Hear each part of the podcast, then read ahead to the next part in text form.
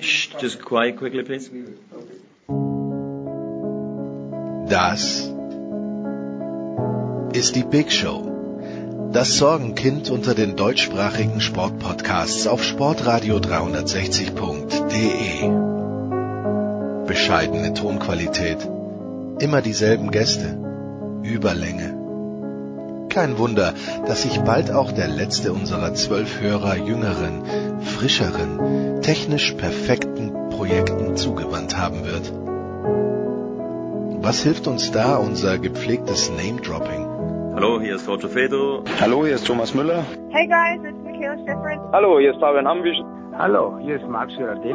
Hallo, Sie hören Christoph Daum. Nichts. Trotzdem, die Big Show. Fast live aus den David Alaba Studios. Jetzt. Ihr hört Sportradio 360. Hilft ja nichts.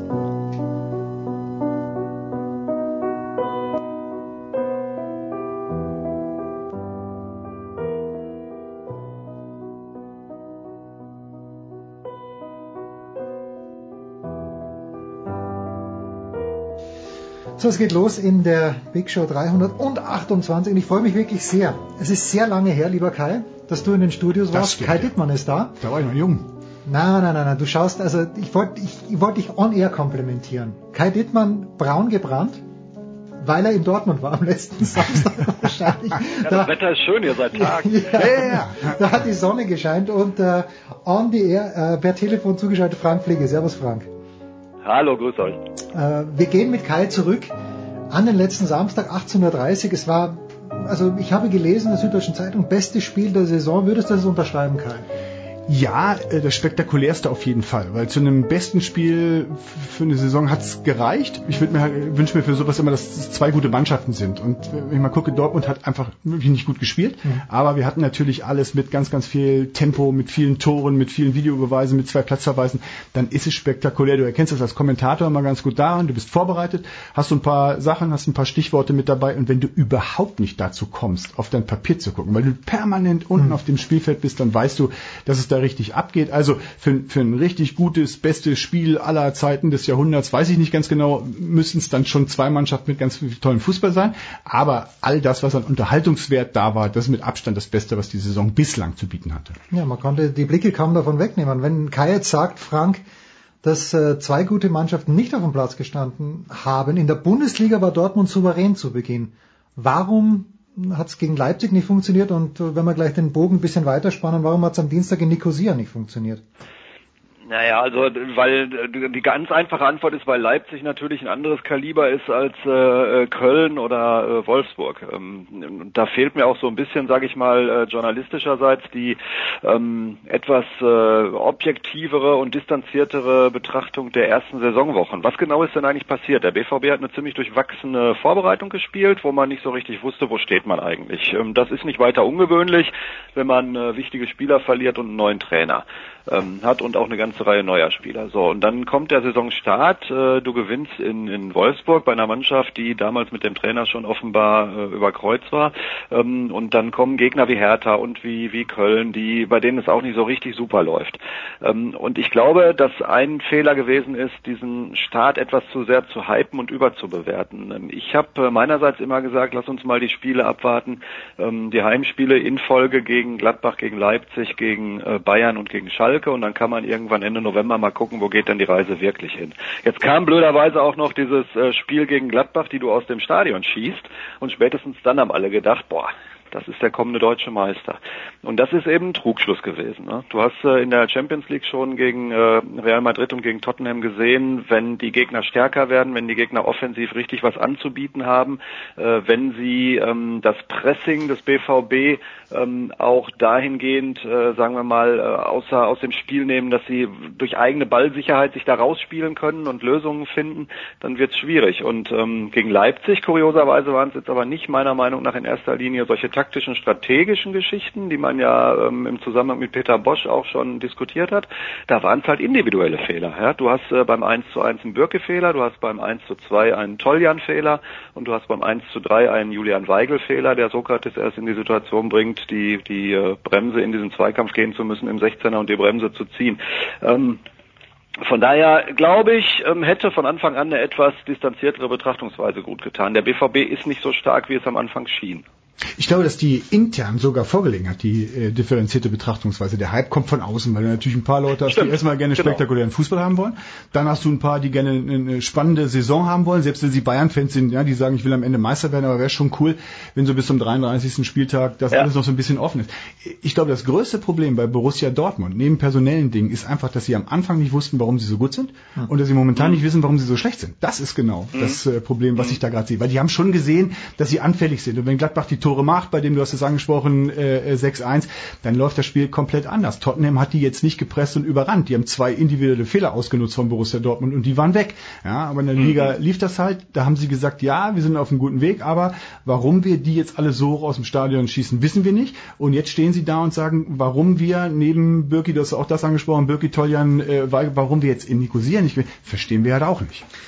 Ja, ja. Bleiben wir bei Birki, äh, der auch am Dienstag sich zwei Patzer in einer Szene geleistet hat. Ist das ein Problem, Kai, das wir im letzten Jahr auch schon gesehen Hallo. haben? Alexi, grüß dich. Alexi Menüsch ist dazugekommen. Hallo. Guten Morgen, Alexi. Wir sind mitten im BVB. Äh, hör einfach zu, wir holen dich gleich rein. Ist das im letzten Jahr schon ein Problem gewesen, Kai? Ja, definitiv. Das, äh, das ist eine Geschichte, die ich nicht ganz verstanden habe, warum man sich da so früh auf Roman Bürki festgelegt hat, weil wenn man ihn dann haben will, und Tuchel wollte logischerweise Weidenfeller nicht haben, dann muss man ihn stärken und dann wird die ganze Geschichte halt sehr, sehr schwierig. Das war jetzt auch schon abzusehen. Für mich hat Roman Bürki wirklich zwei Probleme. Das eine ist, dass er zu viele diskutable Bälle kassiert und zu wenig wirklich Bälle hält, wo du sagst, danach haben wir ein Spiel gewonnen oder zumindest nicht verloren. Das ist das eine. Und die zweite Geschichte ist einfach der auslaufende Vertrag von Roman Weidenfeller. Dadurch ist natürlich Tür und Tor offen für jeden Berater, den es gibt, seinen Torhüter ins Gespräch mitzubringen. Und wenn das, was ja völlig normal ist, ja, Real Madrid hat täglich 3000 Spieler, wo sicher ist, dass sie da nächstes Jahr hingehen. Und jetzt hast du in Dortmund auch noch einen Torhüter und der patzt. Und jetzt bringen sie alle ihre Traps und Horns und sonst was für Leute ins Gespräch. Ah, Das ist ja im Grunde kaum noch zu retten. Und Weidenfeller Frank ist keine Alternative in diesem Jahr.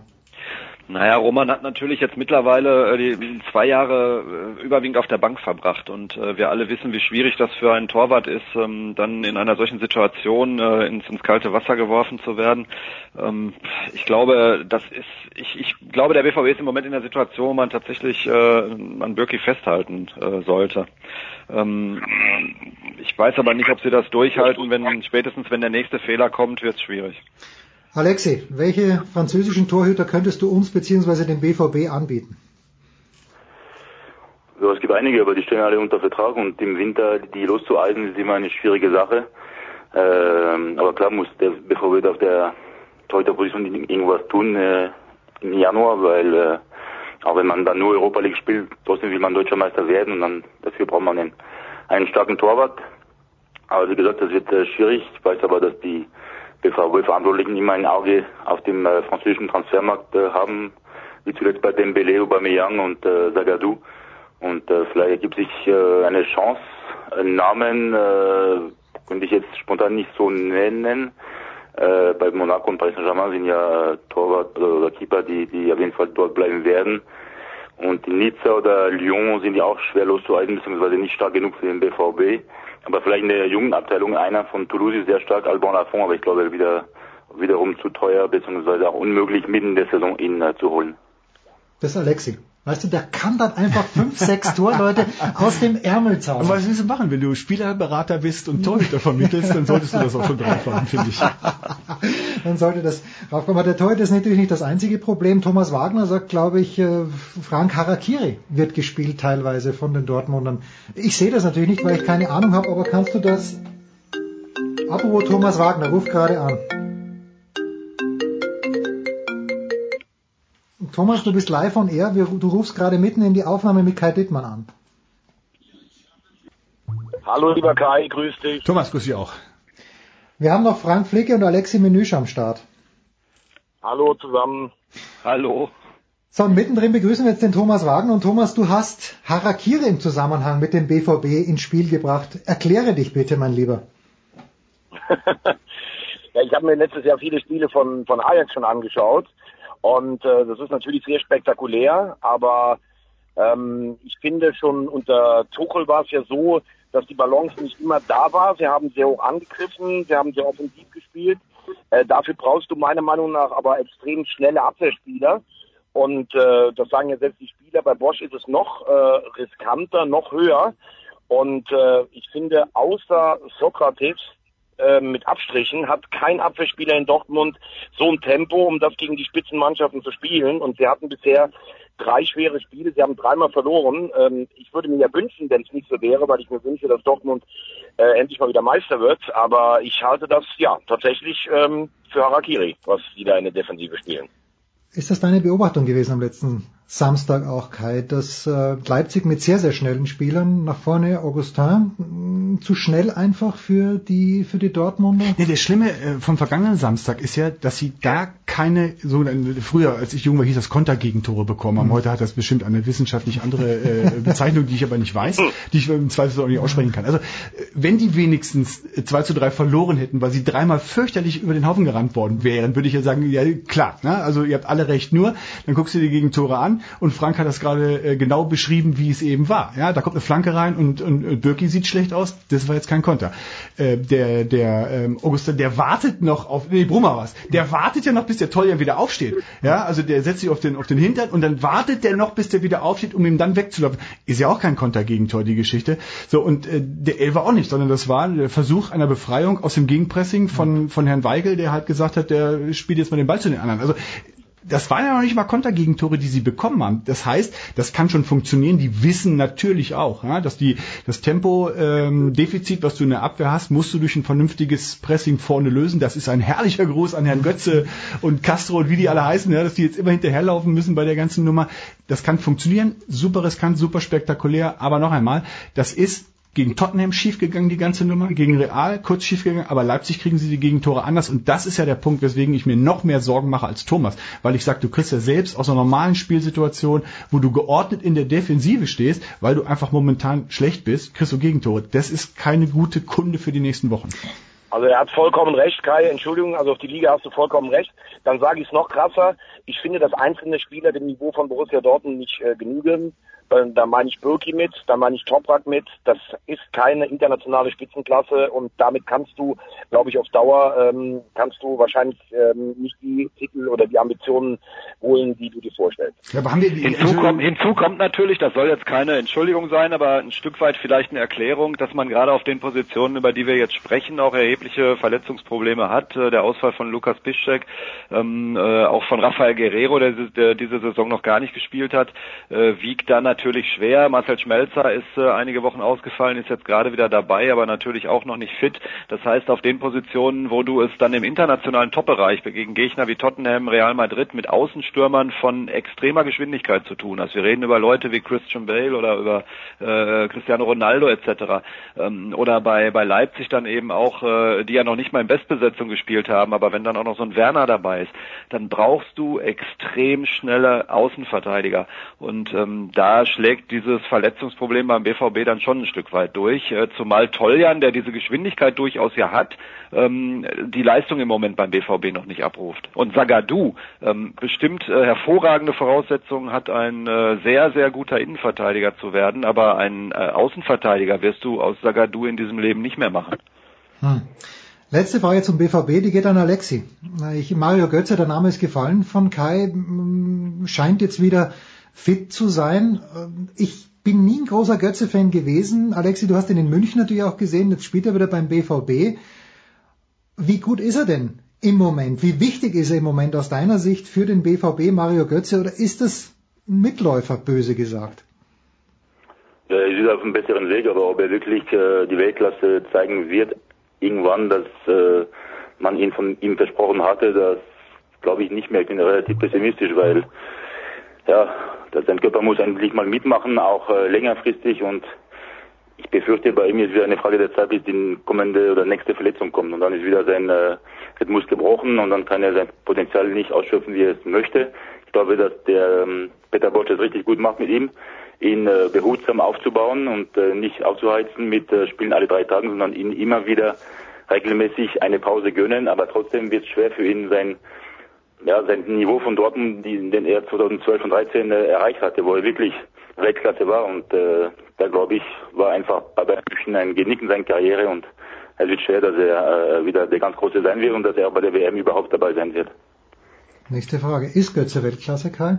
Ja, momentan auf gar keinen Fall. Ich, War ähm, er es jemals? Also abgesehen von diesem WM-Tor, das natürlich Weltklasse Na, war. ich, aber das hat er auch gerade gesagt, Alex. Also das war nicht, nicht, nicht das WM-Tor. Ne? Das macht ihn äh, berühmt und noch reicher, sei ihm auch gegönnt, weil ich mich auch gefreut habe, dass wir Weltmeister geworden sind. Aber Ach, die was? Saison vorher, Ja. fand ich, hat er einfach wirklich herausragend gut gespielt. Er war 18, 19 Jahre alt.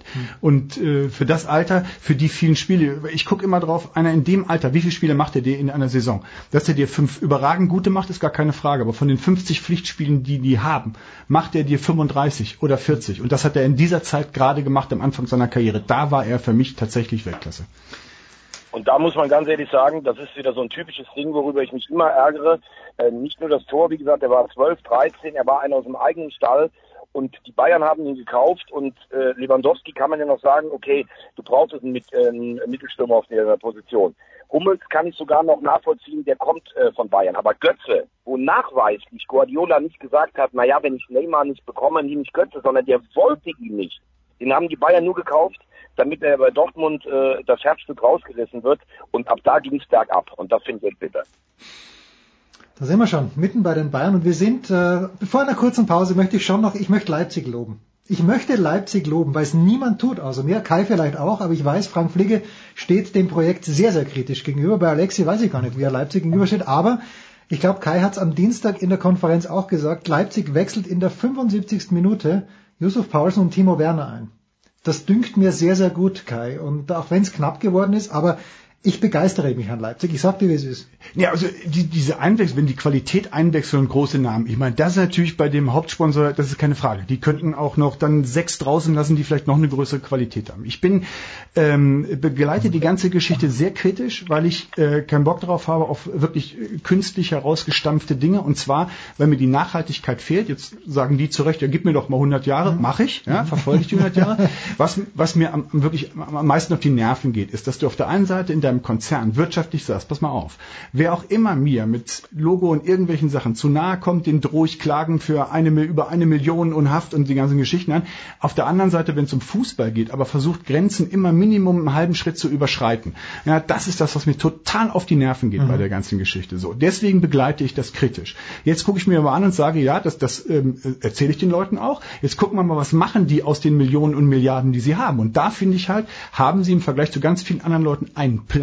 Und im Moment darf man Leipzig noch zugute halten, dass sie nicht Leute gekauft haben, die kein anderer Verein hätte bekommen können. Mhm. Ja, so ehrlich muss man mal sagen. Sondern die kaufen Leute, die auf dem Markt sind, wo man sagen kann, fünf Millionen mehr oder weniger und du kriegst ihn. Und dafür finde ich das, was sie tun, überragend. Auch wenn ich sagen muss, sie haben sieben Spieltage gebraucht, um wieder Leipzig zu werden in dieser Saison. Aber das Konzept, was dahinter steht, fußballerisch, finde ich gut, wirtschaftlich begleite ich es wirklich aufmerksam kritisch. Anmerkungen aus der Runde, sonst machen wir jetzt eine kurze Pause. Naja, ich, ich will das, was das Sportliche äh, angeht, durchaus unterstreichen, was Kai da gerade gesagt hat. Äh, ich habe es eben schon mal kurz angedeutet. Die haben in Dortmund ohne ähm, Forsberg und ohne Werner gespielt und haben sich den Luxus äh, erlaubt, äh, Cater in der Pause rauszunehmen. Mussten Wahrscheinlich, weil er Ja. gelb-rot gefährdet war, am Rande des Platzverweises rumgetanzt hat. Das heißt, die zweite Halbzeit auch noch ohne Cater gespielt. Und wenn du dann so ein Spiel in Dortmund gewinnst, dann hast du schon Qualität. Ja, und wenn du dir dann überlegst, äh, diese Spieler sind halt äh, von Anfang an mit dabei, dann wird diese Mannschaft ja auch nochmal besser. Von daher ist das ja sportlich überhaupt nicht wegzudiskutieren, dass das ein klasse Kader ist, dass die einen Plan haben und äh, dass die äh, natürlich auch die Ambition haben müssen, in der Bundesliga in diesem Jahr wieder unter den äh, Top 3 einzulaufen. Ist doch logisch. Ja, und bei Cater, ich bin ein großer Cater-Fan, aber er macht mir ein bisschen Sorgen. Der langt in der vierten Minute das erste Mal so hin, dass du dir denkst, da ist, da nicht viel dahinter. Und in nächstes Jahr in der Premier League wird es mühsam werden, glaube ich. Kurze Pause. Zustimmendes Nicken von Kai Dittmann, das gibt mir die Möglichkeit, kurz zu pausieren und dann sprechen wir über den großen FC Bayern München. Hallo Freund von Sportradio 360, hier ist Roberto. Servus.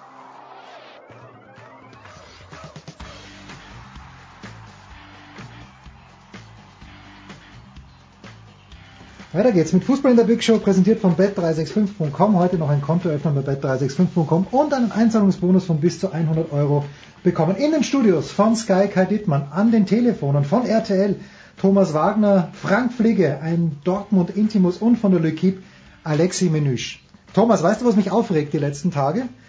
Der Hype um Jupp Heinkes. Ich sage, ich habe es heute auch gelesen, wenn Peter Neururer die Bayern trainiert hätte, ein 5-0 gegen Freiburg und ein 3-0 gegen Celtic wäre nicht unrealistisch gewesen. Bin ich da ein bisschen zu kritisch, mein lieber Thomas? Überhaupt nicht. Ähm, das hat aber damit äh, zu tun, dass sowohl Freiburg als auch Celtic und ich befürchte leider am Samstag auch mein HSV überhaupt keine Prüfsteine für die Bayern sind. Ähm, also es gibt mehrere Aspekte. Ich glaube, dass ähm, Angelotti tatsächlich, das hat irgendwie nicht funktioniert, das mag mit der Sprache zusammentun, habe ich aber auch schon gesagt, dann hätte man im Sommer eigentlich die Konsequenzen ziehen müssen. Das lag sicherlich aber auch daran, dass Rummenigge und Hoeneß nicht mehr mit einer Stimme sprechen. Zum zweiten Mal finde ich sehr bedenklich, wie viel Dreck hinter Angelotti hergeworfen wird, die angeblich immer so äh, soliden äh, Bayern, Bayern-Familie und sowas. In jedem Interview hörst du eine Spitze hinten raus, finde ich echt bitter. Dann kommt ähm, Jupp Heinkes, wo du zuerst sagst, äh, Kando hat zweimal gebellt. Da hast du ja gedacht, das ist surreal eigentlich. Äh, auf der anderen Seite ist er natürlich jemand, der sicherlich gerade diesen Spielern eine Wohlfühloase geben kann. Spielern wie Müller oder so. Auf der anderen Seite hast du das Problem, ja, er kann wahrscheinlich auch Ribéry eine Wohlfühloase machen, aber damit fing es ja schon an, dass der bei Udi Hoeneß immer am Schoß sitzt, dass der gegen andere sein Trikot wegwirft, dass er ähm, eine Flugreise machen darf, die Salihamidzic eigentlich geboten hat. Das ist ja ein bisschen das Problem. Und zu Heinkes selber, ich meine, man muss sich das auch mal vorstellen, die holen einen Co-Trainer von Fortuna Düsseldorf für zwei Millionen, weil äh, Hermann ist ja anscheinend wirklich ein exzellenter Trainer. Und bei Heinkes selbst wird ja oft auch vergessen, der hat sehr viel erreicht, allen Respekt. Ähm, allerdings muss man auch sagen, bevor er in Leverkusen Erfolg hatte, also die äh, Station vor den Bayern, ist er mit Gladbach, Schalke und auch Frankfurt teilweise im Abstiegstrudel gewesen, teilweise fast abgestiegen. Also es wird ja immer so getan, als wenn Jupp Heynckes der erfolgreichste Trainer aller Zeiten auf der Welt gewesen wäre.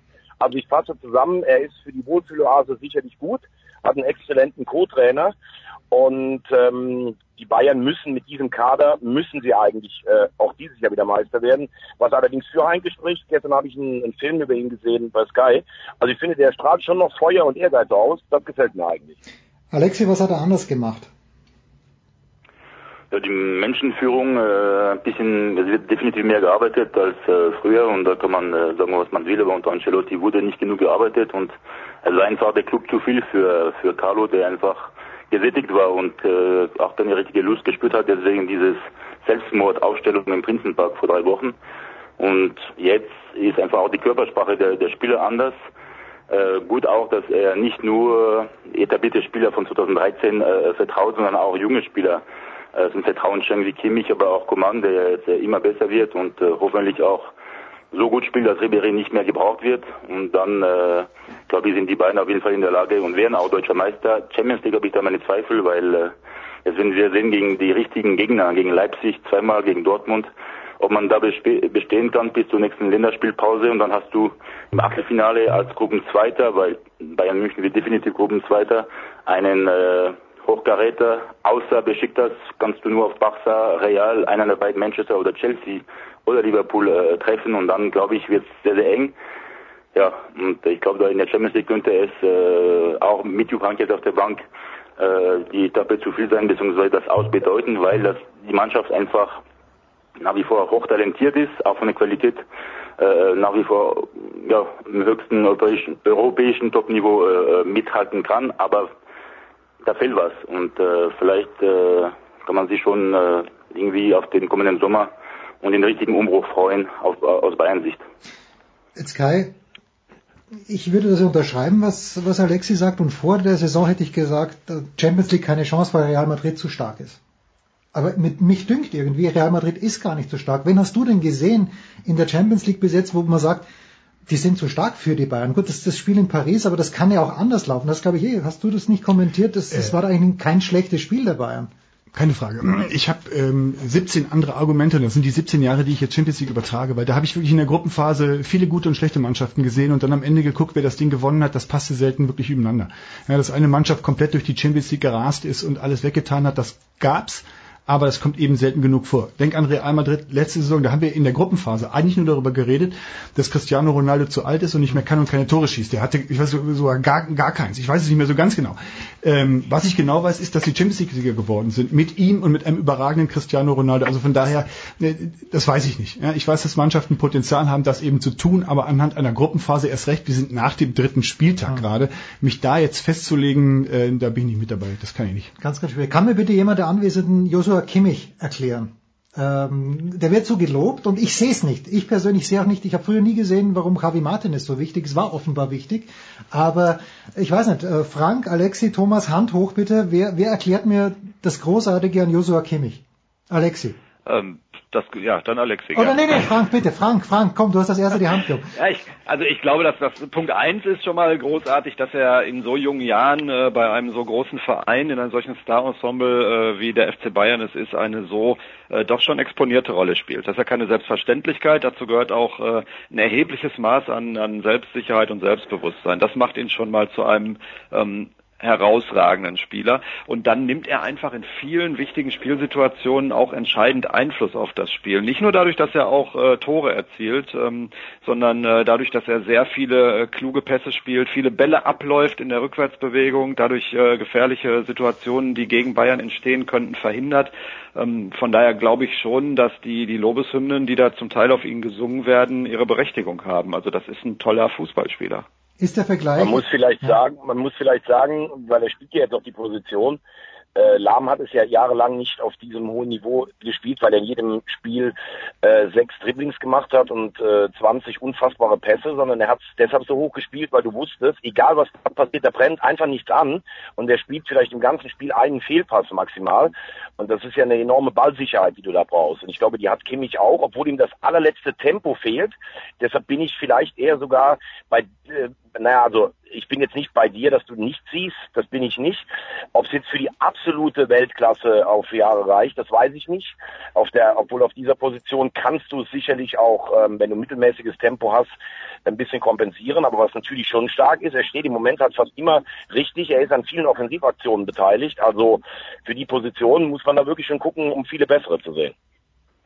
Alexi. Das ist natürlich auch generell so ein Problem heute, dass man immer irgendwie nach drei Spielen versucht, einen Spieler zu Weltklasse oder Kreisklasse zu stempeln. Ja, das, äh, ich, ich kann mich erinnern, das war vor ein paar Jahren noch anders. Da musstest du zwei oder drei gute Jahre am Stück gespielt haben, bis mal einer äh, dieses, diesen Stempel Weltklasse auspackt. Bis überhaupt mal in der Nationalmannschaft war es damals. Ja, und, und heute, sagen, und heute, Kollegen. Schönen Tag wünsche ich euch. Bis dann. Ciao. Tschüss. Ciao. Heute machst du halt drei gute Spiele und du bist ein Weltklasse-Spieler. Das ist auch das, was Kai eben mit Bezug auf Mario Götze angesprochen hat. Ja, der hat mehr als nur drei gute Spiele gemacht ähm, in der in der Phase 2011, 12, 13. Da hat er am Stück äh, gute Spiele gemacht und da war man geneigt zu sagen, der ist Weltklasse. Und dann kommt ein Knick und heute sagt man, der ist nicht Weltklasse, weil er es aktuell nicht mehr auf die Kette äh, bringt, ähm, diese Leistungen zu zeigen wie damals. Er spielt aber auch ein anderes Spiel mittlerweile. Also mir ist man mit diesen mit diesen Stempeln da äh, zu schnell bei der Sache. Vielleicht wird Joshua Kimmich ein Weltklasse-Spieler. Ähm, ich würde im Moment davon absehen zu sagen, er ist das jetzt schon. Wer ist denn Weltklasse bei den Bayern, Alexi? Wirklich Lewandowski und Neuer. Und dazwischen? Na gut, Neuer ist nicht da bis äh, eine Zeit lang noch und äh, Lewandowski, ja Weltklasse schon, aber auch nicht der beste Stürmer der Welt. Also will auch immer wieder den Verein verlassen, wird auch womöglich sein Ziel erreichen im kommenden Sommer mit äh, seinem Traumwechsel. Ansonsten momentan in der Mannschaft, ja, ich bin auch sehr enttäuscht von Thiago, von seiner Körpersprache und auch von seinen Leistungen. Äh, wenn es wirklich drauf ankommt, in wichtigen Spielen äh, taucht er komplett ab. Robben ist nach wie vor wichtig, aber ja, ist auch bald 34 und da äh, sollten wir auch bei den Bayern an, an, an, die Zukunft denken. Müller wird ein bisschen besser dank äh, Jupp Heynckes, aber ist auch nicht der Thomas Müller von 2014 zum Beispiel. Boateng Hummels steigern sich auch, vor allem äh, Boateng, der jetzt ein gutes Spiel gemacht hat, aber auch noch besser werden kann. Ich finde einfach die, die, die neue Generation um, um Kimmich und Coman auf einem guten Weg, äh, richtig Weltklasse zu werden und, und zwar äh, dauerhaft. Kai, verstehst du das, wenn Lewandowski schon angesprochen ist? Mir ist es immer ein großes Rätsel. Warum, außer die Kohle, aber warum äh, jemand nicht, nicht mal seinen Vertrag aussitzen kann? 17 Jahre Champions League kommentierst ja, also, du jetzt, aber ich verstehe das, kann es aber, äh, ich kann es nachvollziehen, will es aber nicht verstehen. Ist doch ganz einfach. Nicht erst seit Neymar und 222 Millionen für alle die, die zum ersten Mal deine Sendung hier einschalten, ähm, ist doch vollkommen klar, dass die Berater sagen, Robert Lewandowski ist 29 Jahre alt, der wird keine zwei Wechsel mehr haben zu mhm. zwei großen. Also musst du einen hinbekommen, weil du prozentual an der Ablösesumme beteiligt bist die mittlerweile verdrei- oder vervierfacht worden ist im Vergleich zu vor einem Jahr. Mhm. Das finde ich schon mal ganz cool, auch wenn du schon zwei äh, Finkers auf Mallorca hast, aber die dritte ist noch Platz. Also von daher ist doch aus, aus Wirtschaftssicht völlig klar diese ganze Geschichte. Und was wir die, die Diskussion, die wir jetzt gerade hatten, du musst, glaube ich, mal äh, deine eigene Wahrnehmung, wann ist ein Spieler Weltklasse und wann nicht, überprüfen, weil mhm. da gehört wahrscheinlich auch noch mit dazu, geile Autos fahren und hier nochmal äh, vor einer Diskothek. Mir reicht's, wenn sie ihre Position bekleiden. Aber das, deswegen wird ja auch nichts aus mir, weil ich zufrieden bin, wenn Leute gut Fußball spielen. Und das ist mir völlig wurscht, ob Weltklasse oder europäische Spitze, interessiert mich dann eben nicht. Und diese ganze dieser ganze Transferwahnsinn führt dazu, dass die Berater gesagt haben, pling, das waren vorher zweieinhalb, die ich gekriegt habe an Provision, das sind jetzt 12,4 und wenn du das in Autos umrechnest, also dann wäre ich als Berater möglicherweise auch kurz davor, die Nerven zu verlieren. Ja. Ich habe ja jahrelang habe ich mich gefragt, warum geht jemand wie Philipp Lahm, der so viel kann, warum probiert das nicht mal? Weil der, der ist ja in einer Position der Stärke gewesen. Der hätte ja sagen können, Barcelona, linker Verteidiger, nicht existent, da versuche ich es mal. Mittlerweile bin ich so weit, dass ich schätze, dass Thomas Müller eben noch bei den Bayern ist und dass, dass der Lahm seine ganze Saison dort, die ganze Karriere dort gespielt hat. Also nur die Berater, das ist sehr, sehr ernüchternd. Ja, finde ich. Äh, Javi Martinez habe ich selbst angesprochen, weil ich es auch in der Süddeutschen gelesen habe. Äh, Alexi, da hieß es irgendwie, dass Javi Martinez der wichtigste Spieler für Jupp Heynckes 2013 schon war. Siehst du das auch so und kann Martinez äh, in der Verfassung, in der vier Jahre später ist, wieder so wichtig sein für die Bayern? Also vor vier Jahren war Bettermann in Wembley gegen Dortmund im Champions League Finale und da hat man schon gesehen, dass die Bayern äh, Verantwortlichen zu Recht 40 Millionen Euro investiert äh, hatten in ihn. Äh, als er von Athletic Bilbao kam. Ob er jetzt soweit ist, er ist ja mittlerweile äh, eigentlich abonniert auf der Innen Innenverteidigerposition gewesen unter Guardiola und Ancelotti. Ist auch wieder immer, immer wieder verletzungsanfällig. Aber die Zukunft ist, weiß ich nicht. Also es ist schon riskant, weil äh, da wird man einfach den wahres Niveau sehen auf dieser Position. Jetzt schon mal gegen Leipzig, wenn er spielt, zumindest äh, in, der, in der Bundesliga in, in acht Tagen. Aber dann vor allem im Frühling, äh, wenn sein Körper weiter mitmacht. Aber ich glaube, es ist auch ein großes Risiko, den teuersten Einkauf äh, der Geschichte 90 Minuten auf der Bank zu lassen, während Corentin Tolisso gestern Abend, der ist der große Verlierer unter Heinkes. Und da muss einfach Jupp Heinkes in seinem 4-2-3-1-System die zwei passenden Spieler vor der Abwehr finden, ob es Martinez und Vidal sind oder Tolisso und äh, Thiago Alcantara. Äh, Rudi ist meiner Meinung nach momentan eh äh, auch voll dabei und hätte es verdient, dauerhaft auch ja, Stammspieler zu sein. Habe ein bisschen Zweifel, was Martinez betrifft. Vielleicht ist seine Zeit schon vorbei auf dieser Position. Und äh, wie gesagt, man muss an die Zukunft denken bei den Bayern und das Martinez ist für mich auch keine Zukunft. Äh, Alternative mehr. Ja, eigentlich glaube, muss ja die, die Zukunft denken. Lassen wir nur ganz kurz, weil wir gerade Martinez und, äh, und, Kimmich hatten. Ich, Frank, lass mal ganz kurz. Nur ganz kurz zu, zu Martinez und Kimmich. Äh, wenn wenn ja. Trainer erkennen, ja, dass sie ihre Spieler über die Maßen loben können und die dann nicht durchdrehen, sondern ihre Leistung bringen, da sind die die beiden Klassiker für mich. Mhm. Ja, Heinkes hat einen Spieler mit etwas mehr als überdurchschnittlichem äh, Niveau so stark gemacht, dass der unverzichtbar war. Und mhm. Kimmich hat, erinnert euch zurück, glaube es anderthalb, zweieinhalb Jahre her, gegen Juventus Turin Innenverteidiger spielen müssen. Guardiola hat ihn gelobt ohne Ende. Und ganz ehrlich, der ist nur ein Tor schlechter als in der Innenverteidigung. Aber der hat das gemacht. Da kannst du mal sehen, was Lob und mentales äh, Arbeiten mit solchen Menschen bewirkt, der in seinem Leben nicht wusste, dass er das kann und immer noch nicht weiß, warum er das zu diesem Zeitpunkt konnte. Nur mal diese Geschichte, was ich glaube, weswegen Guardiola mit Kimmich und Heinkes mit Martinez so umgegangen sind. Entschuldige, Frank. Ja, ich wollte nur ganz kurz sagen, die, die äh, Frage, wie man letztlich ähm, diese, diese Verpflichtung von Heinkes äh, abschließend beurteilen wird, die wird sich, glaube ich, auch daran entscheiden, ähm, wie das den Bayern gelingt, jetzt all diese Fragen in den nächsten Monaten zu klären. Was, was man mit Heinkes doch jetzt erstmal gemacht hat, ist, sich Zeit einzukaufen. Ähm, man hat einen guten Zeitpunkt erwischt für diesen Wechsel, weil man wusste, jetzt kommen mit Freiburg und äh, mit Glasgow und mit Hamburg dann auch Gegner in der Liga und in, in der Champions League, wo die Wahrscheinlichkeit, dass man gewinnt, relativ hoch ist. Das heißt, Heinkes startet erfolgreich. Du hast nach relativ kurzer Zeit Ruhe im Karton und sportlichen Aufwind. Und du kannst jetzt, und das ist aber dann auch die Anforderung an die Verantwortlichen, im Hintergrund mit all, dich mit all diesen Fragen des Umbruchs beschäftigen. Wer wird Trainer? Wie stellen wir die Mannschaft für die Zukunft auf? Wie kriegen wir die Verjüngung hin? Verlängern wir mit Robben und Ribery oder nur mit Robben oder nur mit Ribery? All die Fragen musst du jetzt in den nächsten Monaten klären. Gelingt das denn Bayern? Haben sie wahrscheinlich mit dieser Heinkes-Verpflichtung den großen Kuh geschlagen? Gelingt es ihnen nicht? Haben sie mit der Heinkes-Verpflichtung ein weiteres Jahr verschenkt? Das ist der Punkt. Trotzdem noch eine Frage und Alexi würde diese Frage negativ beantworten, aber an dich, Kai. Ähm, Fritz von Turn und Taxis hat uns hier erzählt, dass er, dass Marcel Reif, dass Wolf Fuß, dass du, ihr habt euch immer bemüht, irgendwas aus Guardiola rauszukriegen. Es ist, er hat keine Nähe zugelassen, der Guardiola, aber ich fand diese drei Jahre so unfassbar faszinierend. Am Ende des Tages fehlt uns, fehlt dir als aus professioneller Hinsicht fehlt dir Guardiola. Nicht aus persönlicher Hinsicht, aber aus professioneller Hinsicht fehlt einem so jemand wie Guardiola dann. Ja, Tuchel versucht das ja zu sein. Also vielleicht kommt er und übernimmt das dann nahtlos. Das kann natürlich schon passieren. Ähm, jein, und zwar, ich fand das äh, super spannend, nachdem ich dann halt gesagt habe, okay, du kannst nicht verstehen, was er da tut. Er wird es dir nicht erklären, du kannst es nicht verstehen, aber ich guck's mir trotzdem an. Also das hat, da habe ich anderthalb Jahre gebraucht, um zu dieser Erkenntnis zu kommen. Aber danach fand ich das schon ganz cool. Nur du hast eben auch gesehen, du kannst das mit einer Mannschaft nur über einen begrenzten Zeitraum machen. Und dann ja. hätte er den Verein wechseln müssen. Also bei Bayern wäre es nicht mehr gegangen, weil die waren ausgelutscht ohne Ende körperlich, vor allen Dingen aber auch eben, äh, ähm, was den Kopf angeht. Und das ist dann eben nicht mehr zu machen. Und das nämlich sage ich auch wirklich so persönlich, wie es ist. Ich brauchte auch mal Zeit, um da echt Luft zu holen, weil das war mir zu anstrengend. Na gut, äh, deswegen haben wir dich ja hier. Die ehrliche Antwort. Alexi, mein Lieber, wo werden wir dich am Wochenende, bist du auf der Zone im Einsatz, wo werden wir dich hören?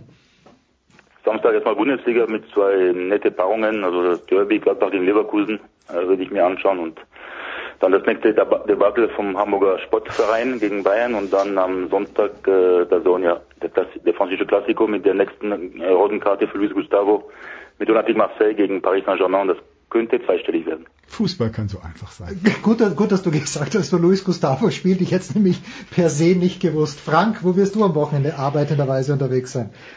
Du regelmäßige Besucher oder Zuhörer dieser Sendung wissen ja, dass ich äh, Abteilungsleiter eines Handballvereins hier in ah. Dortmund bin, der ASC 09. Der ist im Moment Tabellenzweiter der Landesliga und spielt am Samstagabend beim Tabellenführer und selbstverständlich werde ich da dabei sein. Ansonsten werde ich mir vorher die Borussen auf Sky anschauen. Ich habe auch Handball gespielt in der äh, U21 der ersten Liga. In Österreich war es gut, wenn 1200 Leute in die Halle gekommen sind. Wie schaut's da in Dortmund aus, Frank? Na, wir sind schon froh, wenn wir äh, bei Spitzenspielen 4 bis 500 haben. Okay. Weil Dortmund ist schon eine Fußballstadt und als Handballverein hast du da dein Knabbern. Tja. Aber Landesliga Handball finde ich schon cool. Bitte. ja, unsere Damen, unsere Damen sind gerade äh, Oberliga-Tabellenführer und äh, schicken sich an, vielleicht in die dritte Liga aufzusteigen. Läuft ganz gut gerade.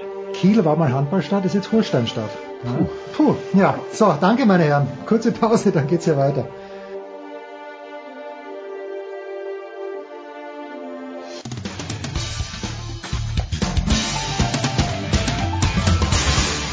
Hallo, hier ist die ehemalige Biathletin Kati Wilhelm und ihr hört Sportradio 360. Es geht weiter in der Big Show 328 mit Fußball. Kai Dittmann friert in den David Alaba Studios und äh, deutlich wärmer ist es in Köln, wie wir erfahren haben. Und dort gehen wir jetzt hin, nämlich zu Christian Sprenger. Servus Christian. 22 Grad, Tag auch. Ja, bei uns wahrscheinlich auch, aber nur draußen. Kai hat bei seinem ersten und bis dato einzigen Studiobesuch hier ein großartiges Doktrin aufgestellt. Kai, du wirst dich nicht erinnern können, aber du hast damals gesagt, glaube 2013 war es, es werden sich drei Mannschaften finden, die schlechter als der HSV sind finden sich, lieber Kai, drei Mannschaften, die schlechter als der FC sind in der Spielzeit 2017, 2018. Uh, also äh, kann ich eine Antwort von Christian Springer Zeit haben zu überlegen, weil das ja, genau, mich jetzt total und mir fallen gerade keine ein. ja, fahren wir mit Christian. Die finden sich mit Sicherheit, ist nur die Frage, wann. Ja. Das war jetzt auch nicht ein großer Zeitgewinn, Kai, tut mir leid. Aber nee, da hast du schon vollkommen recht, das stimmt. Wer soll die Tore schießen, ist meine Frage. Wer soll bei, ich meine, Bremen, Ach, Bremen hat nur drei Tore geschossen bis jetzt, aber Köln nicht viel besser. Nein, das, geht, das geht sich alles wieder ein. Also äh, ähm, jetzt kann ich schlau daherreden, ja, weil es ist nicht unerwartet, dass die ganze Geschichte so läuft, dass es jetzt also so gar nicht geht. Ja, das, äh, das überrascht mich schon.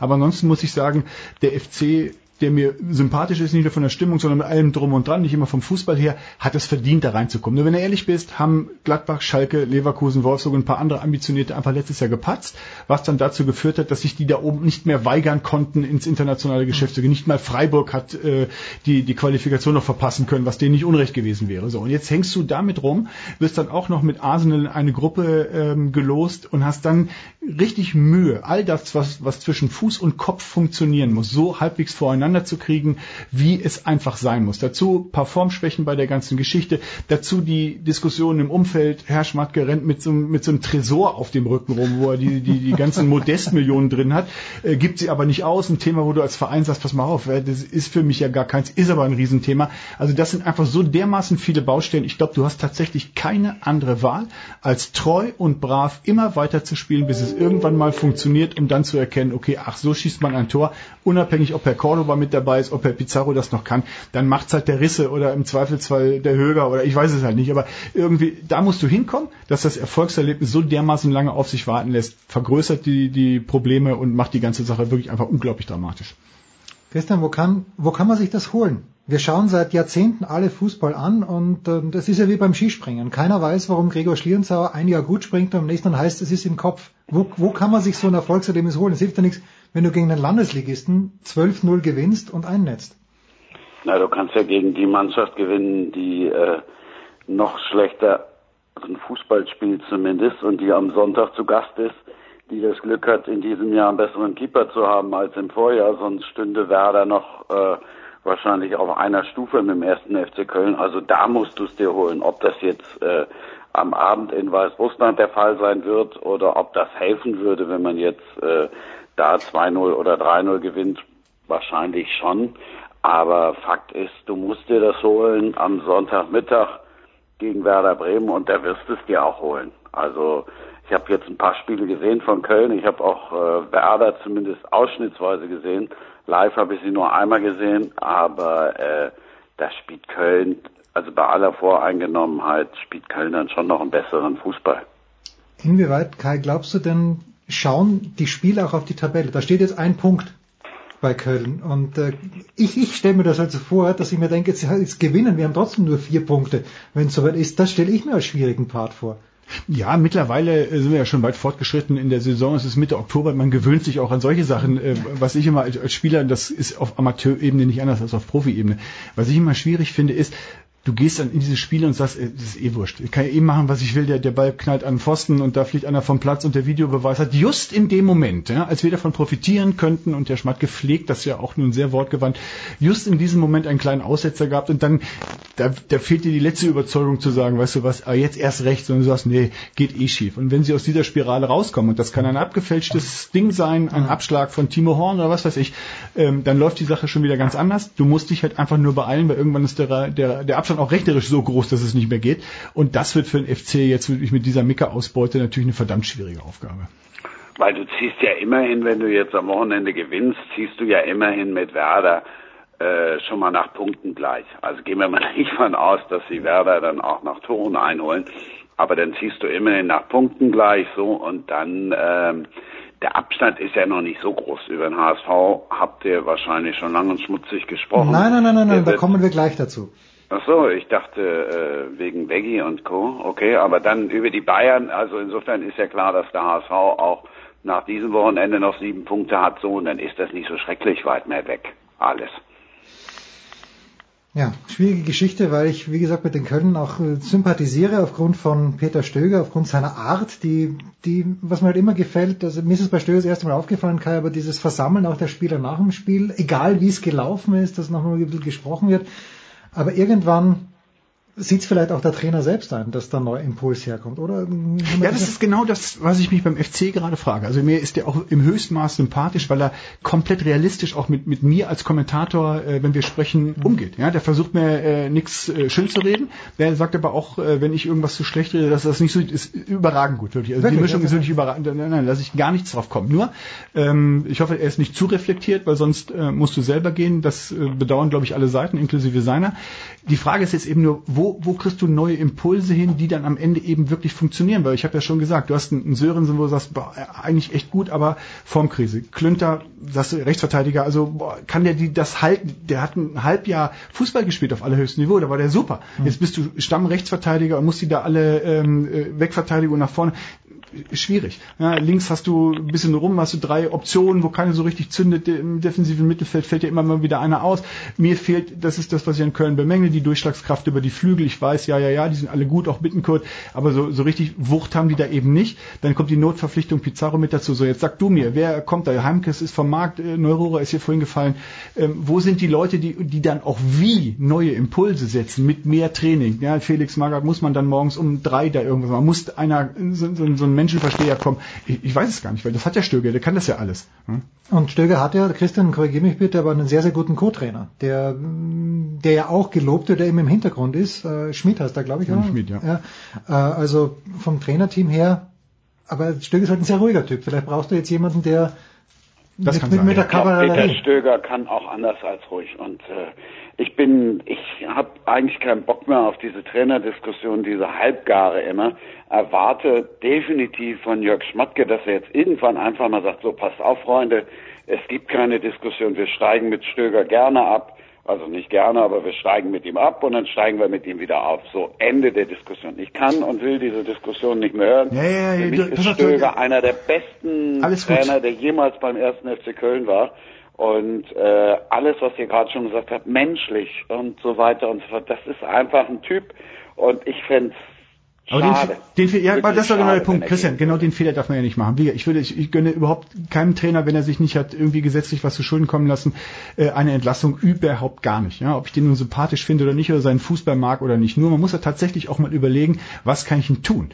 Ja, und dann ist man logischerweise eben auch beim Trainer. Wenn die am Ende zu der Entscheidung kommen, nee, wir machen das, dann bin ich mit dabei und stehe am Rand und klatsche Applaus. Nur das ist die Option, die sie haben. Und deswegen muss man, man ist verpflichtet dazu. Wenn man sich leiten lässt von Sympathie und sonst was für Geschichten, also dann ist man ganz, ganz schlecht beraten bei der Geschichte.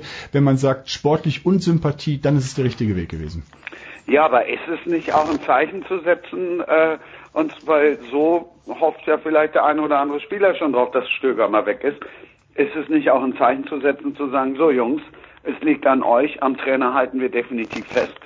Doch, aber ich habe ja auch nur gesagt, dass du es überdenken musst, unabhängig davon, wie sympathisch ein Trainer ist oder nicht. Du musst gucken, ist das eine Option, wenn ich da eben wechsle? Habe ich das wirklich auch weiter durchdacht, als nur, ach Mensch, der ist mir so sympathisch und da, da wäre ich ja so traurig, wenn der weg ist, weil das kann ja kein Argument sein. Ja, es kann eins sein, aber es darf nicht zur Entscheidung führen. So, und wenn ich das durchhabe und sage, nein, ich glaube, der hat die, die richtigen Mechanismen, der erreicht die Leute, ja, der hält durch, dass die sind nicht gelangweilt und nicht genervt und gar nicht, ja, dann ist doch alles gut, dann geht's ja auch weiter. Nur noch einmal, du darfst nicht, und ich befürchte, jetzt mache ich mal den ganz großen Spagat, dass die Bayern genau daran übrigens äh, noch ein halbes Jahr oder ein Jahr verloren haben, weil die gesagt haben, ja komm, aber der Ancelotti ist doch schon, du hast doch schon im letzten Jahr gesehen, dass das nichts werden kann, ja, weil die nicht fit und nicht spritzig waren und kein System da ist und irgendwie das Ganze nicht funktioniert, aber hat immer gesagt, na der macht das schon. Und dann verlierst du halt einfach. Und dann musst du in Köln gucken, das musst du analysieren und dann wirst du eben sehen, wir vertrauen dem, wir wissen, wie der arbeitet, wir haben äh, ähm, das totale äh, Zuvertrauen, dass er das eben schafft. Und dann sagst du das, ja, und dann kommen nur noch ein paar Quergeister, die die Trainerwechsel haben wollen, aus welchen Gründen auch immer, nur du musst es ja überdenken.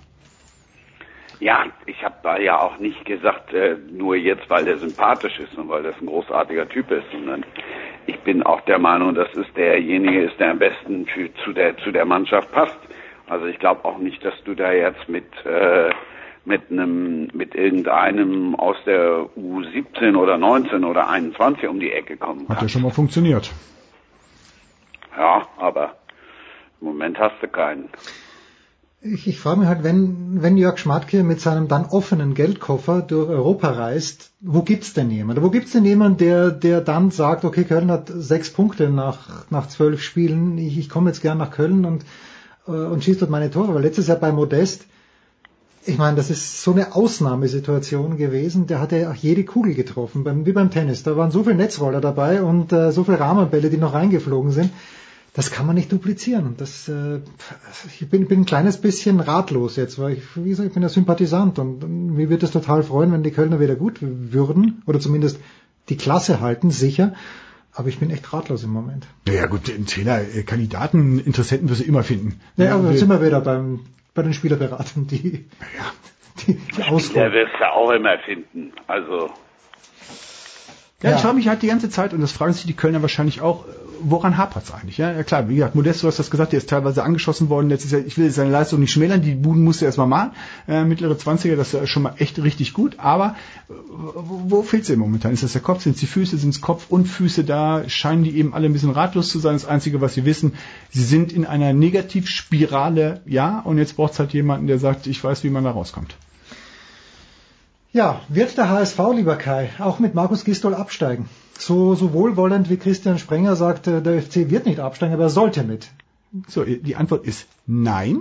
Weil Jetzt der HSV du- nicht absteigen wird. Ja, pass auf. Nein, weil ich glaube, dass bevor es soweit ist, die dann doch nochmal den Trainer wechseln. Also von daher er wird auf keinen Fall mit denen absteigen, ja, weil er es entweder so schafft oder aber weil sie dann nochmal äh, den Trainer wechseln. Das ist doch das äh, die klassische HSV-Tradition. Ich verstehe den HSV nicht, ehrlicherweise. Ja, da bist du, äh, bist du geeignet, Vereinsmitglied zu sein. Ja. Naja, weil, weil wenn Die verstehen sich selber nicht. Sie, sie fahren glücklich, aber gut mit diesem Augsburg, äh, Nikolai Müller. Es kann ja nicht nur Nikolai Müller sein, dass man sagt, der ist jetzt nicht mehr dabei und deswegen läuft schon wieder nicht. Jetzt haben sie endlich mal wieder ein Tor geschossen, aber halt trotzdem verloren in Mainz. Und äh, der, der Kühne gibt Geld und sie kaufen die falschen Spieler ein. Und äh, das ist, ist, ist mind-boggling. Aber du hast auch keine. Du, Doch, du, doch, du, schaust, auch, du schaust diesem Trainwreck auch zu und denkst dir, ich habe ja zehn Jahre lang in Hamburg gearbeitet und gewohnt. Also von Ah, daher, dann, okay. dann siehst du den Verein schon mal. Das war dann halt äh, Anfang der 90er bis in, in die 2000er rein und kriegst eben schon mit, wo die ganze Geschichte hinläuft. Und sehe jetzt eben in den, in den letzten Jahren eben auch, dass keiner da ist, der wirklich erstens den Plan hat und zweitens die Macht hat zu sagen, pass mal auf, was wir machen, ist Mangelverwaltung und zwar die gesamte Zeit. Und die Probleme sind offensichtlich und du weißt, wenn es drauf ankommt, hast du möglicherweise eben entweder bei dir in der Truppe ein paar, die dich retten oder wenn es ganz doof läuft, dann müssen es halt zwei andere oder drei andere Vereine machen. So, das ist halt das bisher, wie der HSV funktioniert. Was ich nicht verstehe bei all dem, das Umfeld ist auf der einen Seite super verlockend, weil es eine tolle Stadt ist, weil es ein ganz großer Name im Fußball ist und weil es immer noch sehr, sehr gut äh, zu verdienen gibt. Aber ist es auf der anderen Seite eben auch eine Umgebung, in der die nackte Angst herrscht, weil Leute hinkommen und sagen, nee, nee, ich mach das schon und dann plötzlich mitkriegen, es wird nur über Abschied geredet und nur über die Angst und der Dino und da hinten läuft die Uhr und diese ganzen Geschichten so, dass das ein Nikolai Müller, als er kam, natürlich im Kopf nicht hinkriegen kann, weil der zu jung war, weil der aus der Oase Fürth und Mainz und irgendwie so, völlig klar, dass es ein Ostscholleck nicht kann, der nie auf der großen Bühne unterwegs ist, war in Augsburg, ja, das ist Bundesliga, aber das ist eben nicht die große Bühne. Aber man sieht ja selbst an einem Mavrei, den erwischt, der eigentlich sagen kann, komm, ja, das gibt mir alles hinten runter und Köln kenne ich die ganzen Sachen hoch und runter. Die erwischt es alle. Und wo ist der, der sagt, pass auf, ich stelle eine Mannschaft zusammen, die davon unbeleckt ist, ja, die das auch ab kann, die das im Kopf auch verarbeiten kann, die ganze Geschichte. Wir werden nicht den besten Fußball spielen, aber wir haben eine Philosophie, wo wir sagen können, wir können das hinten verteidigen, die ganze Nummer, und wir haben einen, den wir nicht, wie Bobby Wood, der tut mir ja schon leid. Ja. Ja, ich meine, so wie der in Hamburg von, von seinem Verein dargestellt wird, musst du Jogi Löw beschimpfen, dass er den nicht nominiert hat. So gut ist der nicht. Bei aller Liebe, der schießt ein paar Tore, das ist ein guter Bundesligaspieler, aber du hast immer nur in Hamburg die Überhöhung und das ist mir definitiv zu viel. Was mir fehlt, ist eine solide Basis. Was mir fehlt, ist eine Philosophie, die länger ausgelegt ist als ein Relegationsspiel oder ein letzten Spieltag gegen Wolfsburg. All das fehlt mir eben in Hamburg. Und was mir am meisten dabei eben wirklich aufstößt, ist, dass du sagst, du hast von Kühne ja nicht nur die finanzielle Absicherung, dass er dir die Bürgschaften gibt, damit du die Lizenz bekommst, sondern er gibt auch noch Geld dafür. Und dann, boah, denke ich immer so, aber warum, dann, dann kaufst du den. Ja, also das ist das, was ich von vorne bis hinten in Hamburg nicht verstehe. Christian, das ist ganz schön viel, was man am Hamburger SV nicht verstehen kann. Dem ist nicht, nicht viel hinzuzufügen. Ich Ja, finde, dass Stuttgart und auch Hannover die besten Beispiele sind für das, was ja alle immer vehement bestreiten. Äh, aber ein Gang in die zweite Liga kann durchaus mal gut tun. Ja, aber du kannst auch den Beweis kriegen, dass es gar nicht gut tut. Und da sehe ich an der Elbe sehr viel Wasser gerade Richtung Nordsee fließen.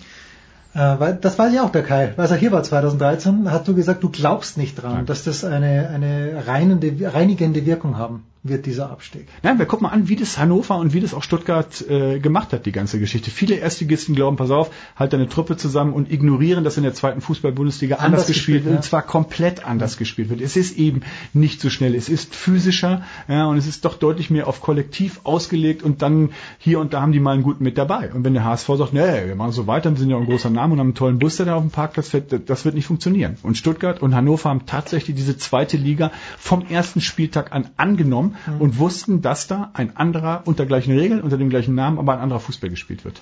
Und da ein bisschen anderer Ansatz auch, weil andere, Breiten, andere Breitenreiter natürlich ein anderer Coach ist als, äh, als der Kollege Wolf in Stuttgart. Ja. Aber okay, sind, sind halt durchgekommen.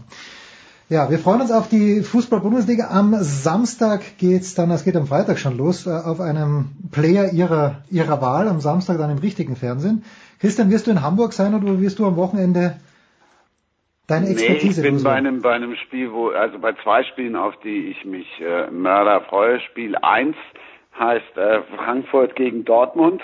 Das Spiel hat ja nun nach dem, was Kai und ich letzte Woche gemeinsam erleben durften, schon mal einen Reiz bekommen und jetzt durch äh, diesen, ja, wie soll man das eigentlich nennen, da was da in Zypern war, also durch dieses Nichts in Zypern noch mehr Reiz bekommen. Also Samstag mache ich Frankfurt gegen äh, gegen Dortmund, Dortmund, und äh, Sonntag bin ich bei dem Spiel, über das wir eben schon gesprochen haben, äh, hier bei dem Mittags High Noon in Köln.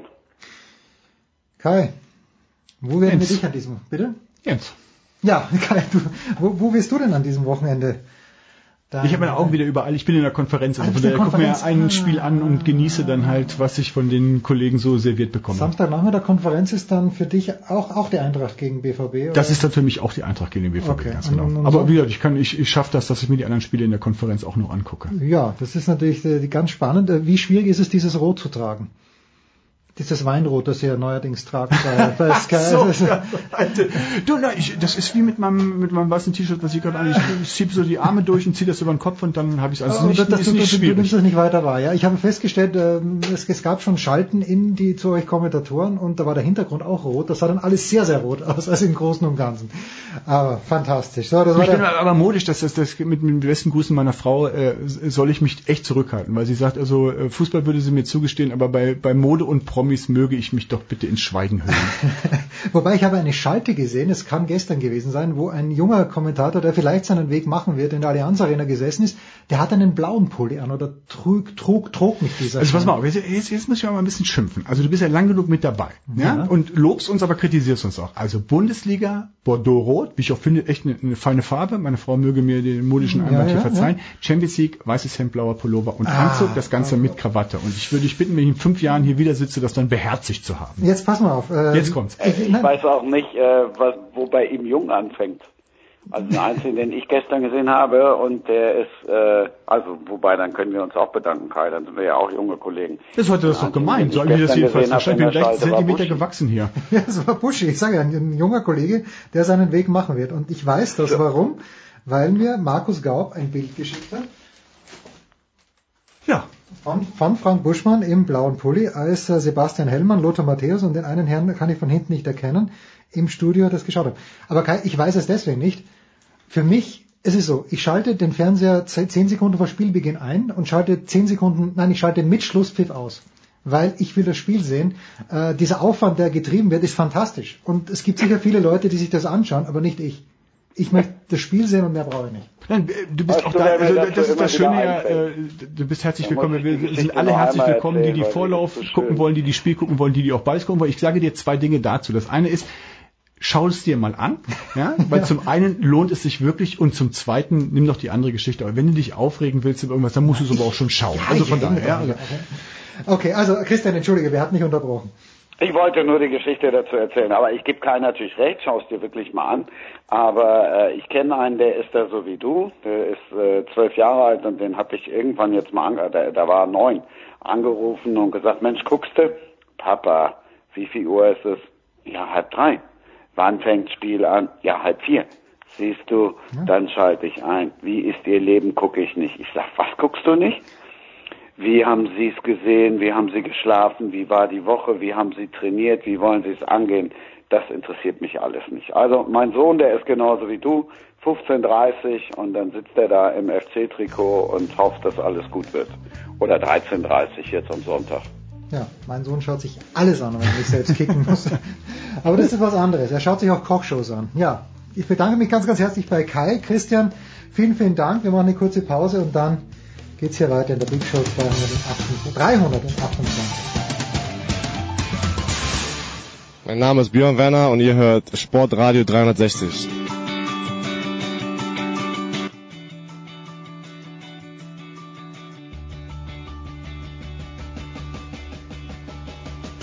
Ah, die Big Show 328 und äh, ist einer meiner Lieblingsgäste. Was soll ich sagen? Er ist eigentlich mein Lieblingsgast, denn mit Götzi lachen wir schon vorher, bevor es überhaupt losgeht. Grüß dich, Götzi. Jens, immer dieselbe Schote. Ja, natürlich. Das Lieblingsgäste. Natürlich. Da nimmt dir doch kein Mensch mehr ab. Ja, eh nicht, eh nicht. Das hört auch kein Mensch den Handballteil an, aber es ist mir wurscht. Ach so, das ist ja alles. Wir können wir machen, was wir wollen, Ja, oder? natürlich. Es ist mir, nein, natürlich hören ganz viele Leute an, weil die ja alle wissen wollen, Götzi, warum die Füchse in Flensburg gewinnen. Auf einmal. Was heißt auf einmal? Aber ähm, ich bin ja immer noch geprägt davon, dass die Final Four bestreiten, die SG Flensburg-Handewitt, der THW Kiel, dann die Rhein-Neckar-Löwen und irgendein Vierter, der gerade Zeit gehabt hat, wie zum Beispiel Magdeburg. Jetzt, jetzt haben aber die, die Füchse in Flensburg gewonnen. Ist das äh, eine ja, klare, es waren drei Tore am Ende, aber ich kann mir nicht vorstellen, dass irgendjemand in Flensburg ohne besondere Umstände gewinnt. Bitte. Ja, was soll ich dir sagen? Ich weiß es nicht. Ach. Wie, wie hätte ich denn, wie hätte ich denn sehen sollen? Es, es kam ja nirgends. Es war ja nirgends zu sehen. Nein. Äh, ja, ja, ja, wo denn die denn? Du, ähm, Warum nicht? Ich dachte, Sky hat, hat die Rechte für alles. ja, der erkundige dich, bevor du solche Fragen stellst. Es lief nur ein Pokalspiel und das war Hannover gegen Kiel. Aber zum, zum Spiel äh, oder zur Grundsituation, Kiel und Flensburg raus im Achtelfinale. Ja. Selbst die Älteren unter uns können sich nicht an Vergleichbares erinnern, also zumindest nicht im Doppelpack. Ähm, für den neutralen Zuschauer ist es einfach nur herrlich im Ja, Moment. ja. Du weißt tatsächlich nicht, was passiert. Und zwar Woche für Woche. Also spannungsmäßig einfach geil. Darf ich Und, und du, äh, Ja, nochmal, jetzt nicht wieder alle anrufen und schreiben, die in Flensburg und die in Kiel. Es geht überhaupt nicht gegen Kiel und gegen Flensburg. Ich betone nochmal, die Unberechenbarkeit aus neutraler Sicht, die macht schon Spaß im Moment. Darf ich dich ganz blöd fragen, wo Ferndorf liegt? Der TUS Ferndorf oder die TUS Ferndorf haben die gegen die Rhein-Neckar-Löwen nur mit vier Toren verloren. Ganz ehrlich, keine Ahnung. Das, wir fangen nur mal von vorne an. Du, du erwischst mich hier komplett erneut auf dem falschen Fuß. natürlich sagt mir der Name TuS Ferndorf was. Ja, natürlich. natürlich kenne ich diesen Verein, aber ich kann dir echt nicht genau sagen, wo Ferndorf liegt. Schreibt uns bitte. Steilpass at Sportradar 360. Markus Götz und ich haben ein, ein ehrliches Bedürfnis zu erfahren, ähm, wo denn Ferndorf liegt. Also Hannover Ich ist... hätte, ich hätte jetzt rein theoretisch dich eine Minute ablenken können Ja, und währenddessen nein, nein, bei Google. Wir, wir sind ein ganz ehrliches äh, Radioprogramm live on tape. Da möchte ich, da möchte ich, kein, ja, da möchte ich keine Ablenkungen haben. Ähm, siehst du irgendjemand ähm, als Favoriten jetzt, als klaren Favoriten? Sind es die Rhein-Neckar-Löwen, die in der Bundesliga ja auch wieder führen? Oder äh, muss man da erst, ist denn gelost ist auch noch nicht worden, oder? Nein, gelost ist noch nicht Nein, nein. worden. Nein, nein, du, du sprichst jetzt gerade vom DHB-Pokal. Ja, vom DHB-Pokal, ja. Also Viertelfinale steht jetzt an. Ähm, das heißt, acht Mannschaften sind noch übrig. Das kriegst sogar du hin, lieber Jens. Äh, die, die, die Löwen können nicht Favorit sein im Pokal, wer, wer die Pokalgeschichte der Rhein-Neckar-Löwen äh, kennt. Jetzt, jetzt geht es erstmal um die Auslosung. Ja, es ist ja nicht ganz unerheblich, ob du im Viertelfinale ein Heimspiel hast oder zum Beispiel in Magdeburg ran musst. Ja. Das ist ja ein dezenter Unterschied. Das ist, äh, was ich gerade für die Bundesliga gesagt habe, gilt jetzt natürlich umso mehr auch für den DHB-Pokal.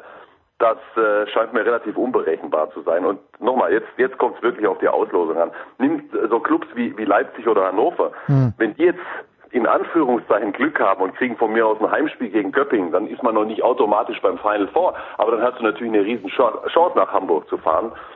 Und in, in der Konstellation momentan scheint ja auch dort vieles möglich zu sein. Kann man das beziffern, wie viel das in Kohle bringt, so eine Teilnahme an den Final Four? Gibt es da belastbare Zahlen? Nicht, nicht, das, das sind keine erheblichen Mengen. Ach so, also das Damit kannst du keine, damit kannst du keine wesentlichen Etatlücken schließen. Okay, weil ich, äh, es ist, geht's mir ums Renommee und ich war ja einmal nur dort, leider nur einmal. Es hat mir unfassbar Spaß gemacht, weil eben diese Aufteilung der Halle in die verschiedenen Fangruppen.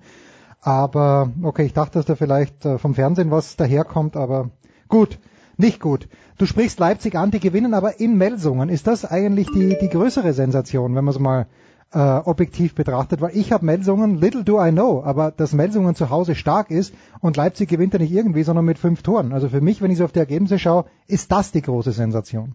Also für mich ist erstmal die Sensation, dass du nicht in der Lage bist, dein Handy stumm zu schalten. Nein, nein, das ist mein, das ist mein Mail-Programm, das ich jetzt sofort stumm schalte. Ja, ja, ich meine, Jens, äh, ein Das bisschen ist- Professionalität wäre Ja. doch wünschenswert. Da hast du recht, da hast du recht. Ähm, nee, das ist jetzt, das ist jetzt schon überraschend, dass Leipzig vor allem so gewinnt in Melsungen. Auch da kann ich nur über das Ergebnis sprechen. Ja. Ich habe es nicht gesehen. Und du weißt ja, ich spreche wahnsinnig ungern über Dinge, die ich nicht selbst äh, wirklich betrachtet habe. Ich spreche nur über solche ähm, Dinge. Ähm, nein, nein, nein, nein, aber die Melsungen haben ja schon äh, seit einiger Zeit Verletzungsprobleme der größeren, der gröberen Sorte, mhm. sodass das jetzt nicht äh, völlig überraschend kommt. Aber ja, ich gebe dir recht, die Deutlichkeit äh, war so nicht unbedingt zu erwarten. Das letzte Mal, wir erinnern uns gut, als du bei uns warst, da haben wir über das spanische Trainerduo in Hannover gesprochen. Hannover gewinnt also gegen Kiel, sind in der Meisterschaft ein bisschen dort, wo sie, wo sie eher hingehörten, als nach diesem fulminanten Start, haben jetzt, glaube ich, drei Spiele verloren. Wie, wie geht's denn Hannover im Moment aus deiner Sicht? Naja, denen geht's sehr, sehr gut. Also äh, zunächst mal haben sie jetzt ähm, die Füchse geschlagen, haben den Füchsen die ersten Minuspunkte beigebracht und das jetzt äh, auch wieder gegen Kiel im Pokal bestätigt. Du kannst ja nicht erwarten, ähm, nur weil du fulminant, wie du es gesagt hast, losgelegt hast, dass du das jetzt äh, niederlagenfrei durch die Saison bringst. Ich habe, äh, wenn, dann nur kleine Dellen gesehen äh, bei Hannover, aber äh, mit Sicherheit keine größeren. Und, und sie bestätigen das jetzt im Moment wieder Woche für Woche. Also sensationell, was da passiert. Und ich kann mir beim besten Willen nicht vorstellen, dass das jetzt auf einen Schlag dann irgendwann weg ist. Hm. Also wo das am Ende, äh, wo, wo man da am Ende dann einläuft, also das, das äh, sollte im Moment, glaube ich, keiner wagen, vorherzusagen. Aber das ist eine ganz stabile Mannschaft und, und äh, mit denen ist definitiv auch weiter zu rechnen. Markus Götz von Sky ist am Start. Ich habe Götz ja auch beim Fußball gehört letzte Woche. Da schaust das du, gell? Wahr. Ja, na, ja, natürlich, hat auch die Konferenz gemacht. Zum VfB kommen wir gleich. Äh, aber eine Frage schon noch, weil die Kieler haben wir erwähnt und äh, ich habe am Sonntag so ein bisschen auch auf Social Media verfolgt, dieses Heimspiel gegen Flensburg in der Champions League. Ist man in Kiel schon so weit, dass man sagt, ein Unentschieden zu Hause gegen Flensburg ist ein Erfolg? Nein, natürlich nicht. Ähm, vor allem jetzt in dieser äh, Champions League Konstellation hätten die Kieler zwingend gewinnen, gewinnen müssen. Also für, für, Kiel steht ja sogar die Qualifikation fürs Achtelfinale auf dem Spiel. Du musst ja mindestens Sechster werden in mhm. dieser Gruppe und guck dir die Gruppe an, guck dir an, wer da spielt, guck dir die Ergebnisse an. Äh, die Kieler werden mehr als genug damit zu tun haben, mindestens Sechster zu werden. Und da hätte es diesen Heimsieg gegen Flensburg gebraucht. Mhm. Aber es ist schon noch ich meine, Kiel, das ist, ich kann mich, kannst du dich nicht dran erinnern, Götz, als ich studiert habe hier in München, sind die Bayern mal in irgendeiner Saison Achter oder Neunter geworden. Sören Lerby war damals, glaube ich, Coach der Bayern. War sie nicht noch schlechter? Ja, oder vielleicht sogar noch schlechter, vielleicht sogar in, fast in Abstiegsgefahr, was man sich ja, ist ja völlig unvorstellbar dieser Tage. Und dennoch hatte ich den Eindruck, selbst damals, wenn die Bayern irgendwo hingekommen sind, waren sie immer noch das Team, wo man sich am meisten drüber gefreut hat, dass es geschlagen wird. Ist es bei den Kielern auch so, dass wenn die nach Stuttgart fahren, es den Stuttgartern viel mehr Freude bereitet, die Kieler zu schlagen, als die Flensburger, die Füchse oder Magdeburg? Ja, ich weiß jetzt nicht, ob, ob, ob Stuttgart da das passende Beispiel ist. Da geht es ja dann um gewachsene äh, um gewachsene Dinge. Also wenn das, was du gerade beschreibst, wenn die Bayern dann halt zum 80. Mal nach Nürnberg gekommen sind, dann hat hm. man sich sicherlich in Nürnberg am meisten über einen Bayern-Sieg gefreut oder in Bremen oder in Mönchengladbach. Hm. Das ist das ist im Handball vielleicht ein bisschen anders. Ich denke schon, dass äh, diese Mannschaft, die in den letzten 20, 25 Jahren äh, oder die in dieser in dieser Zeit äh, Jahr für Jahr vom Kiel eins übergebraten bekommen haben, ja, wie mhm. was weiß ich, Lemgo, Gummersbach, du, da freut man sich schon ganz besonders äh, ja. über einen Sieg gegen den THW Kiel. Der, der, der THW hat schon seit längerer Zeit seine Menschlichkeit zurück. Äh, das hast auch du mitbekommen. In den letzten äh, zwei Spielzeiten hat nur zum dritten Platz gereicht. Im Moment äh, kann man gar nicht absehen, äh, wo das, wo das hinläuft in dieser Saison. Übrigens, völlig weg sind die Kieler äh, noch nicht, nicht, nicht vergessen, also nicht zu früh das Grab äh, ausheben. Aber man weiß es einfach im Moment wirklich überhaupt nicht, wo es hingeht. Äh, die Menschlichkeit ist zurück. Davor waren sie, glaube ich, zehn, oder was heißt, glaube ich, ich weiß es, waren sie zehnmal Meister in elf Jahren. Hm. Und ähm, äh, zwischendrin war, äh, gab es auch diese legendäre 68 zu 0 Punkte Saison und alle saßen da und dachten sich nur, um Gottes Willen, wo soll das enden? Äh, keine Spannung mehr in der Handball-Bundesliga, dass sich das so entwickeln würde, hätte ich nicht für möglich gehalten.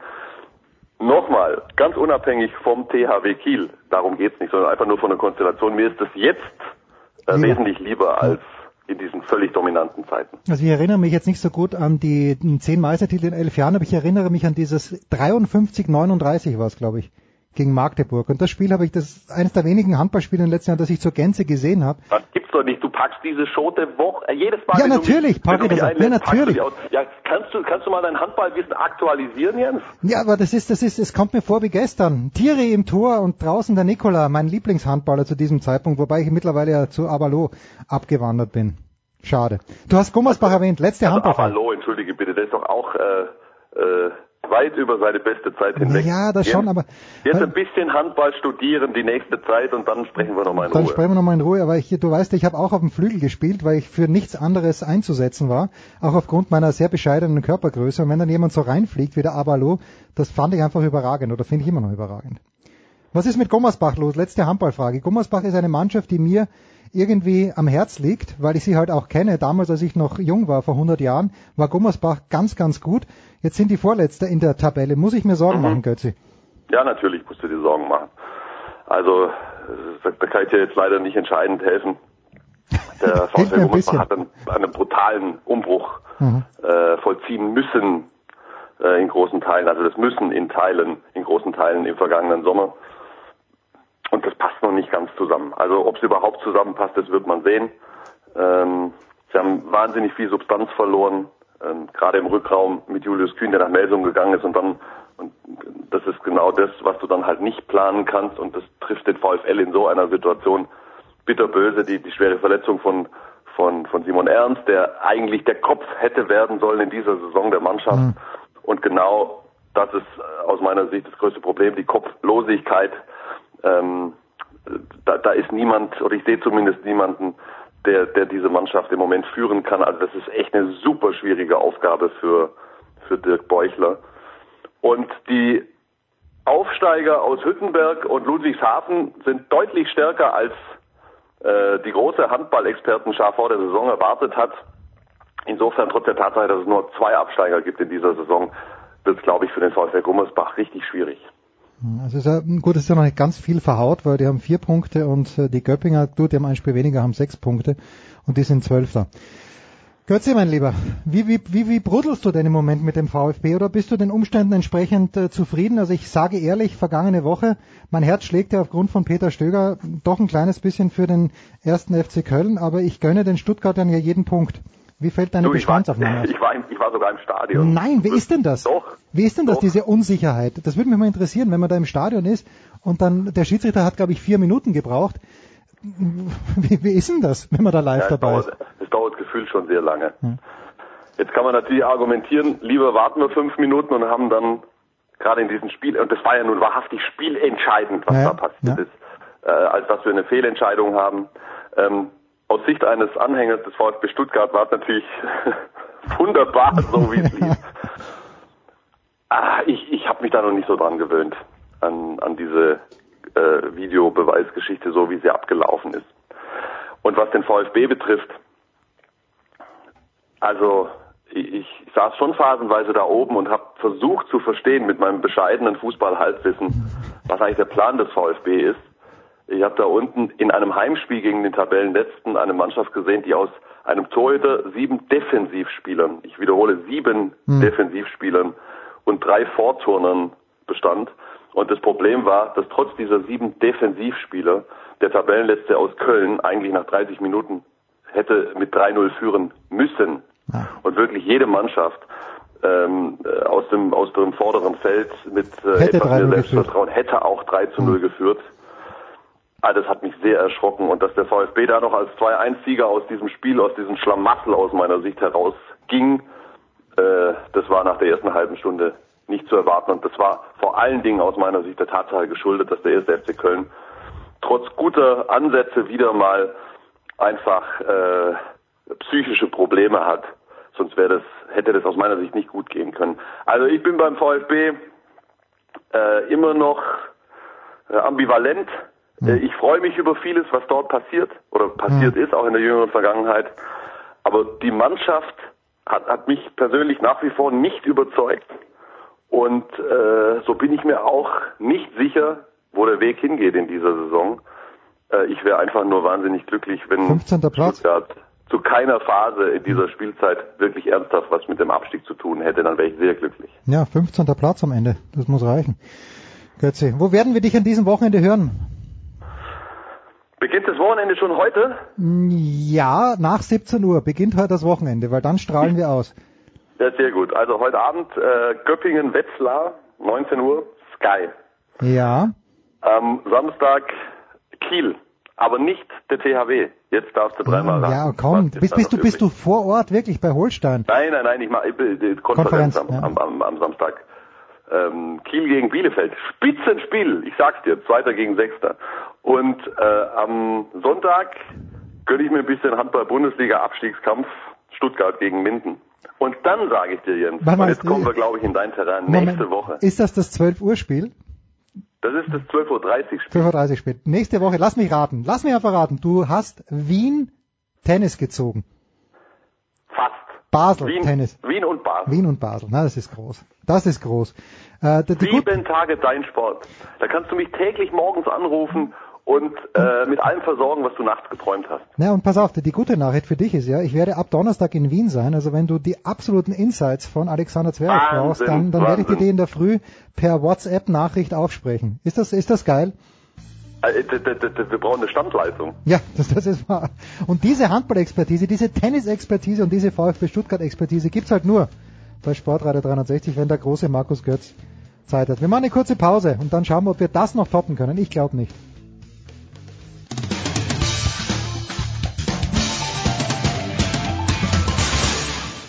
Ja, hallo, hier ist Steffen Weinhold. Ihr hört Sportradio 360.de und ich wünsche euch viel Spaß.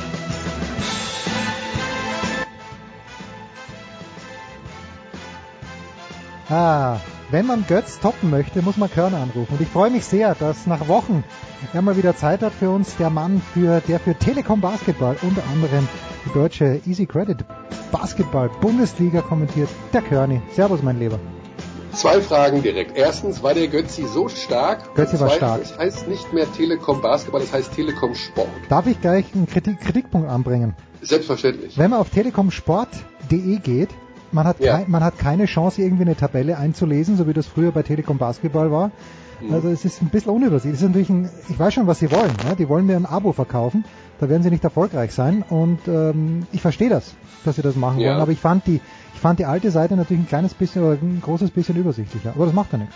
Du willst also, dass neben den Möglichkeiten dort die Spiele anzuklicken in den verschiedenen Sportarten auch noch redaktioneller Inhalt eingepflegt wird. Kann ich die Kritik so weitergeben? Bitte mach das. Du bist ja selbst der Chefredakteur dieser Seite. Äh, so Nein, wie es, bin ich nicht. So wie ich es halt im letzten Jahr gewohnt war, gewissermaßen. Da bin ich auf Ja. die Te Telekom Basketballseite gegangen, habe dort einen Blog vom großen Stefan Koch gehabt, zum Beispiel. Und äh, wo, wo finde ich denn jetzt den, den Blog vom großen Stefan Koch? Ähm, Oder gibt's nicht tatsächlich gibt's, also es gibt eine, einen Facebook-Auftritt von Telekom Sport. Dort findet im Grunde einiges statt, was eben redaktionellen Inhalt angeht. Hm. Wenn du tatsächlich Stefan Koch lesen willst, musst du auf die Seite der Easy Credit BBL gehen. Ah, da bin ich jetzt sogar. Die habe ich auch gefunden. Das ist stark. Aber erst erst jetzt vor zehn Minuten, da konnte ich mir jetzt nicht einlesen. Hilft ja Ja. nichts. Ähm, aber du weißt schon, dass auch andere ähm, Streaming-Portale keinen redaktionellen Content auf ihrer Startseite haben. Ne? Ich weiß jetzt nicht, warum du die Kritik ausgerechnet äh, auf Telekom Sport anwendest, aber Na, weil, weil ich das aus dem letzten Jahr so gewohnt war, mein lieber Michael, und weil ich bei der Zone, wo ich ja selbst meine kärglichen Brötchen verdiene, äh, ich weiß nicht, ob du darauf anspielst, aber vielleicht ein bisschen. Vielleicht, aber dort gehe ich ja hin, um das zu sehen. Das heißt, äh, Telekom Sport wird im nächsten Jahr um die Champions League Rechte mitbieten. Habe ich das richtig interpretiert? Warte, ich muss mal kurz The Zone ausmachen. ja, weil du ein alter Freund des Damen-Tennissports bist und jetzt natürlich Nein, schon um 10 Uhr ich Vormittag Moskau mich anschaust. einfach vergewissern, dass da wirklich auch kein redaktioneller Inhalt ist. äh, Michael, wollen wir über die österreichische Wahl sprechen oder doch über Basketball? Ich weiß es nicht. Das ist mir auch, äh, ich freue mich so, dass du wieder da bist, oder wollen wir jetzt schon über Senf sprechen? Wir können über die österreichische Wahl sprechen. Ich habe mich bei meiner Tochter informiert, die Ja. in Wien ja lebt, was Ja. es denn mit der Liste Pilz auf sich hat. Ich dachte, das ist eine Schwammerlpartei. Ja, ist die haben ja ja auch. fast 5% geholt, aber das ist wohl ein Mann, der heißt Pilz. Peter Pilz, äh, ein, ein grünes Urgestein, der von den Grünen äh, mitgeteilt bekommen hat, Peter, es war eine schöne Zeit mit dir, aber wir brauchen dich nicht mehr, woraufhin der Pilz gesagt hat, ja, dann schauen wir mal, wer wen braucht. Und Ja. äh, jetzt, jetzt sind die Grünen weg und der Pilz ist äh, mit seiner Liste im Nationalrat. Er hat sich früher mal einen Namen als Aufklärer gemacht. Der Unbestechliche, wie er auch genannt wird.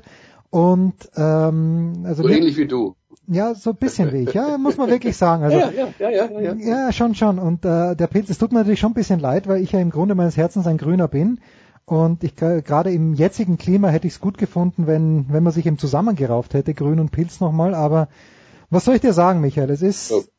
Wenn die selbst schon die Grünen untereinander zerstritten sind, wie sollen sich dann die Katalanen und die, wie heißen die anderen, die nicht Katalanen sind, die Restspanier einigen? so, und ich finde, ich fand übrigens deinen Beitrag auf Twitter überragend. Michael, weil ich habe mir dieselbe Frage gestellt zu diesem Thema. Warum sind es die Katalanen, die aber in Katalonien wohnen? Ja, ja, verstehe ich auch nicht. Aber ich wurde auch beschimpft, also ob ich sie nicht alle hätte, diese Frage zu stellen. Aber ich finde das ganz das ist normal. absolut legitim, also, diese Frage. hat ein Katalane wohnt in Katalanien. Ja, genau. Ein Katalone in Katalonien. Aber es sind Katalanen in Katalonien. Und das kapiere ich nicht.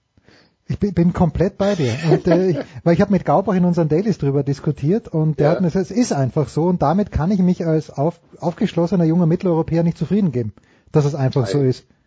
Ich verstehe es auch nicht. Aber gut, es gibt tatsächlich auch Wichtigeres auf dieser Welt. Ja, aber das ist nicht die Easy Credit BBL. Du bist ein bisschen verschnupft, Michael. Muss ich mir, muss ich mir Sorgen wegen unseres montäglichen Termins machen? Äh, nein. Ich bin, das ist schon deutlich besser geworden. Ich Okay. bin ein bisschen verstupft, das stimmt, aber mehr auch nicht.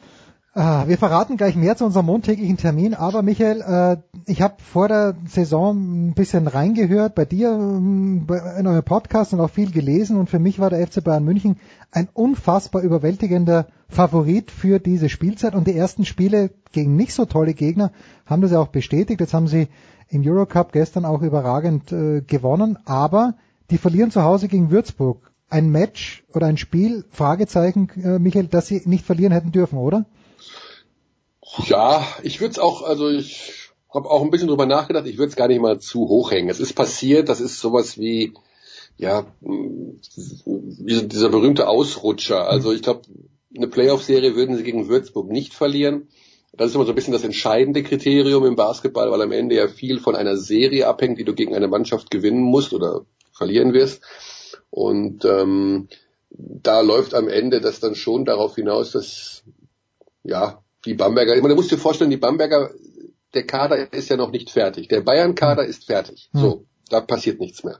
Aber den Bambergern werden noch entscheidende Dinge passieren. Also da werden zwei Spieler noch hinzukommen, da werden eventuell noch ein, zwei Spieler gehen müssen, wie auch immer. Dieser Kader ist nicht fertig. Und wenn der mal fertig ist, vielleicht Weihnachten. Weihnachten kann man dann mal drüber nachdenken, wie das dann sich so darstellt. Äh, Dann wissen wir auch mehr über die wahren Kräfteverhältnisse. Wo kriegen die Bamberger jetzt dann ihre Spieler her? Sind das Spieler, die in der NBA durch, durchs Roster fallen, und zwar im wahrsten Sinne des Wortes? Oder wo kriegt man denn jetzt wirklich kompetente Spieler her, die einer Mannschaft wie Bamberg helfen können? Ja, das ist eine herausragende Frage. Ich. Und ich glaube, dass sie auf der Geschäftsstelle der Bamberger genau sich diese Frage auch stellen. Du hast nämlich noch ein Problem. Ähm, es geht darum, dass Elias Harris ja langfristig ausfällt und Elias Harris ist Deutscher. Ja, okay. Ja, das heißt also, du brauchst eigentlich, weil die haben ja eh schon acht Ausländer, äh, sechs dürfen nur spielen in der BBL, ähm, brauchst du ja einen Deutschen. So, den gibt's nicht. Also ich wüsste jetzt keinen Vierer oder Fünfer, positionstechnisch gesehen, der einen deutschen Pass hat und auf der Straße steht und Euroleague oder BBL-Qualität hätte. Tibor Pleiss. Ja, der ist in Valencia da und ähm, Und bleibt auch dort. der ist happy, ja, ja, der ist, den kriegst du da jetzt nicht weg. Und andere Anwärter sind schwierig rauszukaufen aus den Verträgen oder wie auch immer. Also das ist eine, eine richtige, richtige Aufgabe für die Bamberger da, ja, vielleicht Bryce Taylor schnell einzudeutschen oder noch einen Ausländer zu entlassen und wie auch immer. Also das ist echt schwer. Insofern kommt das neben der Problematik, dass du überhaupt erstmal einen finden musst, dann auch noch unabhängig von der ähm, vom, vom Pass, den der mit sich trägt, noch hinzu, dass du eben die Problematik hast mit der deutschen Regelung in der BBL. Ja, die Bamberger, ich meine, so schwach wie sie gestartet sind, haben immerhin äh, schon dreimal gewonnen bei einer Niederlage. Aber Michael, die Ulmer im vergangenen Jahr Meister der, man, man vergisst es ja gerne, aber Meister der Regular Season, haben vier Spiele verloren, erst eines gewonnen. Ist das nur Braden Hobbs oder hat es dort so einen radikalen Umbruch gegeben, dass äh, mit nichts anderem zu rechnen war, dass nicht mal Thorsten Leibenhardt hier Wunder wirken kann. Also der Umbruch ist sicherlich wahnsinnig radikal, weil er nämlich einhergeht mit einer kompletten Umstellung auch des äh, Spielstils. Mhm. Also das heißt, Leibenhardt hat schon darauf reagiert, dass er natürlich einen Raymer Morgan zum Beispiel nicht eins zu eins ersetzen konnte, was ja nicht geht. Also hat man sich überlegt, okay, wir holen andere Spieler mit einer hohen Qualität, aber wir müssen unseren Spielstil ein wenig umändern. Und daran äh, krankt das Ganze auch noch. Also sie spielen ja sehr, sehr wenig nach innen den Ball. Wo früher ein Raymar Morgan war, der irgendwas möglich gemacht hat, gibt's da niemanden mehr. Du hast da diesen Neuseeländer rumlaufen, aber der holt im Wesentlichen Offensiv-Rebounds und macht dann den Ball rein. Aber für den gibt's relativ wenig Systeme. Das heißt, nicht nur, dass die Spieler wechseln und ersetzt werden mussten, wobei ich ihnen zugute halten muss, dass sie sehr gute Spieler geholt haben, mhm. aber du musst eben auch erstmal mit diesem neuen Stil zurechtkommen und das ist alles eine Sache, die dauert, ja, das ist überhaupt keine Frage. Und Dinge, die wir auch als Außenstehende und als Beobachter nicht auf den ersten Blick erkennen, sind ja auch zum Beispiel Sachen, die in der Defensive passieren. Laufwege, äh, Kommunikation, das kriegst du ja alles selbst als Kommentator oft gar nicht mit. Äh, verständigen die sich gescheit, rufen die sich gegenseitig die Blöcke zu und sowas alles. Das alles ist wohl auch noch nicht so richtig da. Ja, und dann hast du plötzlich natürlich äh, auch starke Gegner. Also das ist ja nicht so, dass die jetzt äh, international dagegen irgendjemanden gespielt haben, sondern, mein Gott, Villeurbanne und sowas in Frankreich, das ist halt einfach auch eine sehr, sehr gute Mannschaft. Oder national äh, Bayreuth oder Alba Berlin. Ähm, insofern, ja, haben sie gegen Bayreuth gespielt? Weiß gar nicht. Ich ja, schon. Du, genau. Du und äh, wie gesagt, also ich will nicht sagen, dass das eine schlechte Mannschaft ist, um Himmels Willen. Die haben äh, gute Spieler, aber es braucht Zeit. Warum ist Würzburg Erster? Bei den beiden haben sie gewonnen. Ist es Dirk Bauermann? Ist es Robin Benzing? Warum sind die Erster? Ja, also Benzing macht natürlich schon sehr viel aus, weil du einen Spieler hast, den es äh, so ja kaum gibt in der BBL. Also der Typ ist 2,10 Meter zehn groß hm. und kann Small Forward spielen. Also das ist sowas wie Kevin Durant in der NBA nochmal auf etwas anderem Niveau. Der ist 2,12 und kann Small Forward spielen. Das heißt also, du hast einen extrem beweglichen Spieler auf der Position und das nutzen sie natürlich auch aus. Also Benzing hat das grüne Licht äh, Tag und Nacht an. Der darf im Grunde da seine Stärken ausspielen. Und das haben sie bisher sehr clever gemacht. Dazu haben sie ähm, um Benzing herum mit Stucky, äh, auch einen Spieler, der sehr viel Emotion und auch sehr viel Offensive und Defensive mit reinbringt ins Spiel.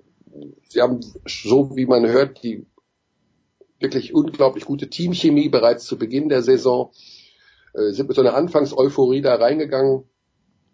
Ja, dann erwischte die Bamberger auf dem falschen Fuß, ähm, gibt's den Bayern mal nochmal ordentlich Dampf. Also das ist schon stark von der Philosophie Bauermann her, natürlich viel Defensive, Defensive, Defensive, aber eben auch in der Offensive mit Benzing und Stuckey Spieler, die dem Gegner momentan Probleme bereiten. Ja, wenn du sagst aber Teamchemie, ist nicht Dirk Bauermann eher im Ruf, nicht der große Meister der Teamchemie zu sein? Ich mag Dirk Bauermann. Ich, ja. ich, aber aber da, da habe ich so irgendwie das in München das Gefühl gehabt, äh, gerade an der Teamchemie wäre es gescheitert. Nee, das glaube ich nicht. Also ich glaube, ähm, dass die Teamchemie, dass der Trainer schon weiß, wo, dass er sich auch ein bisschen raushalten muss, sage ich mal, wenn die Mannschaft da zusammenwächst und mhm. untereinander Seilschaften knüpft und sich gut versteht. Da muss der Trainer gar nicht dann mit rein in den Huddle und sagen, hey Jungs und super, sondern der lässt die auch selber machen und lässt die auch selber Spaß haben. Und ich glaube, dass Dirk das mit seiner Erfahrung sehr gut erkennt und entsprechend weiß, wie er sich dazu verhalten hat. Also Dirk Bauermann und ein Verhinderer von Teamchemie, das Nein, kann nicht ja, Verhinderer, das geht gar nicht. Also ja, aber nicht Verhinderer, aber ich, ich, also in München, das ist, man scheidet ja immer irgendwie im Unfrieden hier und das ging also ratzfatz hier, dass sie ihn in München verabschiedet haben und dann war mein Eindruck, dass das gesagt wurde, naja, also das, im Team hat es nicht mehr gestimmt mit der Chemie, aber gut, das war Ja, das war so ein bisschen die Ausrichtung des Vereins. Also wie gesagt, die, die wahren Gründe wurden ja nie nach außen getragen. Hm. Ähm, und dabei sollte man es belassen. Das mache ich gerne. Pass auf, ich lese mir, ich lese dir mal folgenden Tweet vor. Und zwar von Budul, wer auch immer Budul ist. Micha Körner philosophiert mit Österreich über Basketball. Großartig wie früher in Ed Sportradio 360, aber jetzt bei Telekom Sport. Lass mich raten, du hast mit Raul Körner gesprochen.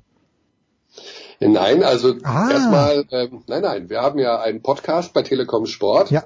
äh, abonnierbar, wie auch alles andere bei Podcasts über die diversen Apps und Soundcloud und so weiter.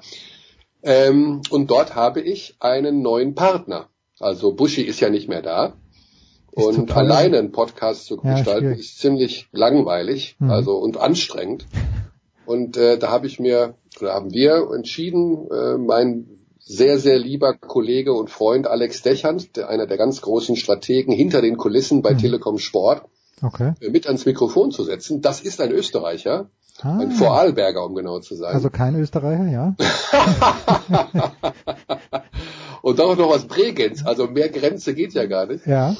Ähm, genau, äh, ja, und das haben wir jetzt zweimal gemacht, das funktioniert hervorragend. Und wir, mit dem kann man eben tatsächlich, muss ich sagen, ähnlich wie mit dir, vergleichbar wie mit dir, äh, über Gott und die Welt reden, also auch über österreichische Wahlen oder was weiß ich, irgendwelche Insektensterben in Deutschland, was ich übrigens auch ein ganz schwieriges und wichtiges Thema äh, halte. Äh, insofern macht das viel Spaß und wir haben ja kurzweilige 90 Minuten jetzt wieder erlebt und unter anderem eben auch mit Dick Bauermann gesprochen Ah. in unserem neuen Podcast. Insofern möchte ich da auch noch mal darauf hinweisen, Ja. wer sich dafür interessiert, ist herzlich eingeladen, das äh, sich anzuhören. Wie das so ist bei Sportradar 360, wenn Körne zurück ist, die Freude ist groß und äh, du darfst jetzt was wünschen, Michael. Also ganz ehrlich, äh, legen, legen wir die Karten auf den Tisch. Gaub und ich haben uns nichts mehr zu sagen. Und Gaub, Ja. Gaub und ich ähm, schmecken auch nichts mehr. Weil wir, Bei eurem Senftest. weil wir 8000 Senfe getestet haben. Jetzt darf ich jetzt hier schon bekannt geben, Michael Körner wird im Viertelfinale bei unserem Senftest dabei sein. Michael, Ja. wozu, außer jetzt natürlich die, den üblichen Verdächtigen, aber wozu würdest du gerne oder an welchem Objekt würdest du gerne deinen Senf testen? Ja, ich äh, bin tatsächlich ein Freund des also ich sehe ja, ich habe ja, ich kenne ja euren Senftest und äh, ich, ich finde es auch in Ordnung, mit Leberkäse und ähm, Wiener zu arbeiten, aber also so eine Bratwurst frisch vom Grill, So eine dicke Bratwurst oder eine kleine Bratwurst? Eine dicke. aber, aber auch eine weiße Bratwurst, also keine rote. ja, ja, ja, okay. gut. Weiße Bratwurst vom Grill hat natürlich also auch ja nochmal ganz neue Geschmacksoptionen, würde ich sagen. Also das fände ich schon. Ich, ich will aber euch keinen Aufwand. Also ich will ja nicht jetzt, dass ihr da. Äh, Michael, das ist doch kein Aufwand. Wir kommen mit unserem Ontario bei dir vorbei, stellen in den Garten und alles ist gut. Das ist doch also tatsächlich findet das bei mir im Garten statt. Ist das schon entschieden? Wenn du uns da reinlässt, dann ja. Wenn nicht, müssen wir uns ein anderes Örtchen. Wir, wir, wir dachten, wir machen es dir einfach und kommen bei dir vorbei.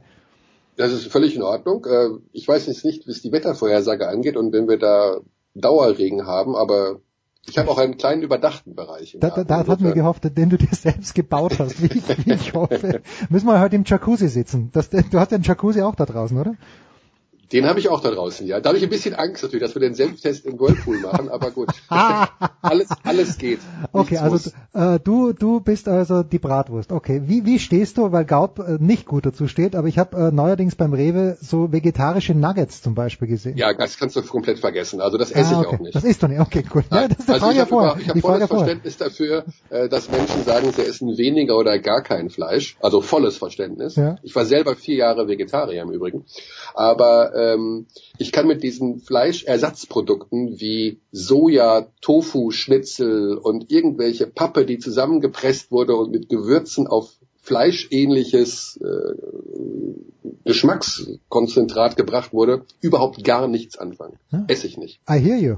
Na gut, dann, das ist ausgeht, dann, bring- dann bringen wir eine schöne große Bratwurst mit. Äh, wir werden ein paar neue Dinge einführen, weil im Viertelfinale muss etwas Neues kommen und die Details, die Oh. machen wir. Oh, okay. Naja, die ma- ich, ich habe ich hab wirklich eine Idee und äh, die werde ich aber weder dir noch Gaub sagen, nicht, dass ihr mir die ausreden Ah. könnt, aber es muss was Neues kommen, weil wir können nicht den Dijon-Senf zum Beispiel zum dritten Mal hintereinander jetzt an, an Weißbrot testen. Da muss, da muss jetzt eine Variation her. Hilft da nichts. Ach so, weil ach, ähm, klar, die die Senfe wiederholen sich ja jetzt sozusagen. Sie treten Ja, ja. nur noch mal neu gegeneinander an. neue Gegner und wir brauchen eben neue Tester und äh, Gaub 3000 ist der YouTube-Kanal, wer das noch nicht weiß. Weil, Ja, jo klar. Jonas Friedrich wusste nicht, dass wir Senftests machen und ich denke mir, in welcher Welt lebst du, Jonas? Das kann nicht sein. Aber Das tut mir bitter. natürlich leid. Also ja, ist bitter. Weiß Karl das Spricht sehr wenig gegen Jonas, weil das ein sehr lieber Mensch ist, aber in dem Fall muss ich sagen, machen wir mal das Rote Kreuz dahinter. Michael, wo werden wir bei dir den grünen Haken an diesem Wochenende dahinter machen? Wo hören wir dich denn? Ja, ich habe äh, ein, ich mache nicht keinen Senftest, ich mache eine Art Bahntest. Das heißt, ich fahre mit der Bahn nach Berlin. Vorbildlich. Und äh, um dort äh, am Samstag Alba Berlin zu testen dann und fahre am Sonntagmorgen von Berlin mit dem Zug nach Oldenburg, um weit. dort an, in Oldenburg am Nachmittag Oldenburg gegen Ulm zu machen, um dann am Abend von Oldenburg mit dem Zug nach München zu fahren. Also das ist tatsächlich Bahntest in Rheinkultur. Äh, ich habe mir fünf Hörbücher runtergeladen und Schön. hoffe, dass ich da ein bisschen vorankomme. Das hoffen wir auch, damit du Montag dann ausgerastet bist. Hast du einen, bevor wir überhaupt Senf testen, man muss schon fragen, weil ich habe meine Karten ja auf den Tisch gelegt. Der Estragon von Martin Markov ist mein Prä-Favorit. Hast du irgendeinen Senf, wo du sagst, das ist meiner? Tatsächlich bin ich, ähm, hat mir, es ist wirklich wahr, was ich jetzt sage, ein Spätzle vor mir, der Österreicher ist, äh, mal Estragon-Senf mitgebracht und meinte, probier den noch mal. Und der ist wirklich überragend. Also ich bin auch ein Freund des Estragon-Senfs. Ich bin aber auch. Ich, Warte mal, Kai Dittmann möchte gerade rein. Äh, ein Riegel und außenrum. Äh, ja, bitte. Ein, ein Senf, ein Freund des hast, du, Estragon-Senfs. bist, du hast einen Riegel vor deiner Tür, du bist eingesperrt. Nee, Kai kommt nicht rein, aber jetzt ist er drinnen, ja. Gut. Kai kommt überall rein. Kai kommt über rein. Ja, bitte. Also ganz schnell noch. Ein Estragon-Senf aus Österreich, ja. Ja, genau. Also ich will euch jetzt nicht äh, Nein. bei Senfgeschichten langweilen. Wir machen das ja dann ausgiebig im Viertelfinale. Wir langweilen die Leute ausgiebig im Viertelfinale. genau. Großartig. Also Michael ist am Wochenende im Zug und am Montag werden wir ihn Wann belästigen. kommt ihr denn welche Uhrzeit? Ich muss das ungefähr wissen. Wie, wie sähe es 15 Uhr aus bei dir? Ah, Ich glaube 15 Uhr kriegen wir hin. Stark. Gut. Vielleicht bringen wir auch noch jemand anderen mit. Aber äh, wenn dann Ernst? jung, weiblich und, äh, und willig. Now we are talking. Siehst du? Gut, das war der große Michael Körner. Danke, Körny. Kurze Pause, da geht's hier weiter.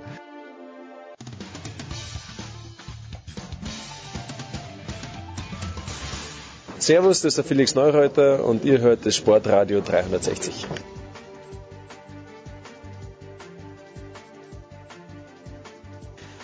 Es geht weiter in der Big Show 328 mit unserer wieder mal erweiterten Motorsportrunde und ich freue mich sehr wie jede Woche dabei. Stefan der Voice Heinrich, Servus der Voice. Einen schönen guten Tag euch allen. Dann äh, von motorsport.com Stefan Ehlen, Servus Stefan.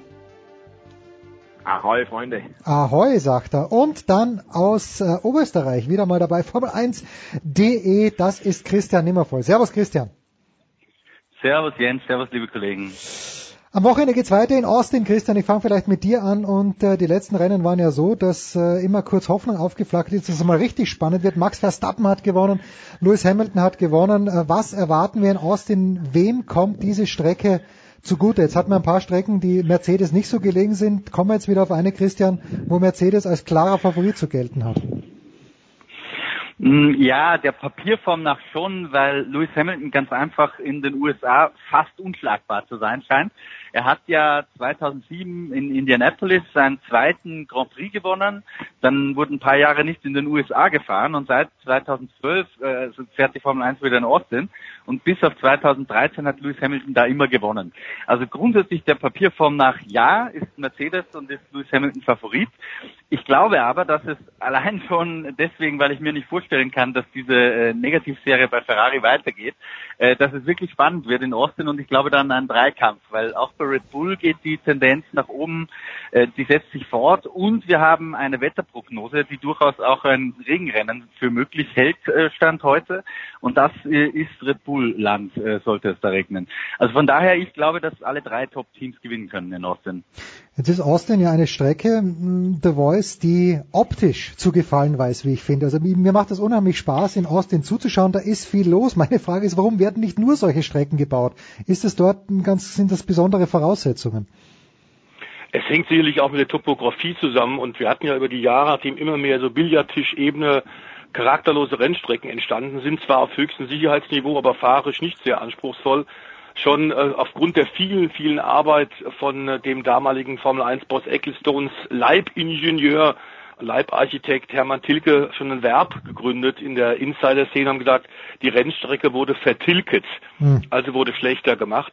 Ähm, äh, inzwischen müssen wir sagen, äh, gibt es eine Menge Gegenbeispiele und Austin, du hast völlig recht, ist einer. Da hat man tatsächlich auch versucht, verschiedene Elemente, attraktive Elemente von anderen Rennstrecken ähm, mit einzubinden. Die Topografie war ein weiteres, also diese Anfangssequenz zum Beispiel Bergaufstück erinnert tatsächlich an den alten Österreich-Ring mhm. doch sehr, sehr stark.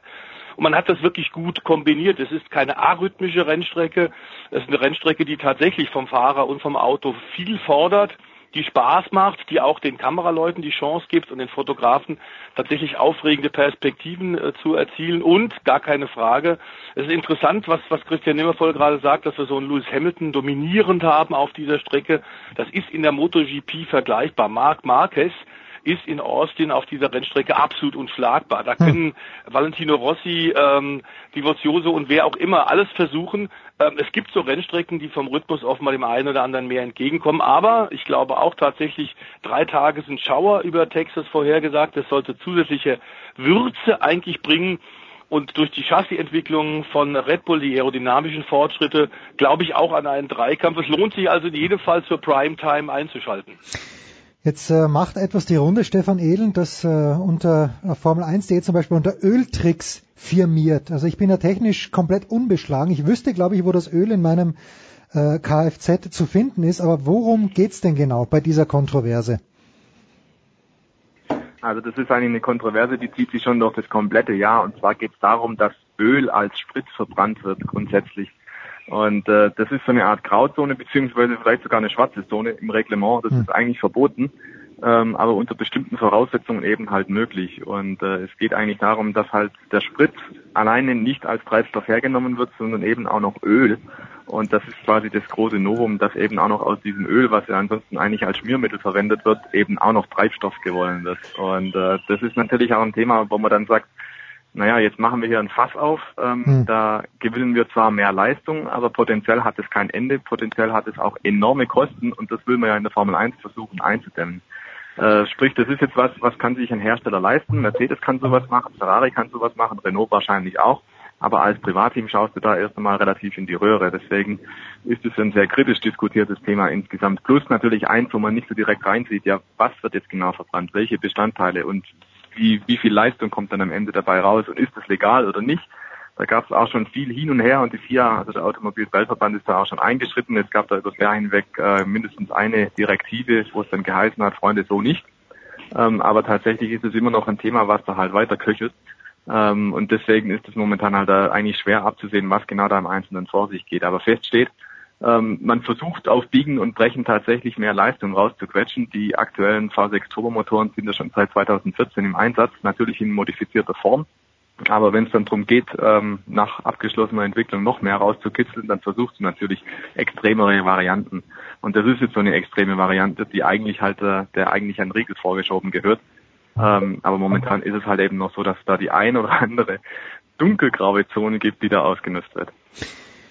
Christian, am Wochenende also Austin äh, mit Lewis Hamilton als großen Favoriten. Für wen geht's denn aus deiner Sicht jetzt noch besonders viel in, in den letzten paar Rennen oder sind die einigermaßen ordentlichen Cockpits für 2018 ohnehin schon vergeben?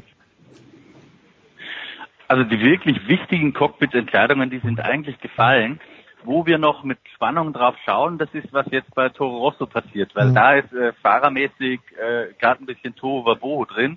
Äh, es debütiert jetzt Brandon Hartley, der Le Mans gewonnen hat dieses Jahr, der auch Sportwagen-Weltmeister wurde als Porsche-Werksfahrer äh, im LMP1. Der kommt jetzt als ehemaliger Red Bull Junior zu Toro Rosso zurück und bekommt da seine Chance, weil ja Carlos Sainz zum ersten Mal im Renault fahren wird. Und das zweite interessante Cockpit, das für nächstes Jahr noch zu vergeben ist, ist bei Williams, ähm, wo diese Woche Robert Kubica in Ungarn ein 2014er Williams getestet hat. Paul Di Resta übrigens ebenfalls. Also mhm. auch da ist die Fahrerfrage noch unbesetzt. Aus deutscher Sicht hoffen wir, dass Pascal Wehrlein eine Mini-Chance zumindest hat auf diesen Williams Drive.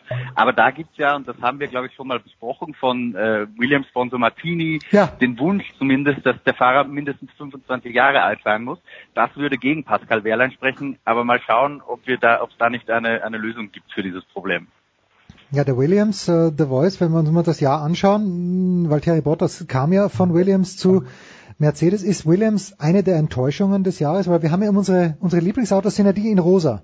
Und äh, mhm. der Williams, ich dachte mir, irgendwann muss hier mal ein Sieg kommen. Ist das enttäuschend, dass in diesem Jahr eigentlich nichts weitergegangen ist? Kann man so sagen, gerade im Vergleich ähm, tatsächlich zu Force India ähm, gab es nur wenige Rennen, bei denen die wirklich die Williams, die Martini Williams beeindruckt haben und wirklich auch in der Lage waren, in die Top 5 zu fahren aus eigener Kraft. Ähm, ich glaube aber tatsächlich, dass man bei denen auch mittelfristig denkt, der Motorenvertrag mit Mercedes ist längerfristig. Man hat eine Menge Leute schon im letzten Winter geholt. Äh, man bringt die technischen Abteilungen auf Vordermann. Ich glaube schon, dass Williams auf dem Weg zurück ist. Äh, aber wir haben an der Spitze die Top 3, wie so oft schon erwähnt. Da musst du überhaupt erst mal hinkommen. Und Force India ist eine harte Nuss zu knacken. Hm.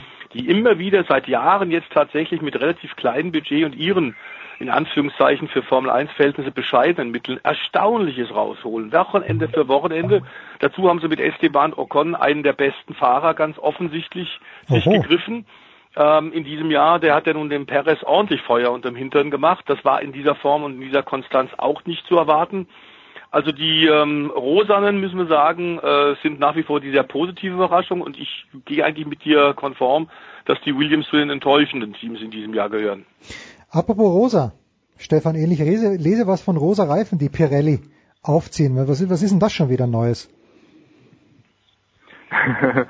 das ist also keine neue Reifenmischung, sondern das ist nur ein Publicity-Stunt gewissermaßen. Also ich glaube, da geht es ähm, um Krebsvorsorge oder etwas dergleichen. Ah, ah, okay, das kennen wir aus der NFL, genau, das kennen wir. Ja. Bitte. Und da will man quasi Werbung machen. Also das ist äh, vor allem bei den amerikanischen bzw. englischen Ländern oft so, dass da Richtung Oktober, November äh, diverse Aktionsmonate laufen. Ich glaube, ich kann mich erinnern, diesen Movember gibt's auch. Da lässt ja. man sich dann einen Schnurrbart stehen als Mann, äh, da auf gewisse Themen hinzuweisen. Also vorrangig ist es Krebs. Und äh, in diesem Fall ist es dann so, dass da quasi Pirelli diese Awareness raisen will. So ist es, glaube ich, in der Fachsprache, to raise Awareness ähm, eben für diese Aktion beziehungsweise für, für den Brustkrebs als Thema. Tja, also ich überlege übrigens auch, mir diesen Bart stehen zu lassen. Ich weiß, ich habe so einen, so einen unregelmäßigen Bartwuchs, aber für einen Schnauzer sollte es reichen. Wen wir schon lange nicht mehr gesehen haben in einer Formel 1 ist ein Österreicher, lieber Christian. Lukas Auer fährt die DTM. Zur DTM kommen wir dann separiert, aber gibt's denn bei uns zu Hause, und damit meine ich Österreich, gibt's da irgendwie so einen Buzz, dass man sagt, okay, das könnte der nächste Formel 1-Fahrer sein, oder ist Lukas Auer da überhaupt nicht auf dem Schirm der österreichischen Öffentlichkeit? Also für 2018 gibt es keine Chance mehr für Lukas Auer irgendwo unterzukommen. Er hat ja diesen Sommer in Ungarn die Möglichkeit gehabt, den Force India zu testen, hat das auch, soweit man hört, äh, anständig gemacht. Aber das Problem aus seiner Sicht ist, dass so viele junge Fahrer momentan nachdrängen in die Formel 1. Mhm. Ähm, sehr begnadet und großteils eben auch mit Unterstützung von irgendwelchen Werken. Also Giovinazzi und Leclerc zum Beispiel, die äh, von, von Ferrari unterstützt werden und die bei Sauber für ihn zum Problem werden. Also das wird ganz, ganz schwierig. Längerfristig gedacht, 2019 wird ja ganz viel Bewegung in den Fahrermarkt reinkommen, weil gerade auch bei den Top-Teams viele Verträge auslaufen. Ein Felipe Massa steht wahrscheinlich am Ende seiner Karriere. Also längerfristig würde ich das nicht ausschließen, dass Lukas Auer vielleicht seine Chance bekommt. Für 2018, glaube ich, kann man aber schon sagen, ist das Thema durch. Gibt's denn, ähm, um bei dir zu bleiben, Christian, aber jetzt mal ganz realistisch, gibt's denn in Österreich mit Ausnahme von Red Bull irgendeinen Sponsor, man wird ja nicht so wie damals Niki Lauda Reifeisen finden können, die unfassbar viel Kohle in die Hand nehmen, damit ein junger Mann Autorennen fährt. Also mir fällt jetzt niemand ein. Ja, also auch da sind wir theoretisch beim Lukas Auer, der ja von BWT unterstützt wird. Das ist ein Hersteller von äh, Wasseraufbereitungsanlagen. Das mhm. ist meines Wissens eine österreichische Firma, ähm, mhm. die ja auch bei Force India Sponsor ist und deswegen auch äh, der Test zustande gekommen mhm. ist von Lukas Auer im Force India. Ob jetzt BWT aber dieses ganz große nationale Interesse hat, unbedingt einen Österreicher in die Formel 1 heben zu müssen, das wage ich mal vorsichtig zu bezweifeln. Also ich glaube, denen geht es eher um die Markenpräsenz als darum, äh, einen Österreicher wieder in die Formel 1 zu bringen. Und abgesehen von Lukas Auer sehe ich momentan keinen, der sich jetzt in den nächsten ein, zwei, drei Jahren unbedingt aufdrängen würde für die Formel 1. Wie sieht man, wie sieht man das in Deutschland? Ja, wie, wie, wie sieht man das in Deutschland? Ja, der Voice, wie sieht man es in Deutschland? Also ich glaube, dass tatsächlich wir uns da äh, um den Lukas noch keine äh, endgültigen Sorgen machen müssen. Der ist noch wahnsinnig jung und ein zweites Jahr jetzt äh, auf vergleichbarem Niveau in der DTM äh, wird ihm sicherlich den Weg in Richtung Formel 1 bei weitem nicht versperren. Es lief in diesem Jahr in der ersten Saisonhälfte in der deutschen Tourenwagen Masters für ihn hervorragend. Ähm, dann ganz offensichtlich aber ein größeres Problem insgesamt von Mercedes, die ja auch schon gesagt haben, sie müssen tatsächlich alle Ressourcen in die Formel 1 schmeißen und ziehen sich deswegen Ende 2018, Ende nächstes Jahres aus der DTM zurück.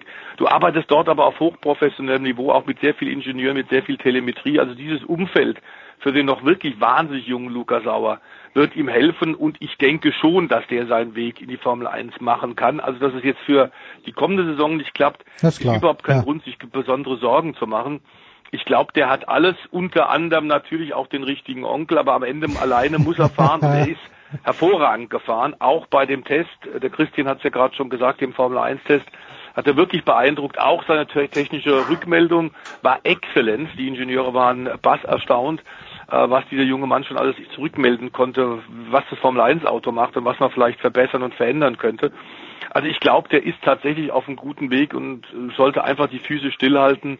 Äh, Es wird sich eine Möglichkeit für ihn ergeben. Über die DTM sprechen wir gleich nach einer kurzen Pause. Den Christian verabschieden wir mit folgenden zwei Fragen. A, kann man bei euch noch draußen Tennis spielen? B, wirst du nächste Woche in der Stadthalle sein? Äh, A kann man, aber ich kann es nicht, weil bei mir der, der Umbau des Hauses weiter voranschreitet und mir ganz einfach die, die Zeit zum Tennisspielen momentan fehlt, was man leider auch am Bäuchlein merkt, muss ich dazu sagen. Ah, nein, nein, und, nein. Äh, und äh, was war die zweite Frage Ob du, jetzt? ob du kommende Woche in der Stadthalle sein wirst, um äh, Äh, Wiener Stadthalle. Ja, das werde ich leider nicht schaffen, weil Austin ist ja ein Back-to-Back mit Mexiko ähm, Hm. und da ist leider keine Chance, dass ich äh, Stadthalle einschieben kann. Tja, ich werde mir Austin zu Hause und Mexiko dann on the road anschauen. Christian, danke dir. Stefan und Stefan bleiben da. Wir machen eine kurze Pause, dann sprechen wir über die DTM und über NASCAR.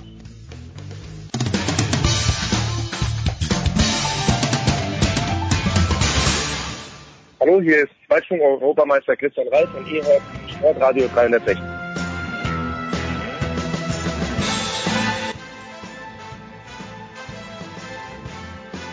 Es geht weiter, der Big Show 328 mit Stefan der Voice Heinrich und mit Stefan Ehlen zum Motorsport. Und die DTM-Saison ist vorüber. Stefan Ehlen, äh, Gerhard Berger ist angetreten als neuer DTM-Schiff, um alles zu verbessern. Hat er wenigstens ein bisschen was verbessert aus deiner Sicht? Ja, ich glaube schon. Er hat da ein bisschen frischen Wind reingebracht. Es war doch ein recht verstaubter Haufen. Ähm, verstaubt in, dem, in der Hinsicht, dass es doch recht politisch war insgesamt und dass die Meinungen sehr festgefahren waren und dass es da eigentlich hauptsächlich politische Scharmützel gab und weniger Zweikämpfe auf der Rennstrecke. Und ich glaube, Gerhard Berger hat da einen anderen Spirit reingebracht, so nach dem Motto, Mensch, wir müssen jetzt mal gucken, dass wir die Rennserie mal aufmöbeln, dass wir das Produkt ansprechend gestalten und dass wir vor allem gucken, dass es nicht allen gefällt, den Herstellern, die da mitmachen, sondern dass die Fans ihren Spaß haben. Bisher ist es ja wirklich ein Technokratensport und es ist eher so, dass die Techniker und die Ingenieure die Regeln aufstellen und da alles ganz genau durchrechnen und jeder versucht irgendwie seinen Vorteil rauszufinden, weil, und das ist das Einzigartige und Kuriose in der DTM, diejenigen, die mitmachen, auch die Regeln machen. Mhm. Also sprich, es gibt da keine Behörde von außen, die das Reglement aufstellt und jeder muss sich fügen, sondern BMW, Audi und Mercedes, die sagen dann mehr oder weniger, so hätten wir es gern. Und dann machen wir auch mit und das ist tatsächlich eine seltsame und einzigartige Situation im Motorsport. Und Gerhard Berger hat da immerhin schon äh, ein paar Akzente gesetzt. Zum Beispiel gab es ja in der DTM-Saison 2017 auch die sogenannten Performance-Gewichte. Also das ist quasi ein Ballast, den man dann mitschleppt, um dann auszugleichen, dass alle Marken in der Theorie gleich stark sind. Also sprich, wer an Geschwindigkeit überzeugt hat, der kriegt ein paar Kilos rein und wer halt langsamer war, der kriegt ein paar Kilos raus, dass in der Theorie alle auf gleichem Niveau fahren, dass in der Theorie jeder siegen kann. Ähm, die Regeln waren aber halt etwas auch kurios, weil in der DTM geht nichts ohne Politik. In der DTM geht nichts, dass da nicht ausreichend gerechnet und gemacht wird. Aber leider ist es auch so, dann legt man sich halt irgendwann mal auch ein Ei, weil irgendein Nachteil oder irgendein Schlupfloch gibt's immer. Und so war es auch dann dieses Mal. Und das Ergebnis waren dann große Streitereien, hauptsächlich politischer Natur eben, weil dann wieder der eine unzufrieden war. Am Samstag gab es einen BMW-Sieg, am Sonntag gab es einen Mercedes-Sieg. Hm. Dann war BMW unzufrieden, weil sie Kilos reingekriegt haben für den Sonntag. Und Audi war unzufrieden, weil sie gar kein Rennen gewonnen haben und so weiter und so fort. Äh, Und damit hat man jetzt zum Glück äh, Schluss gemacht. Man hat während der Saison diese Performance-Gewichte noch abgeschafft. Das war ein wichtiges Ziel von Gerhard Berger, dass man da rein einen Tisch macht. Und das hat er tatsächlich auch hingekriegt. Ähm, das ist, glaube ich, nach außen hin plakativ gesehen wahrscheinlich seine größte Leistung, dass er das auf den Weg gebracht hat.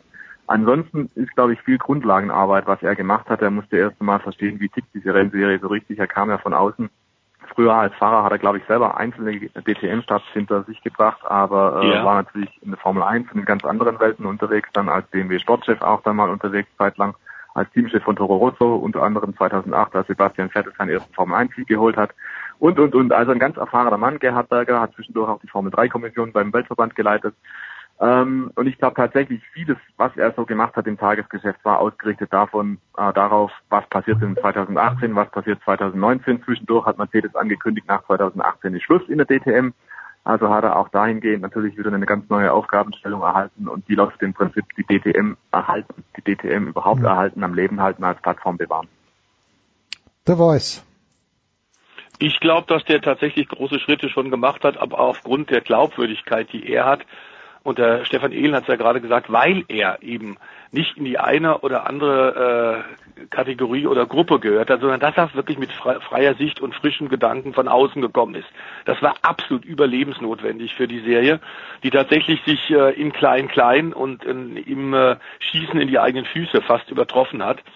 Äh, und da liegt ganz klar das Problem äh, darin, dass die Hersteller viel zu viel Mitspracherecht haben und der nationale Sportverband der DMSB eigentlich zu schwach ist.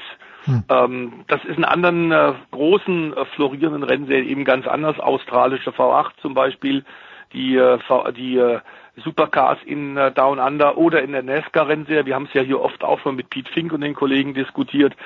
Da sind äh, die Macher deutlich unabhängiger, stärker und können tatsächlich im Sinne des Sports auch ohne große Rücksichtnahme auf Hersteller oder Sponsoreninteressen ähm, tatsächlich das, die richtigen Weichen stellen. Berger hat, glaube ich, ähm, tatsächlich erstmal sich umgesehen, hat Bilanz gezogen und hat eine Menge, Menge Dinge schon bewirkt, aber es sind viele kleine Schritte, also noch nicht der ganz, ganz große Wurf. Das konnte man auch nicht erwarten. Und das Ganze Schade ist eigentlich dran, dass nach wie vor der Sport fantastisch ist. Also wir hatten tatsächlich eine sensationell, sportlich sensationelle Saison mit zwölf unterschiedlichen Siegern. Das hing teilweise auch mit den Performancegewichten zusammen. Trotzdem, wir haben Rennen für Rennen alles genau verfolgt, waren auch oft vor Ort und ich kann dir sagen, das ist äh, State of the Art. Also was die zeigen, ist fantastisch. Aber klar, man muss mittel- und langfristig jetzt an die Planungen rangehen.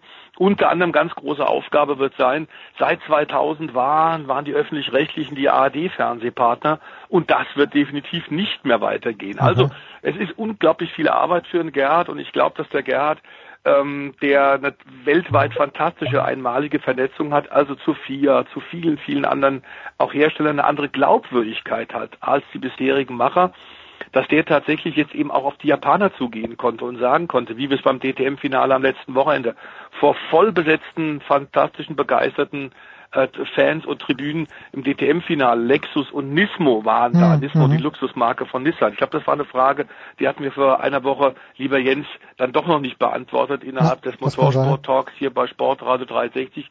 Nismo, also die Luxusmarke von Nissan und Lexus die Luxusmarke von Toyota. Da tut sich einiges und eine solche Brücke Richtung Asien wäre gangbar. Man darf aber nicht, und ich glaube, dass das der Gerhard ist, also der das wirklich hervorragend versteht, du darfst natürlich nicht die eigenen heimischen Fans verprellen, wenn du zu sehr ähm, in, in andere Länder und andere Wachstumsmärkte äh, einfach blinzelst und schaust. Ich glaube, dass der, dass, dass der der richtige Mann ist am Ruder dass wir ihm äh, nach diesem ersten Jahr in der sehr, unter sehr schwierigen Bedingungen äh, gute Arbeit geleistet hat äh, auch eine Menge andere Leute von außen noch geholt hat, tatsächlich die ihm helfen äh, bei der Zukunftsplanung. Ich glaube, dass er da sich jeden Kredit verdient hat, äh, so weiterzumachen. Und ähm, auch wenn da wahnsinnig viel Negatives nach wie vor kommt, also die FAZ hat da vor kurzem einen merkwürdigen Artikel geschrieben, Spiegel Online auch ein Artikel, bei dem man immer wieder sagen muss, Leute, also wenn ihr euch in hm. allen Bereichen so wenig auskennt, wie bei dem beim Motorsport und so schlecht und schlampig recherchiert, dann habt ihr, glaube ich, auf Dauer ein Glaubwürdigkeitsproblem. Ähm, denn da kennen wir uns aus und da können wir wirklich beurteilen, dass das alles nicht so unbedingt Hand und Fuß hat. Ich glaube, der Rückzug von Mercedes kam überraschend für alle Beteiligten, hat die Aufgabe vom Gerhard und seinen Leuten nicht leichter gemacht. Ich glaube aber auch, die Bilanz äh, nach dieser Saison ähm, 2017 ist, es ist sehr viel Grund für Optimismus.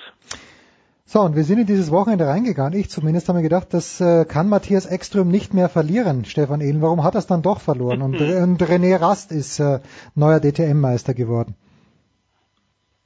Naja, runterbrechen kann man es im Prinzip auf die Fakten und die lautet halt, naja, René Rast hat gepunktet und äh, Matthias Ekström eben halt nicht.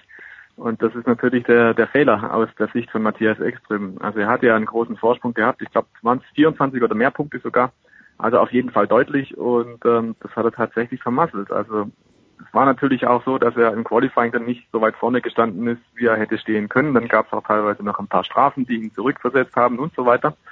Ja, und dann am Ende ist die Situation halt diese, dass er 176 Punkte hat und der René Rast kommt halt auf 179 Punkte. Wenn man jetzt aber weitergeht und denkt, dass der Jamie Green 173 Punkte hat und Mike Rottenfeller 167, da bewegt sich die Top 4 innerhalb von 12 Punkten. Das ist schon richtig stark, das ist schon richtig konkurrenzfähig. Hm. Das heißt im Prinzip, ähm, da war echt alles drin noch am, am letzten Rennwochenende. Alle vier Audi-Fahrer hätten das so machen können und am Ende wäre jeder der große Sieger gewesen. Der große Haken ist natürlich nur, Matthias Ekström wartet seit zehn Jahren inzwischen auf den dritten Titel.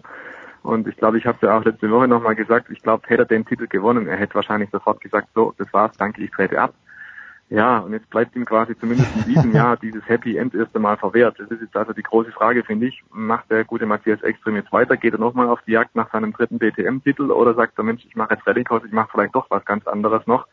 Ähm, so sehr ich dem René Rast auch gönne, ist ein lieber und netter Kerl und äh, sehr smarter Typ, cleverer Typ, mhm. ähm, der das auch gut durchgezogen hat in diesem Jahr. Und da muss man einfach sagen, René Rast war der beste Qualifier in diesem Jahr. Der hat mit Abstand die beste Startposition rausgefahren, stand oft genug auf Pole Position und es gab dafür natürlich auch Punkte.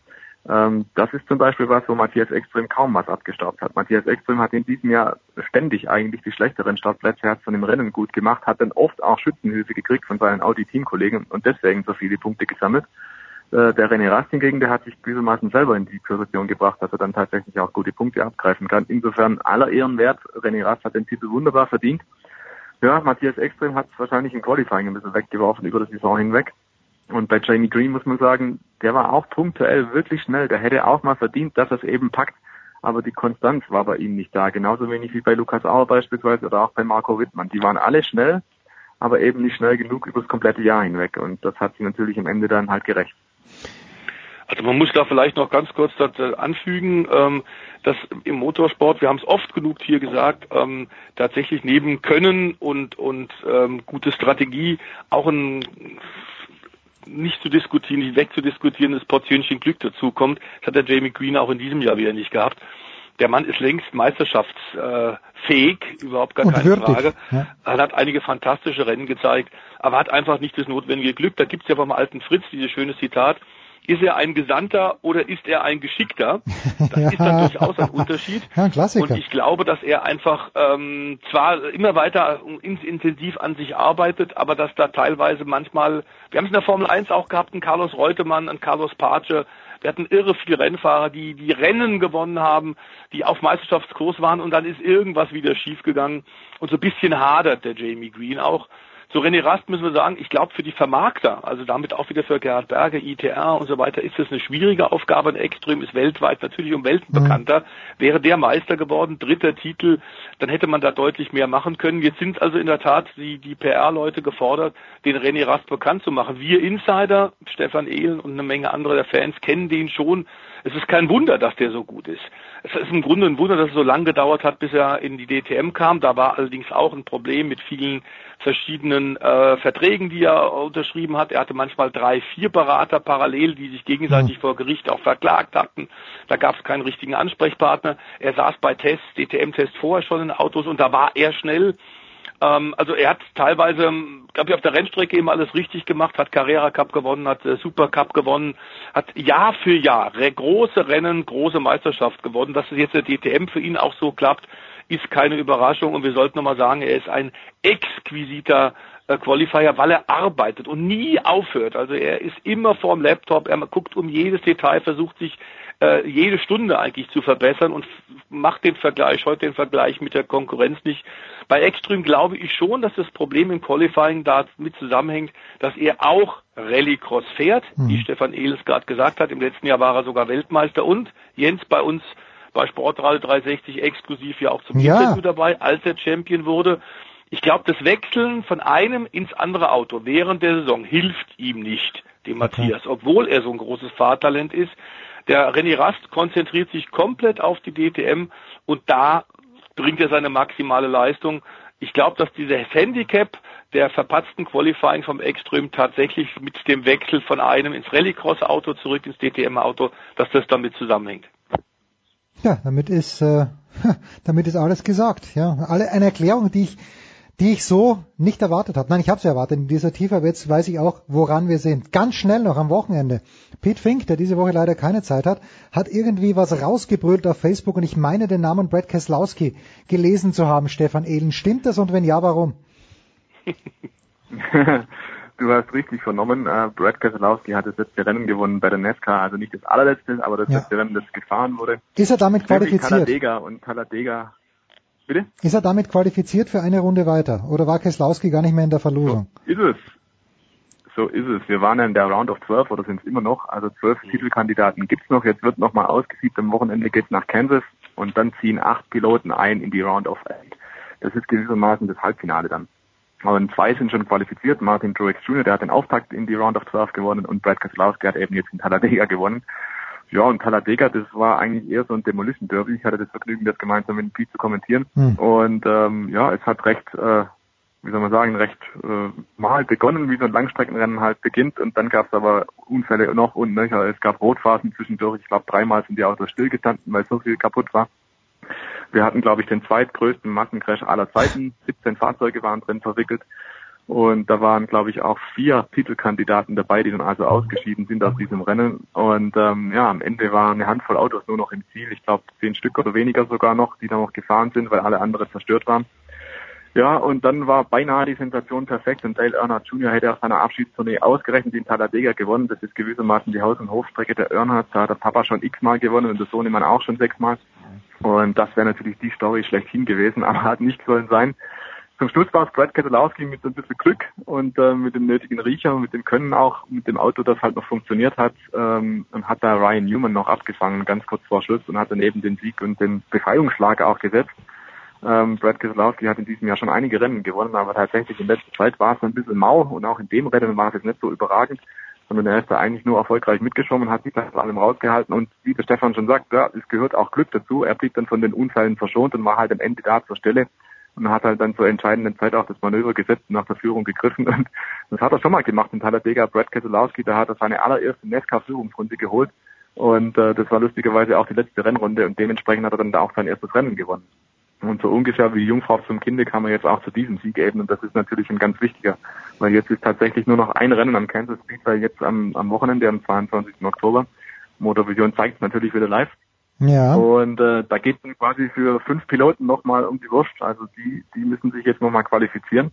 Und äh, so ein paar Kollegen, die jetzt ausgeschieden sind am Wochenende, Jamie McMurray beispielsweise, der ist relativ früh in einen Unfall verwickelt gewesen, war raus. Da müssen sich jetzt ein paar richtig Sorgen machen. Auch Kyle Busch beispielsweise, der hat ja in der Round of 16 zwei Rennen gewonnen, aber jetzt wird es langsam dünn, weil tatsächlich fällt das Ergebnis. Und jetzt geht's mehr, mehr denn jeder drum, win and you are in. Also dieser Sieg in Kansas, der ist Gold wert, wenn man ins Halbfinale einziehen will. Ansonsten kommt es auf Punkte an und da wird der eine oder andere Favorit sicherlich straucheln. Ja, das passiert uns hier nicht bei Sportradio 360. Stefan, am Wochenende, wo werden wir dich hören? Der Voice in diesem Fall. Also ich bin im GT3-Sport an diesem Wochenende. Wir haben schon die Rückschau auf die Blancpain Endurance Rennserie, eine der besten Rennserien für GT3-Autos mit äh, Herstellern aus, äh, glaube ich, acht oder neun oder acht oder neun verschiedene Herstellermodelle von verschiedenen Werken weltweit.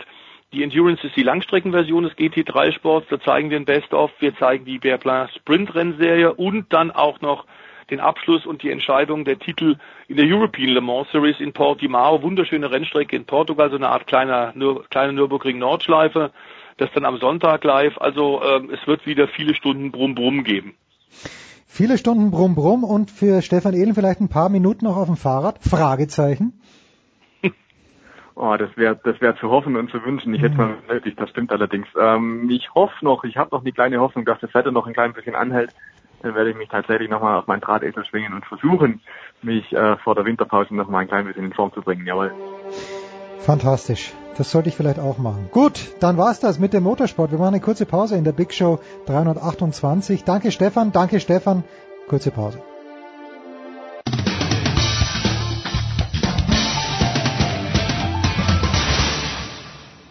Mike Rockenfeller und ihr hört Sportradio 360. Big Show 328. Er ist in München. Man hört es im Hintergrund. Dieses Stadtrauschen, das gibt's nur bei dem geilen Verkehr in München. Der große andere Vogt, Hyde Ray. Mahlzeit jetzt. Ja, Dre ist jetzt immer mehrere Tage am Stück im Ring. Er wird uns nicht auskommen. In irgendeiner Phase des Senftestes, ein paar Runden sind ja noch, wird auch Dre dabei sein. Aber wichtiger ist, denke ich, äh, haben sich denn die ganz großen Hoffnungen der Boston Celtics in der ersten Nacht nach wenigen Sekunden, Dre, schon zerschlagen mit dieser Verletzung für Gordon Hayward? Ja, es waren, glaube ich, fünf Minuten. Ich habe das Spiel live kommentiert äh, mit Alex Schlüter äh, auf The Zone. Das war, ja, auch so ein Hallo-Wach-Moment. Hm. Äh, man denkt, man kommt vielleicht locker in die neue Saison rein und dann passiert direkt sowas, was man, ja, wo man natürlich gar nicht vorbereitet sein kann, ähm, das dann zu kommentieren. Ja, war natürlich eine unglaublich äh, bittere Geschichte, weil bei so einer Verletzung, da kannst du eigentlich davon ausgehen, auch wenn es jetzt wohl ein relativ cleaner Bruch sein soll äh, vom, vom Schienbein, dass er die Saison halt zuschaut. Und mhm. dann hast du halt als Titelanwärter im Osten viel mehr würde ich jetzt nicht äh, sagen über die Celtics. Ähm, ja, hast du natürlich eigentlich dann keine Chance mehr, wenn man ehrlich ist. Wir hatten ja das Glück, sage ich mal, gestern, dass äh, Demont Green, der ist ja was ganz ähnliches passiert in seiner Karriere, ähm, das Spiel nach mir kommentiert hat und er dann reinkam okay. in einer Auszeit und ähm, er dann über seine Genesung äh, und direkt die Momente quasi nach der Verletzung berichtet hat, wo er meinte, bei ihm hätte es fünf Monate gedauert, ähm, bei ihm hat man direkt Herrenspiel und so gemacht, um zu sehen, sind denn auch Nerven betroffen, ähm, weil er auch, wie gesagt, da diesen Knöchel halt so ausgerenkt hatte und bei ihm war das Gott sei Dank alles nicht der Fall. Bei Gordon Hayward wohl auch nicht, aber wenn man jetzt sagt, so mal vier, fünf Monate, ja, dann ist man äh, dann am Ende der Saison nicht oder weit am Ende der Saison. Und ich glaube nicht, dass die Boston Celtics ihn da reinwerfen werden. Ich glaube, sie werden dann vorsichtig sein und sagen, komm, die Saison, das läuft schon so. Äh, nächstes Jahr greift man dann mit, mit voller Mannschaftsstärke wieder an. Wie ist das jetzt in der NBA? Gibt es da auch, also beim Baseball ist ja so, glaube ich, die 60-Day Disabled List. Äh, ist es da beim Basketball, der ist jetzt einfach verletzt und ich kann auf jeden Fall jemand reinholen? Wie ist das denn mit den, mit den Rostern? Ja, man kann ja ähm, Spieler auf diese Angel Reserve jetzt, glaube ich, äh, packen. Ähm, hm. also drei Spieler können da, glaube ich, mal rein, wenn ich mich nicht ganz täusche jetzt.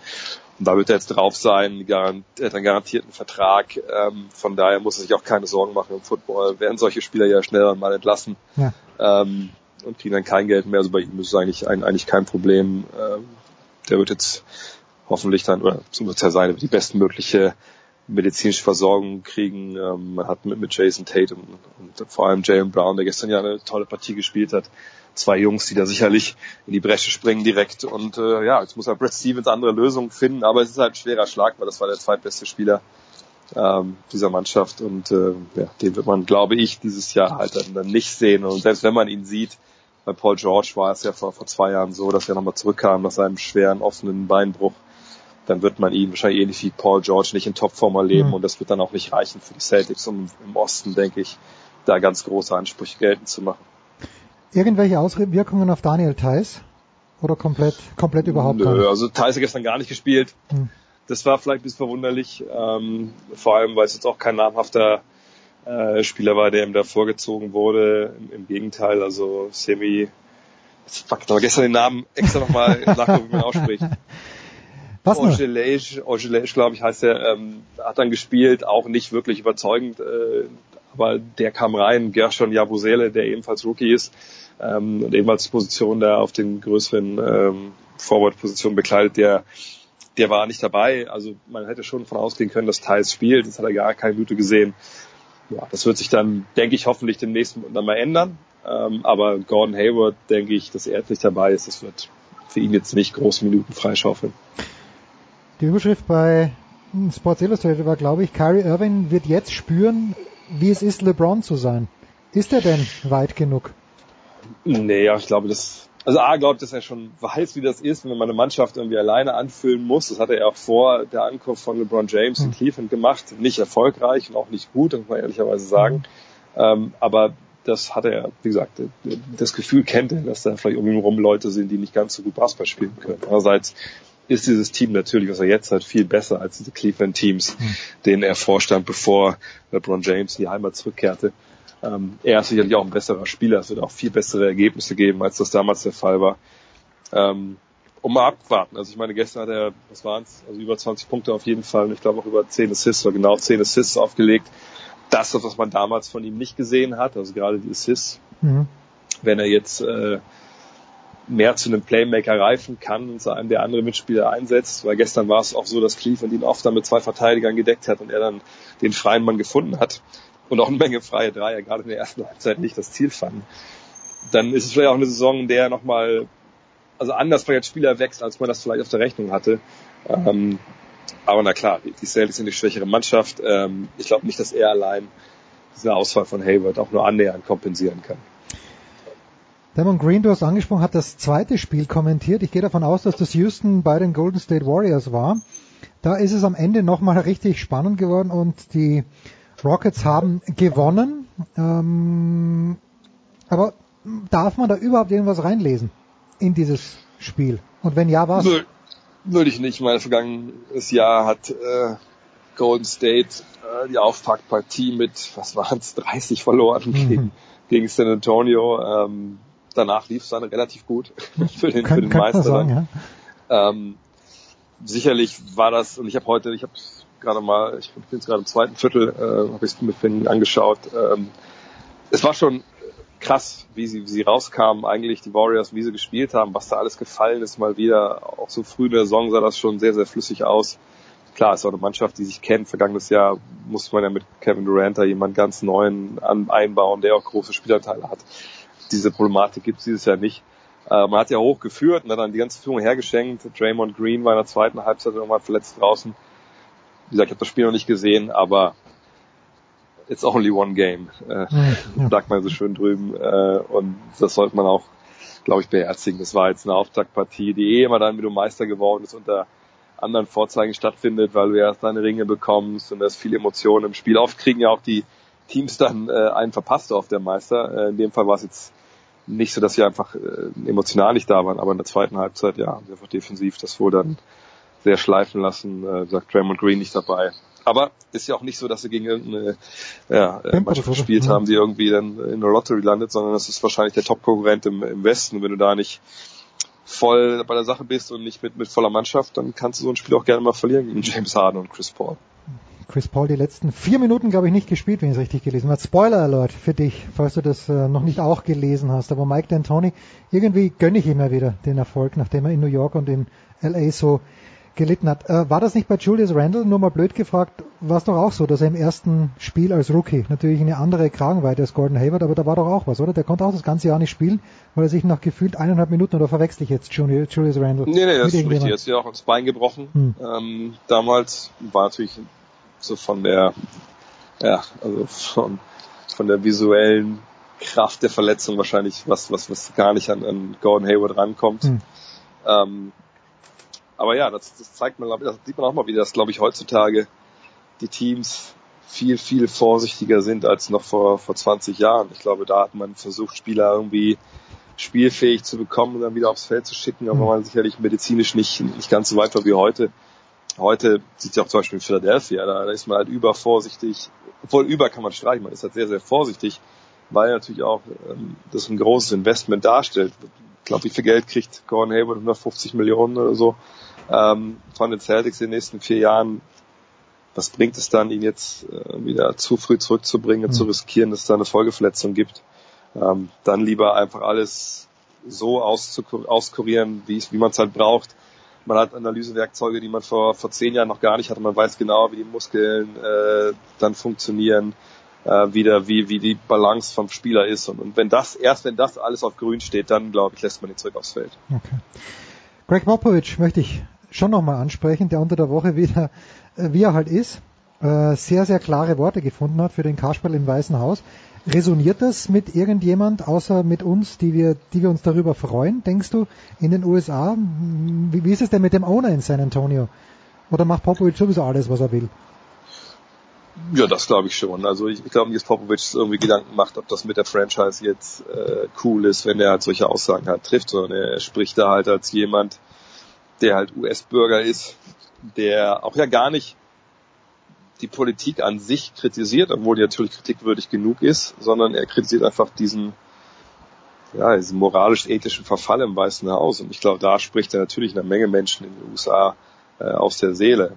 Ist natürlich bekannt, dass er in Texas äh, ja, arbeitet, hm. wo man natürlich weiß, dass es traditionell ein Staat ist, der Republikaner wählt, der natürlich auch ähm, Donald Trump gewählt hat und da natürlich auch eine Menge Menschen es da gibt, die es mit Trump halt halten. Allerdings muss man auch da sagen, selbst wenn Texas an sich ein Red State ist, in den Großstädten ist es dann doch eher so, dass da die Demokraten äh, halt ja, stärker sind und da die Menschen auch ein bisschen aufgeschlossener sind.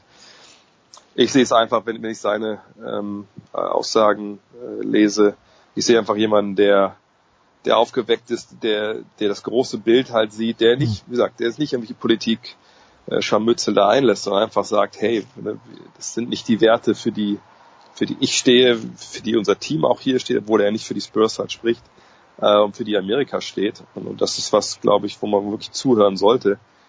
Und auch wenn das in den USA und auch hier hierzulande mittlerweile äh, oft für viele Menschen nicht möglich ist, äh, einen anderen Standpunkt sich anzuhören, um mal drüber nachzudenken, ob der andere Standpunkt vielleicht der richtige ist oder ob da ein Kern Wahrheit drin steckt. Glaube, ich würden viele in den USA äh, ja wirklich gut daran tun, sich das anzuhören. Denn das, was er sagt, das lässt sich nicht wegdiskutieren und, und Donald Trump ist einfach jemand, ja, der moralisch und ethisch natürlich ja, höchst problematisch ist. Und, und, und erst dann kommt man irgendwann zur Politik.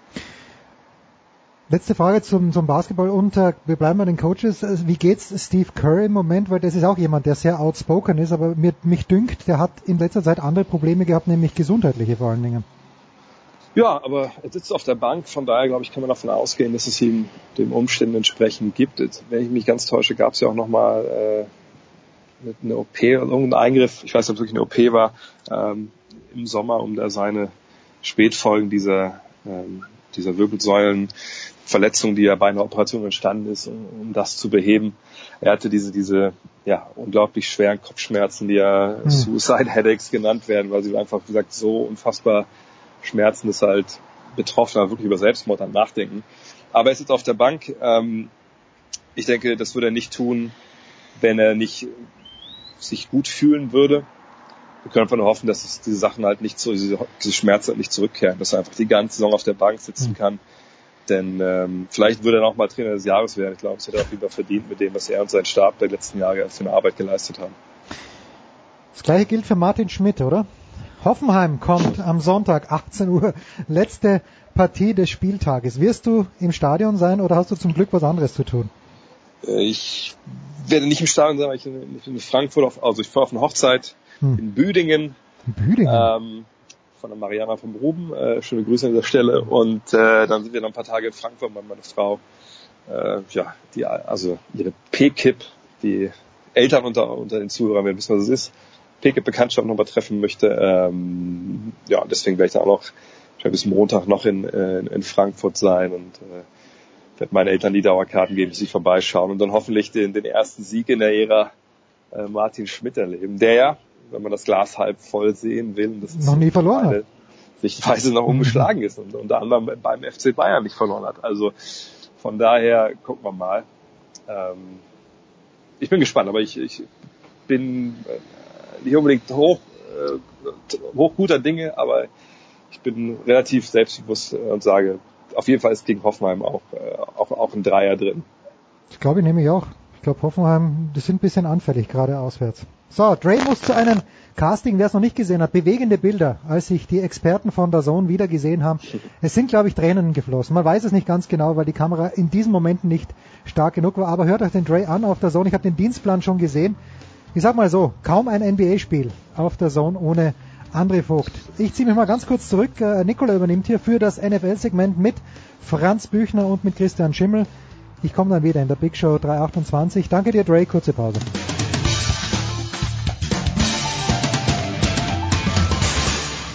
Hallo, hier ist Verena Seiler und ihr hört Sportradio 360. Big Show 328 bei Sportradio 360. Wir sprechen über die NFL. Wir sprechen zum einen mit Franz Büchner von Sport 1 der Sohn. Hallo Franz. Hallo. Und wir sprechen mit Christian Schimmel von der Draft.de. Hallo Christian. Na, hallo.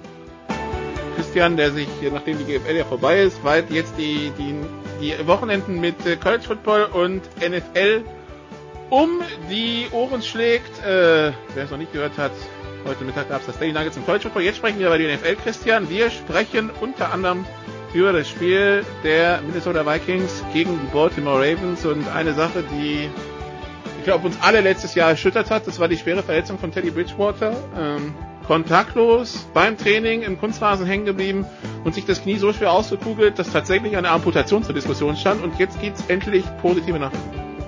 Es gibt positive Nachrichten. Die Vikings nehmen ihn von der Physically Unable to Perform Liste, also die POP-Liste, wird jetzt gestern das erste Mal mittrainiert haben.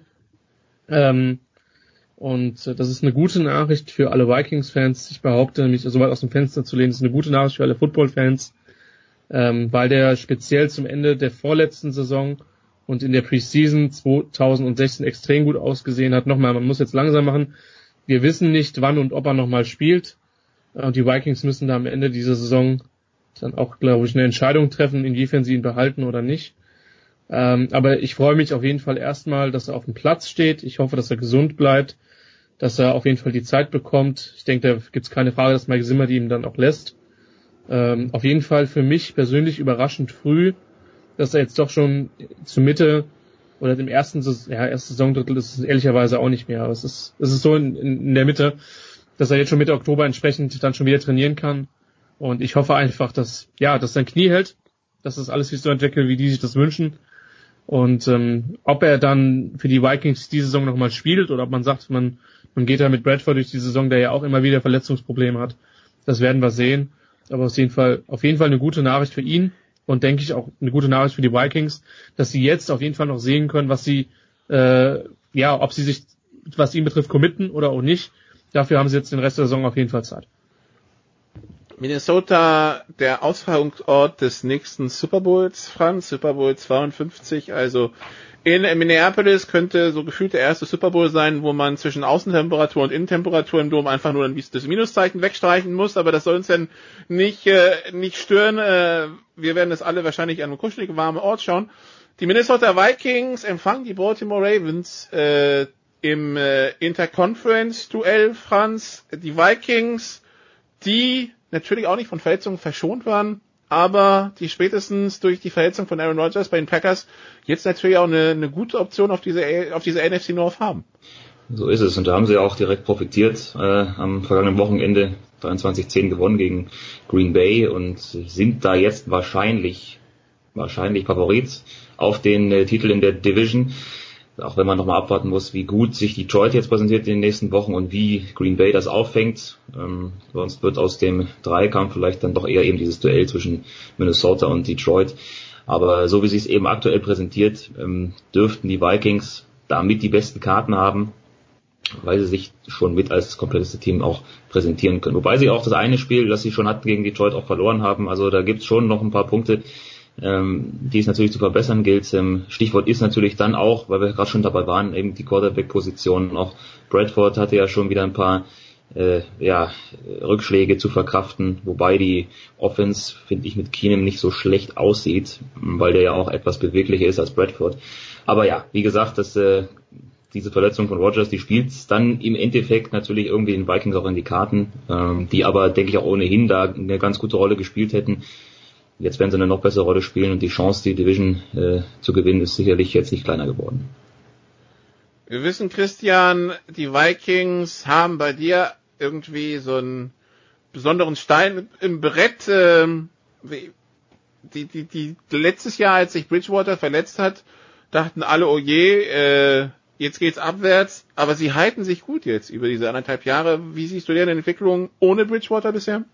Ja, wirklich gut. Und ich meine, ich meine, ich kann das ja auch mal erklären. Sie haben deswegen bei mir ein Stein im Brett, weil sie einfach viele Spieler in den letzten Jahren gepickt haben, die ich persönlich sehr mochte, was den Draft betrifft. Und ich will jetzt nicht sagen, dass sie mein Draftboard runter, runtergezogen haben. Ähm, das nicht, aber stellenweise dann halt schon. Ähm, und deswegen ist das natürlich eine Mannschaft, die man dann besonders be beobachtet. Sie haben sich meiner Meinung nach eine ganz hervorragende Defense gebaut. Ähm, und das ist der Grundstein, um in der NFL wirklich auch Erfolg zu haben, langfristig gesehen. Weil ich mein Eindruck ist zumindest, dass die Schwankungen, wenn du mal eine gute Defense hast, sind die Schwankungen in der Einheit geringer als in einer, in einer starken Offense. Und dann muss man ja sagen, ich meine, wir waren, wir haben das ja letztes Jahr in Frankfurt mitbekommen, ähm, als sie dann diesen Trade für Bradford gemacht haben, haben erstmal ein bisschen die Hände über den Kopf zu schlag, geschlagen, gebe ich offen zu. Ähm, das hat hervorragend funktioniert. Also wir waren in Frankfurt, nicht die Ravens waren in Frankfurt. Genau, wie an du, Andreas, meine ja. Wenigkeit Olaf. Ähm, genau, das war, das war sehr überraschend zu dem damaligen Zeitpunkt. Bradford hat für meine Begriffe wirklich sehr gut gespielt.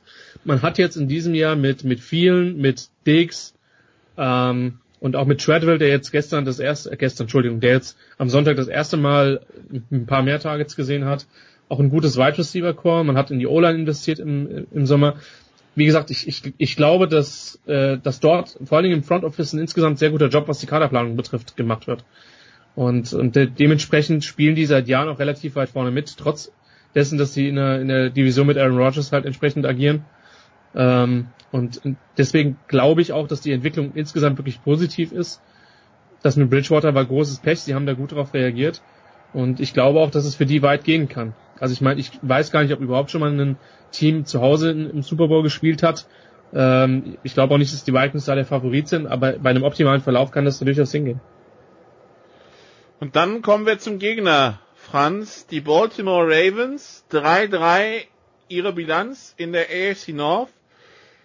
Zum Auftakt bei den Bengals gewonnen, 20-0, okay. Dann gegen die Browns gewonnen, 24-10. Dann dieser absolut leere Auftritt in London gegen die Jaguars, 44-7 verloren. Die Woche drauf gleich die nächste Stelle kassiert von den Steelers, 26-9. Dann, dann schlagen sie Raiders, die keinen Quarterback haben, auf dem Schirm haben, 30-17 und verlieren jetzt am Wochenende äh, in Overtime gegen die Bears, also bitte, die Chicago Bears zu Hause 27, 24. Und äh, ja, sie haben Verletzungssorgen, aber trotzdem, irgendwie diese Ravens, ähm, also da kann ich jetzt so gar nichts mit anfangen dieses Jahr.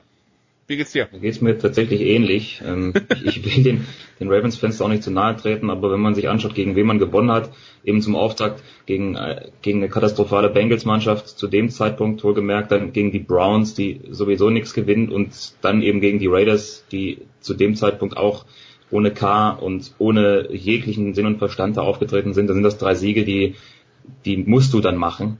Die haben sie gemacht. Und die anderen Spiele, wenn du dann eben siehst, ja, Pittsburgh, okay, kann man verlieren, aber Jacksonville so deutlich und Chicago eben zuletzt, das äh, zeugt da nicht unbedingt von einer Mannschaft, die viel reißen wird in der Saison, wenn sie bei drei und drei stehen. Aber ich kann mir nicht vorstellen, wie, wie Baltimore gerade auch in der Division mit den Steelers ähm, da irgendwie mithalten will. Aber sie können uns ja vom, vom Gegenteil überzeugen. Nur aufgrund der Ergebnisse bislang ist es für, auch für mich schwer, äh, da so viel Positives rauszuziehen. Also Christian, die Ravens eher ein 1 und 5 der Herzen als, als ein 5 und 1 der Herzen oder wie siehst du das? Ja, vor der Saison hat, hat man ja schon die Hoffnung, oder vor dem Camp besser gesagt, ähm, hat man ja schon die Hoffnung gehabt, dass die in der AFC vorne mitspielen. Aber der Substanzverlust, der insbesondere in der Offensive Line dort passiert ist, stellenweise auch in der Secondary, ähm, kannst du nicht kompensieren. Und man, mal ehrlich, die konnten die letzten Jahre sowieso nur ganz selten ordentlich laufen. Und das setzt sich irgendwie fort. Jetzt kann man gefühlt auch sehen, dass Flacco jetzt auch nicht zwingend einen Schritt nach vorne gemacht hat.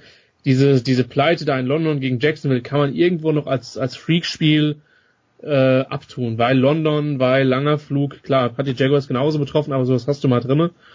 Ähm, aber die sind einfach auch nicht gut. Und wenn du dann zu Hause mit Ach und Krach die Verlängerung gegen Chicago erreichst und dann halt da auch noch verlierst, ja, ich glaube, ähm, es ist, es ist schade und die Ravens sind für mich vielleicht sogar in der nächsten Offseason so ein bisschen im Rebuild-Modus. Die Defense ist nach wie vor, die kann nach wie vor was, aber auch die hat, wie gesagt, mit Verletzungen zu kämpfen. Ähm, aber äh, ja, es ist, es ist, die Frage ist, wie die nach der, ich glaube nicht, dass sie dieses Jahr ins Playoff-Rennen eingreifen können, weil dafür fehlt mir einfach die Substanz. Und nach der Saison wird man sich dann wirklich hinsetzen müssen und sich die Frage stellen müssen, sind wir immer noch ein Team, was in den Super Bowl möchte, oder sind wir ein Team, was jetzt erstmal, wo jetzt erstmal Neuaufbau ansteht? Und da muss man entsprechend handeln.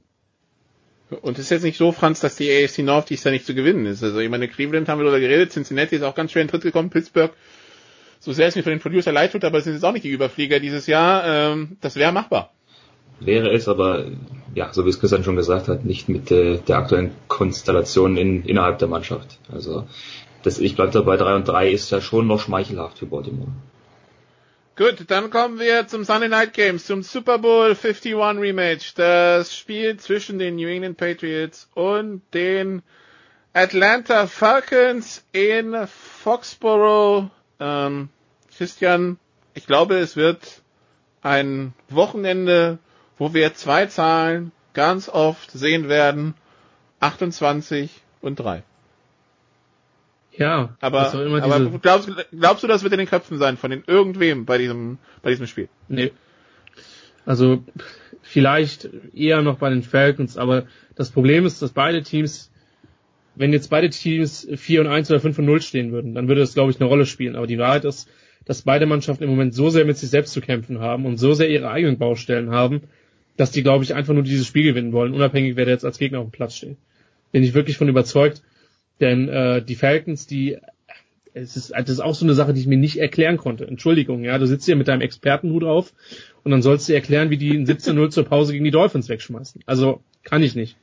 ähm, äh, das, das ist das eine Ding und sie haben ja schon in, in, in anderen Spielen echte Aussetzer gehabt, haben gegen die Bills zu Hause auch verloren, wo man sagen könnte, okay, die Bills haben zumindest diese qualitativ gute Defense, das kann man irgendwo noch nachvollziehen. Und bei den Patriots ist es so, ja, die haben jetzt mal zwei Spiele gewonnen, ähm, die haben sie aber auch gegen die Patriots ganz enorm einen, äh, gegen die Patriots, äh, gegen die äh, Jets ganz enorm einen abgewürgt über dreieinhalb Viertel und waren erstmal 14-0 hinten. Ähm, ich glaube nicht, dass das eine Rolle spielen wird. Ich glaube, dass das ein absolutes Spiel für die Medien wird, was hochgeschrieben wird ohne Ende.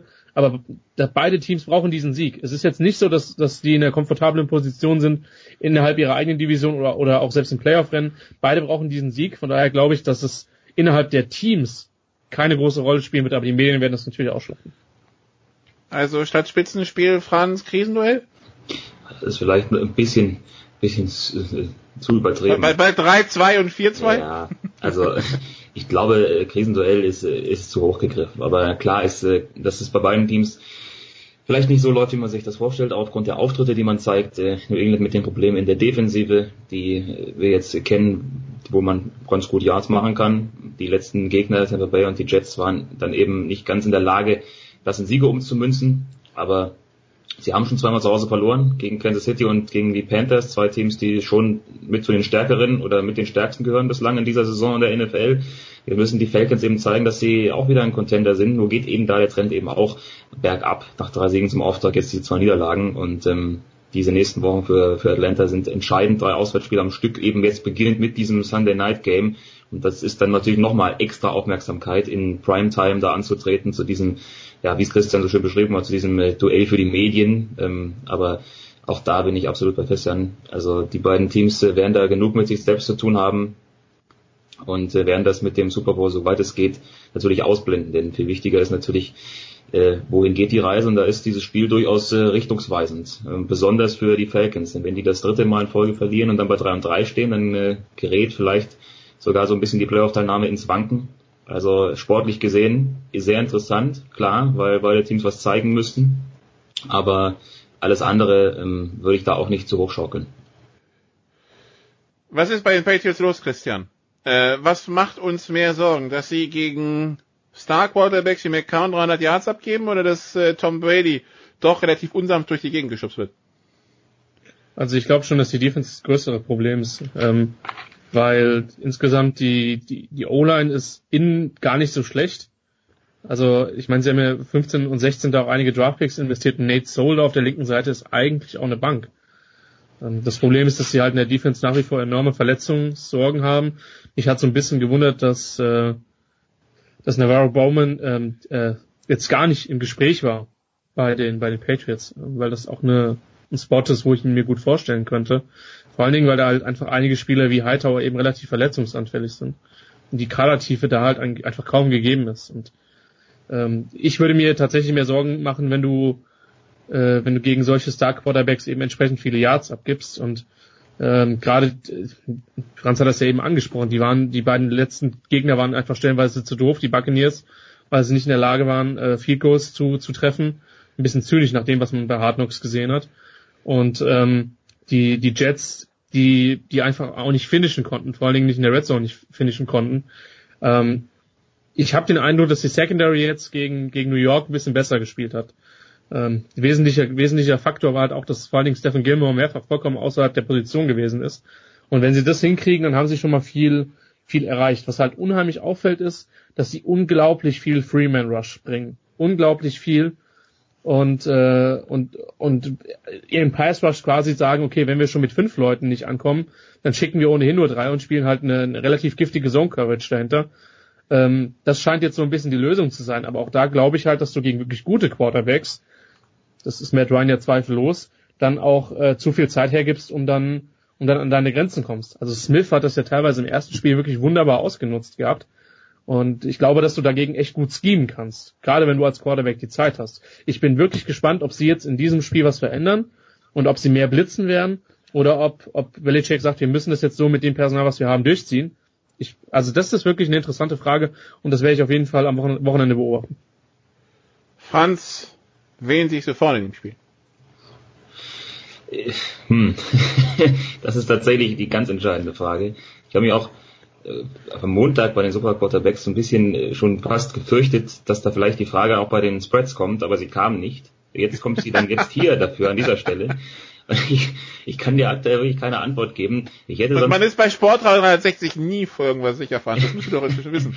ich hätte sonst vielleicht den Heimfaktor ins Boot geworfen, aber nachdem die Patriots schon zweimal zu Hause verloren haben, fällt das auch irgendwie wieder aus. Abwärtstrend der Falcons. Boah, Oh, ich weiß es nicht. Ich, ich weiß es wirklich nicht. Es wird viel damit zu tun haben, was Christian gerade angesprochen hat, ob die Falcons das nutzen können. Ähm, die Probleme in der Defensive der, der Patriots, dann sehe ich die Falcons vorn. Aber wenn, wenn sie es eben nicht schaffen und äh, so wie das jetzt in der zweiten Halbzeit gegen die Dolphins zuletzt der Fall war, da irgendwie nichts mehr auf die Kette bringen, dann äh, dreht sich das äh, Karussell wieder in die andere Richtung. Ich weiß es nicht. Ich weiß es einfach nicht. Ja, Christian, ich habe schon das Gefühl, dass innerhalb von acht Monaten wir von bei Patriots Falcons von boah, keine Ahnung, aber bestimmt geiles Spiel, zu boah, keine Ahnung und was da passiert, wissen genau. wir auch nicht so recht.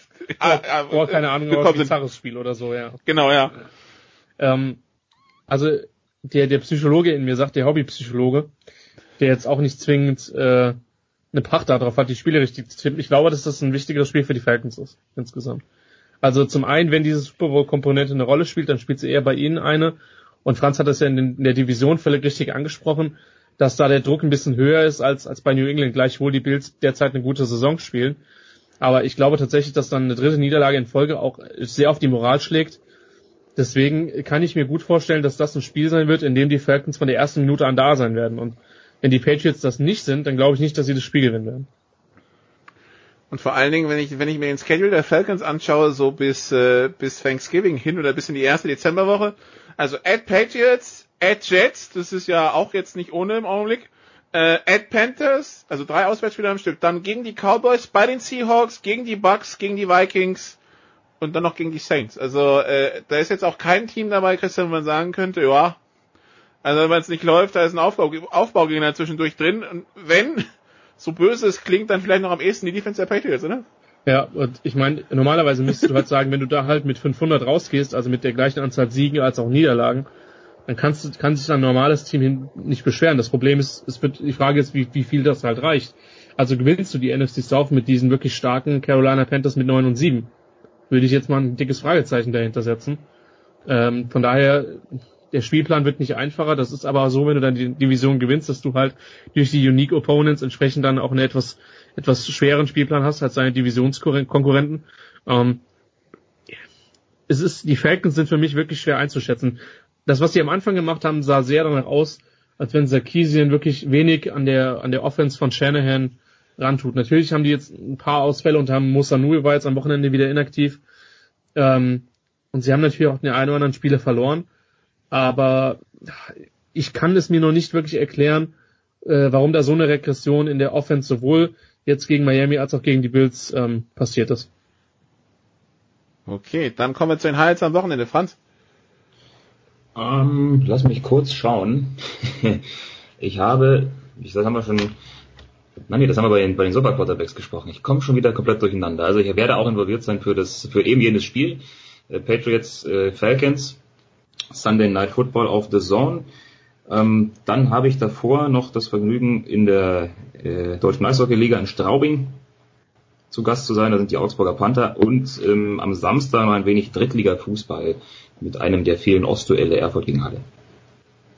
Wir wissen, Christian, von Straubing sind es nur 85 Kilometer Landstraße ja. bis zu den Kirchdorf Wildcats. Ja, da werde ich nicht sagen. An diesem Wochenende, da wird Franz auf mich verzichten müssen. Äh, ich hoffe, dass er das irgendwie hinbekommt. Zumal Eishockey jetzt auch nicht ganz mein Sport ist. Ähm, banal gesagt, ich werde relativ viel Passivsport treiben, relativ viel Football und Fußball schauen und dann auch in Rheinland-Pfalz sind die Herbstferien vorbei. Das heißt, meine U15 ähm, hat dann meine fußballerische U15, tritt dann am Samstag wieder entsprechend an. Und dann hoffen wir, dass wir unsere gute Bilanz bis jetzt mit einem weiteren Sieg dann entsprechend ausbauen können. Und das ist dann entsprechend mein Highlight des Wochenendes.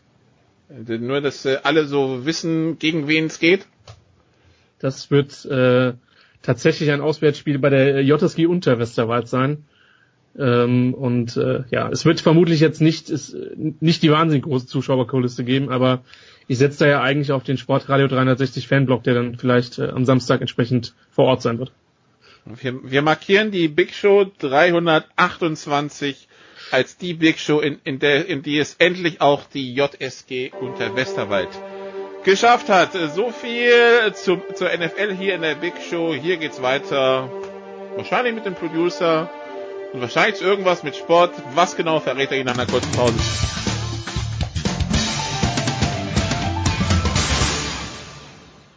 Hallo, hier ist Marcel Schäfer vom VfL Wolfsburg und ihr hört Sportradio 360. Schlimm. So, danke. Ja, ich wollte es nicht anders. Danke, Nicola. Wir haben einen Sportartenwechsel vorgenommen, Disziplinenwechsel in der Big Show, wie wir es halt kennen. Und wir sprechen jetzt über Baseball und das machen wir zum einen mit Axel Goldmann, Just Baseball. Grüß dich, Axel, der vierte Offizielle. Hallo, hallo. Den es ja beim Baseball auch gibt, aber da sind 34 Offizielle. Und von der Süddeutschen Zeitung, der Great Johannes Knut. Servus, Johannes. Servus zusammen. Johannes ist ja der absoluten Neutralität verpflichtet, Axel. Das sind wir beide nicht. Und wenn ich sehe, dass die Yankees im sechsten Inning zurückliegen, im siebten Inning zurückliegen und ein Spiel, das sie eigentlich verlieren sollten, dann doch noch gewinnen, steigt mir, wie der Steirer sagt, die Grausbirnen auf. Wie ist es dir gegangen bei Spiel 4 ja, der ALCS? Ich, wir versuchen ja bei Just Baseball auch immer so ein bisschen Neutralität zu wahren. Klappt eher selten. Ja. Ähm, ja, natürlich ist das, was die Yankees da gerade veranstalten in der Postseason, ist, ähm, ist so ein bisschen bizarr, getragen von Aaron Judge, der wirklich äh, sich nochmal gesteigert hat zu seinem ja durchaus äh, formidablen äh, Spiel in der in der Regular Season.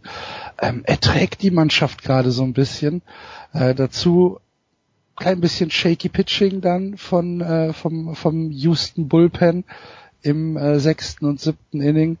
Und äh, ja, dann kannst, kann sowas mal passieren. Aber äh, ich muss schon sagen, die Yankees ähm, nötigen mir schon einigermaßen Respekt ab. Ja, sind mindestens ein, vielleicht sogar zwei Jahre zu früh dran, aber sie machen das schon richtig gut und sie gehen nicht weg. Houston hat da noch eine ganze Menge Arbeit vor sich, wenn sie wirklich in die World Series einziehen wollen.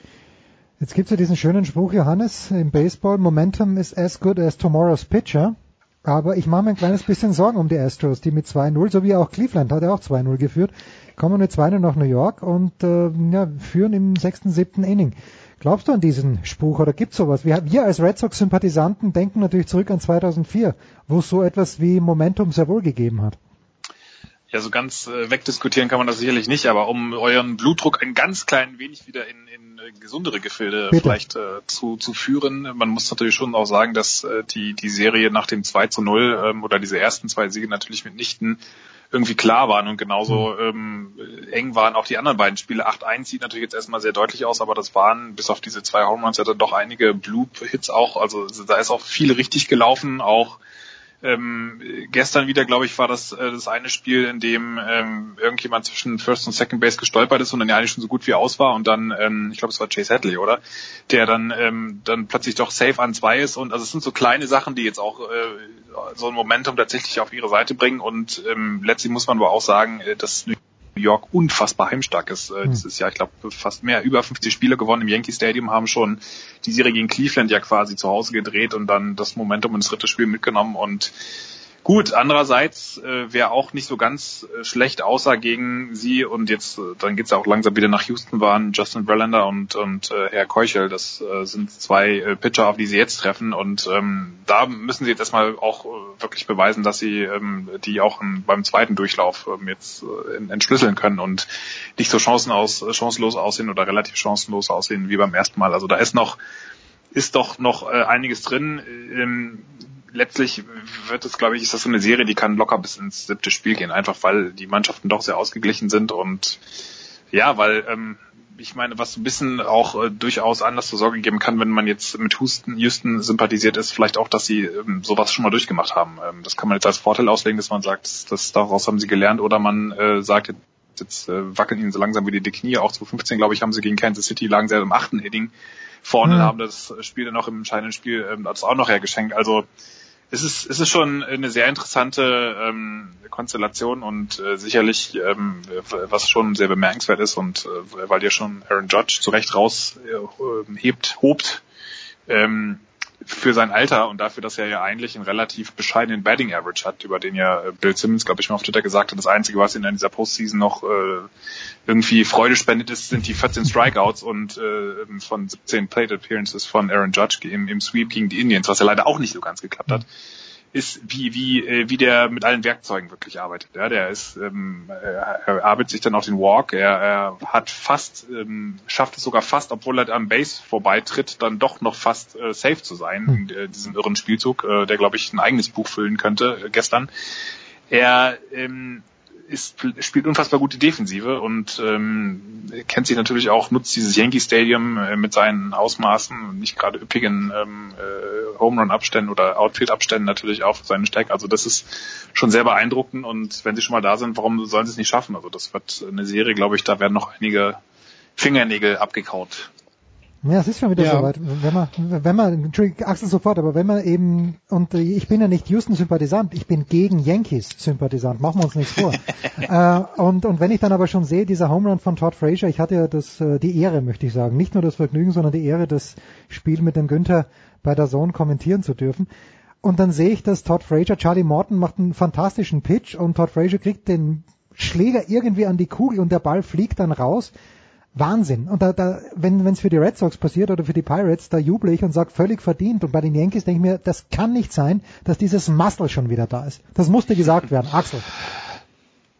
Ja, ich wollte, ich wollte noch mal auf das, auf das Stadion äh, zu sprechen kommen. Ähm, Johannes hat ja gesagt, dass die Yankees unfassbar heimstark sind. Vielleicht sollte man äh, den Zuhörern die sich äh, nicht so wirklich mit dem Baseball auskennen und hier vielleicht mal reinhören, äh, erklären, dass die Stadien nicht genormt sind, mhm. sondern dass es ähm, unterschiedliche Ausmaße gibt.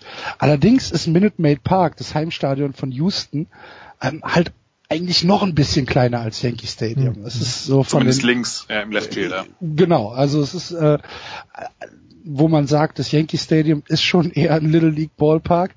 Ähm, es ist Minute Maid Park ja, spielt da in der gleichen Kategorie. Das heißt, ähm, das ist auch kein Pitchers Ballpark und dennoch haben es Dallas Keuchel und Justin Verlander in den ersten beiden Spielen geschafft, die ähm, Yankees auf einem Run zu halten, mit äh, Verlander sogar mit einem Complete. Game, mit äh, 124 Pitches, mit einem Season High äh, Pitching, was er da abgeliefert hat. Das war ähm, fantastisches Lights Out Baseball Pitching und äh, Dallas Keuchel genauso. Ich glaube auch, dass Keikel und Verlander noch die Asse sind, die Houston in der Hinterhand hat und dass es vielleicht für die Yankees wirklich noch dieses eine Jahr zu früh ist.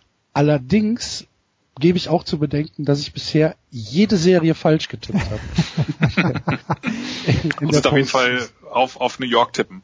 Was ich noch eben zu deinem äh, Pitch sagen wollte, zu diesem äh, Frazier-Pitch, das sieht natürlich äh, ähm, völlig wahnsinnig aus. Allerdings hat Reggie Jackson, der ja sich nur mit wichtigen ähm, Momenten im Oktober durchaus auskennt, gestern wohl nach dem Spiel gesagt, das ist eigentlich der perfekte Pitch, weil ähm, aus außen tief. Eigentlich blöd, aber wenn du darauf spekulierst, wenn du ein bisschen ähm, dich auskennst, Erfahrung hast oder auch den Pitcher gut gescoutet mhm. hast oder einfach auch Erfahrung in deiner Karriere, der ist ähm, ja mit irgendwie, glaube ich, mit 25 zum ersten Mal in die äh, Postseason gekommen und hatte da schon äh, mehr als 2500 At-Bats oder 2000 At-Bats in der Big League ähm, unterm, äh, auf, auf dem, äh, quasi sie aufgeschnallt. Aaron Judge hat, glaube ich, nicht mal 1000 oder so, eher die Hälfte ungefähr wenn du darauf spekulierst, dann ist es eigentlich eine sehr gute Location, weil der Pitch genau auf den Barrel fällt, also genau auf den Sweet Spot und du ihn perfekt, wenn du ihn da reinhältst, eigentlich der, der Pitcher die Arbeit schon für dich macht. Also wenn du es gut timest, und Todd Frazier hat ja nun auch so ein bisschen Range mit seinem komischen Schwung, dann, dann ist es halt genau äh, die, die richtige, das, der richtige Moment. Und natürlich, fairerweise muss man auch sagen, wenn, wenn es äh, einen Park gibt, der wirklich äh, noch mehr den Heimvorteil fördert, dann ist es der der Red Sox mit diesem äh, lustigen äh,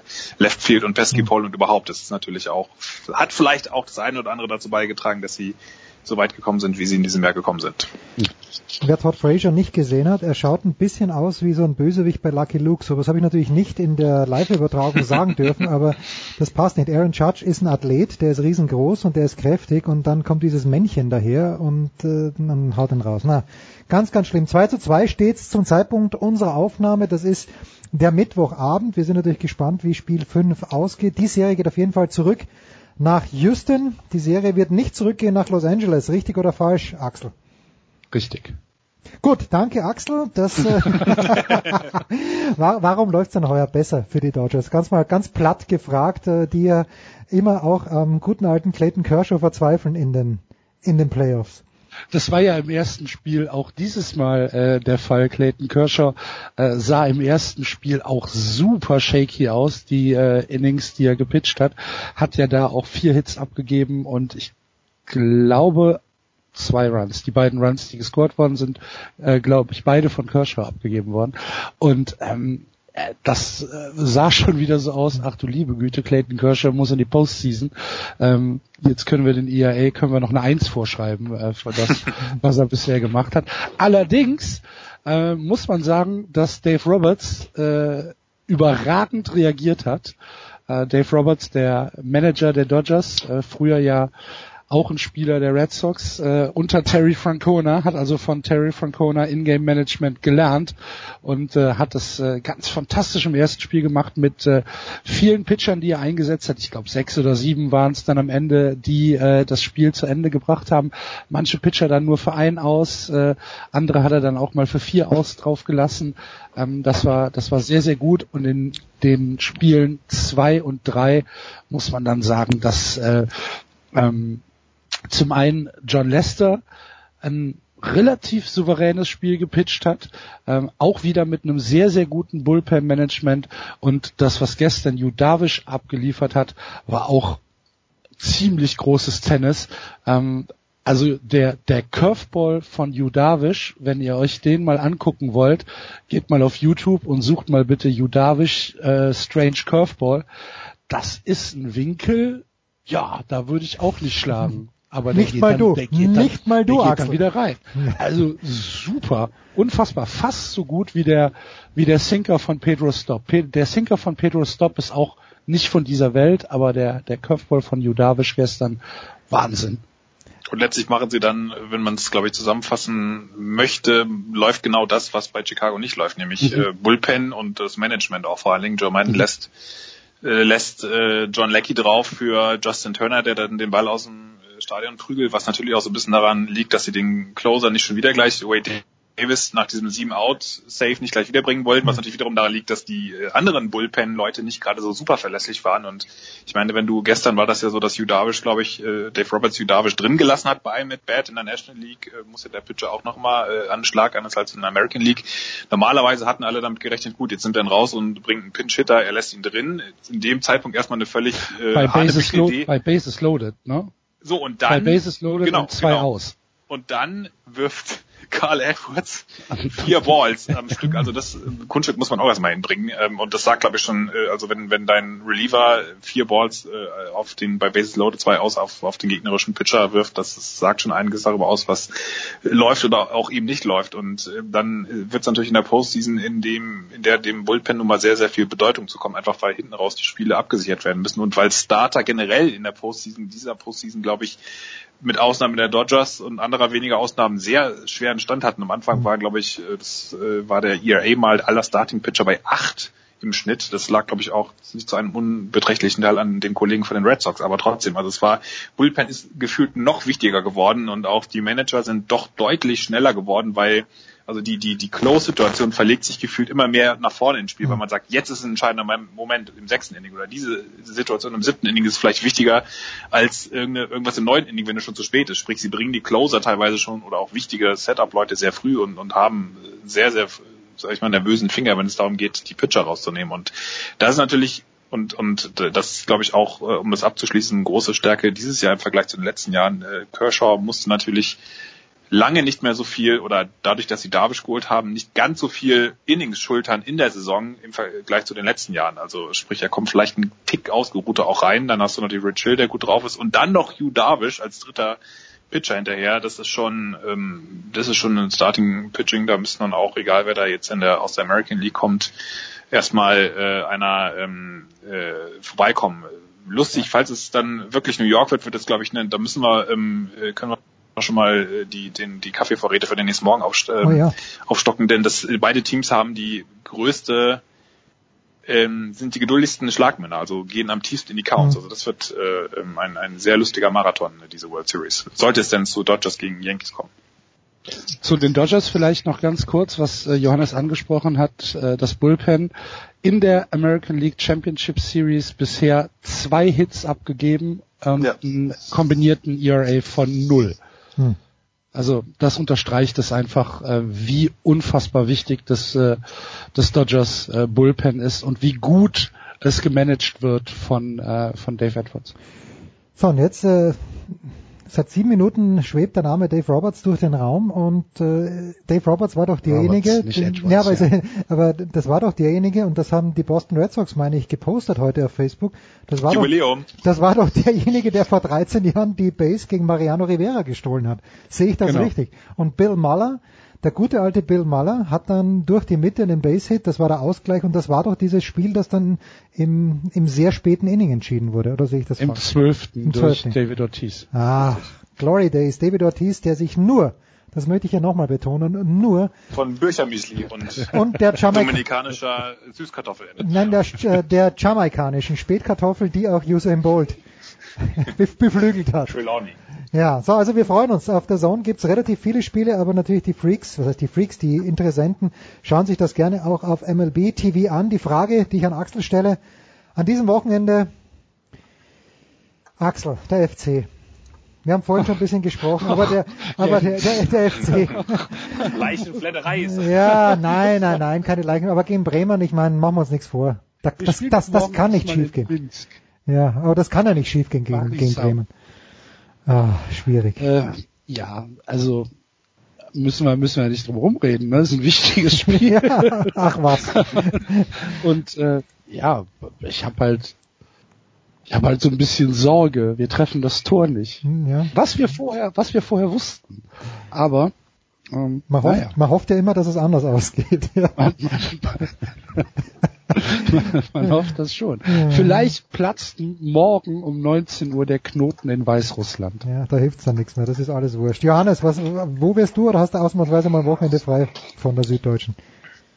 Nein, ich, ich bin auch ein bisschen im Innendienst, guckt mir allerdings am Samstagabend einen Trailer vom Neupapa und, äh, nee, gar nicht Trailer, den, den neuen Skifilm vom Neupapa und äh, Neuro, kommenden Felix, äh, Doppel-Olympiasieger. Nein, Ja. nicht ganz, aber äh, auf jeden Fall äh, Deutschlands bestem Slalom-Spezialistin Felix Neureuter an. Er hat sich im, er hat im letzten Jahr so einen, einen Film gedreht mit irgendwelchen äh, Kollegen aus dem Free- Freeride-Bereich und da ist jetzt am Samstag Filmpremiere und äh, dann äh, mache ich eine kleine Stippvisite und äh, ansonsten freue ich mich tatsächlich auch, wenn es äh, draußen noch arg, arg herbstlich aussieht, so ganz langsam, dass dann die Woche darauf, man glaubt es kaum, äh, die, der, der Auftakt auf dem Rettenbach-Ferner Gletscher in Sölden ist, die Skiindustrie jubiliert, wie die Österreicher das im Radio mal gerne ankündigen und ähm, ja, bin schon sehr gespannt auf den äh, ganz allmählich auch, äh, was der Olympiawinter bringen wird. Ja. Hoffentlich wenig Atomkrieg und viel Ich wollte wollt, ich wollt gerade sagen, es wird ein sehr, spär, sehr spärliches, sehr spärliches Teilnehmerfeld werden. Ja. Und ich interessiere mich null für Skifahren.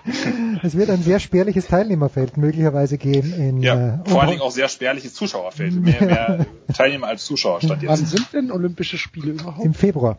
Im Februar. Anfang. Februar, ja. Anfang Februar in Über Karneval?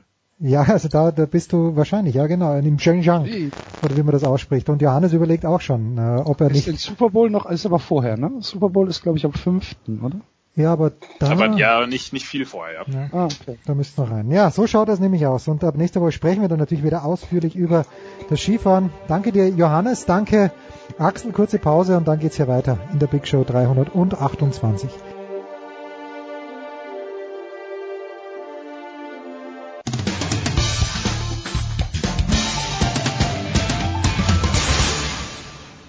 Hallo, da ist der Dominik Diem und ich höre Sportradio 360. Big Show 328, fünf Wochen noch dann. haben wir heute schon öfter angesprochen, die große 333er Feier, die wahrscheinlich gar keine Feier werden wird. Egal, wir feiern den Tennissport hinten raus in der Big Show und zum einen ist dabei Marcel Meinert von Sky. Servus Marcel. Hallo, servus. Und von Eurosport und der Sohn Oliver Fasnacht. Hallo Oliver. Hallo ihr beiden.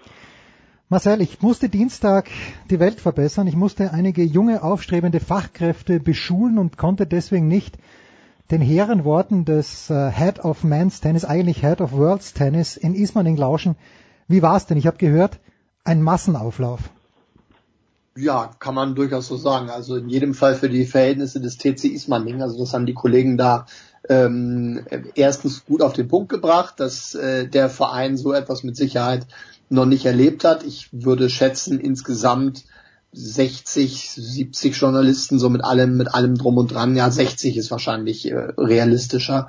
Ähm, und das war eine, eine gute Nummer, natürlich mit äh, Boris als Zugpferd, klar, so ist es äh, geplant gewesen für, für die Fotos und für ein, zwei äh, pointierte Zitate, so und was dann das das große Ganze und etwas tiefgründigere äh, angeht bezüglich Entwicklung, Struktur, äh, im Deutschen Tennisbund. Dafür waren dann Michael Kohlmann und, und Klaus Eberhardt da, die so ein paar Einblicke äh, gegeben haben in, in die Bereiche Stützpunkt, Arbeit, was sich dort verbessert hat in den letzten Jahren, was man machen konnte aufgrund der neuen Grundförderung äh, durch den Deutschen Olympischen Sportbund, die daher rührt, dass äh, Angelique Kerber ja Silber geholt hat in Rio und deswegen der DTB jetzt von dieser Förderung auch partizipiert. Äh, das äh, hat die Nachwuchsarbeit in einigen Bereichen sicherlich nach vorne gebracht. Das war da äh, gekommen war, nicht so äh, überzeugt, aber ich denke trotzdem eine rundum gelungene Veranstaltung für alle Beteiligten und auch tolle Werbung für das, für das Turnier. Das Turnier in Ismaning, also auf das wollen wir jetzt nicht näher eingehen. Der Challenger, ich finde schade, Nikola Kuhn erste Runde schon ausgeschieden, aber Oliver, Boris Beck ist jetzt, glaube ich, nachgerechnet 59 Tage, vielleicht 60 Tage im Amt. Hat man sich da schon irgendwas erwarten dürfen oder sind das diese 100 Tage, die wir auch immer dem amerikanischen Präsidenten eingestehen, dass er sich ein bisschen einlebt in sein Amt? Schwierige Frage. Also Frage ist nicht schwierig, aber die Antwort darauf ist schwierig. Fällt mir jedenfalls nicht ganz ein, nicht ganz leicht. Ja, ich fände sie ähm, relativ leicht, Oliver, aber mach du erst. Bitte? Was sagst du? Ich fände sie, ich fände sie relativ, relativ leicht, weil okay. Weil ich versuch's trotzdem mal, ich versuch's trotzdem mal. Also wo er sicherlich nichts eingebracht hat für mich substanziell, ähm, wo wir also auch ohne ihn, glaube ich, gewonnen hätten, war der Davis Cup. Ähm, das hätten wir auch ohne ihn gewonnen, weil wir haben es letztlich ohne ihn gewonnen, denn der Chef war Michael Kohlmann und sein Team und Dirk Dier und Co. und nicht Becker. Ähm, wenn einzelne Spieler sagen, dass sie davon profitiert haben, aber alle sagen das auch nicht. Und ich äh, ich finde, es muss auch nicht sein. Also ich persönlich hätte auch darauf verzichten können, dass er da unbedingt vor Ort sein muss. Ich finde es toll, dass er sich die Zeit genommen hat, aber das erwarte ich von ihm nicht. Hm. Äh, offen gestanden sehe ich ihn in der ganz anderen Rolle vielleicht, als ihn die Öffentlichkeit gerne sehen würde. Für mich ist das, wenn ich es richtig verstanden habe, wird der Marcel sicherlich gleich noch was dazu sagen. Für mich ist es ja so, dass er um die, es geht ja darum, um einen Aufbau, um einen, einen Aufbau von ganz unten, Nachwuchs äh, ja, Heranführung, Nachwuchs entdecken, Nachwuchsförderung. Ich sehe ihn gar nicht in dieser Rolle zu sehr im Profibereich, sondern ich sehe ihn eigentlich als übergeordnetes äh, Glied, als übergeordnete Person, die Kontakte hat, Kontakte spielen lassen kann, für, wenn es nötig ist, auch mal die richtigen Presse, das richtige Presseecho sorgt, wenn bestimmte Dinge inhaltlich vorangetrieben werden müssen. Ähm, und eben vor allen Dingen, das mag äh, eine gute Idee sein auch, dann im Aufbau von bestimmten Stützpunkten, von Akademien, aber auf jeden Fall eher in dem Bereich, als jetzt in dem Bereich der, der Profi-Unterstützung eines Davis Cup Captains hm. zum Beispiel. Da sehe ich ihn nicht.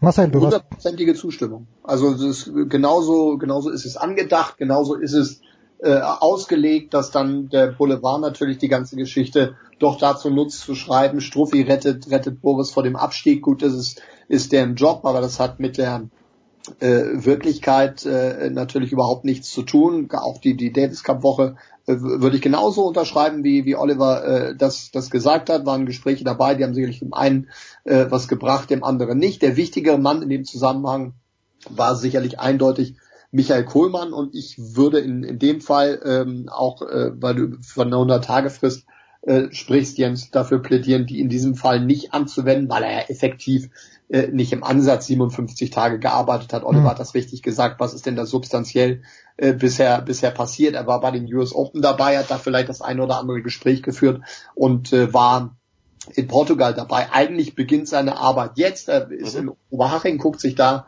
den, den, den Stützpunkt an, spricht da mit den Leuten, mit den, mit den Trainern und da glaube ich, können sich dann Dinge entwickeln, wenn er da seine Gedanken äh, einbringt. Das sind äh, die, die äh, Punkte, für die sie ihn geholt haben und dann natürlich, um der ganzen Geschichte dann auch wieder ein, Gesicht und ein Zugpferd zu geben. Es ist sogar, wenn ich das sagen darf, es ist sogar sehr gefährlich. Ähm, also du hast gesagt, das ist die, der Boulevard, die machen ihre Aufgabe äh, trotzdem darf Boulevard auch inhaltlich richtig sein. Also ähm, es ist auch nicht so, dass zum Beispiel im Fußballbereich der Boulevard seine Aufgabe macht und am Thema vorbeigeht, sondern wie ich finde sogar eine sehr gute Aufgabe macht, äh, seine Aufgabe fantastisch erfüllt und aber noch fachlich auch durchaus nachvollziehbar berichtet.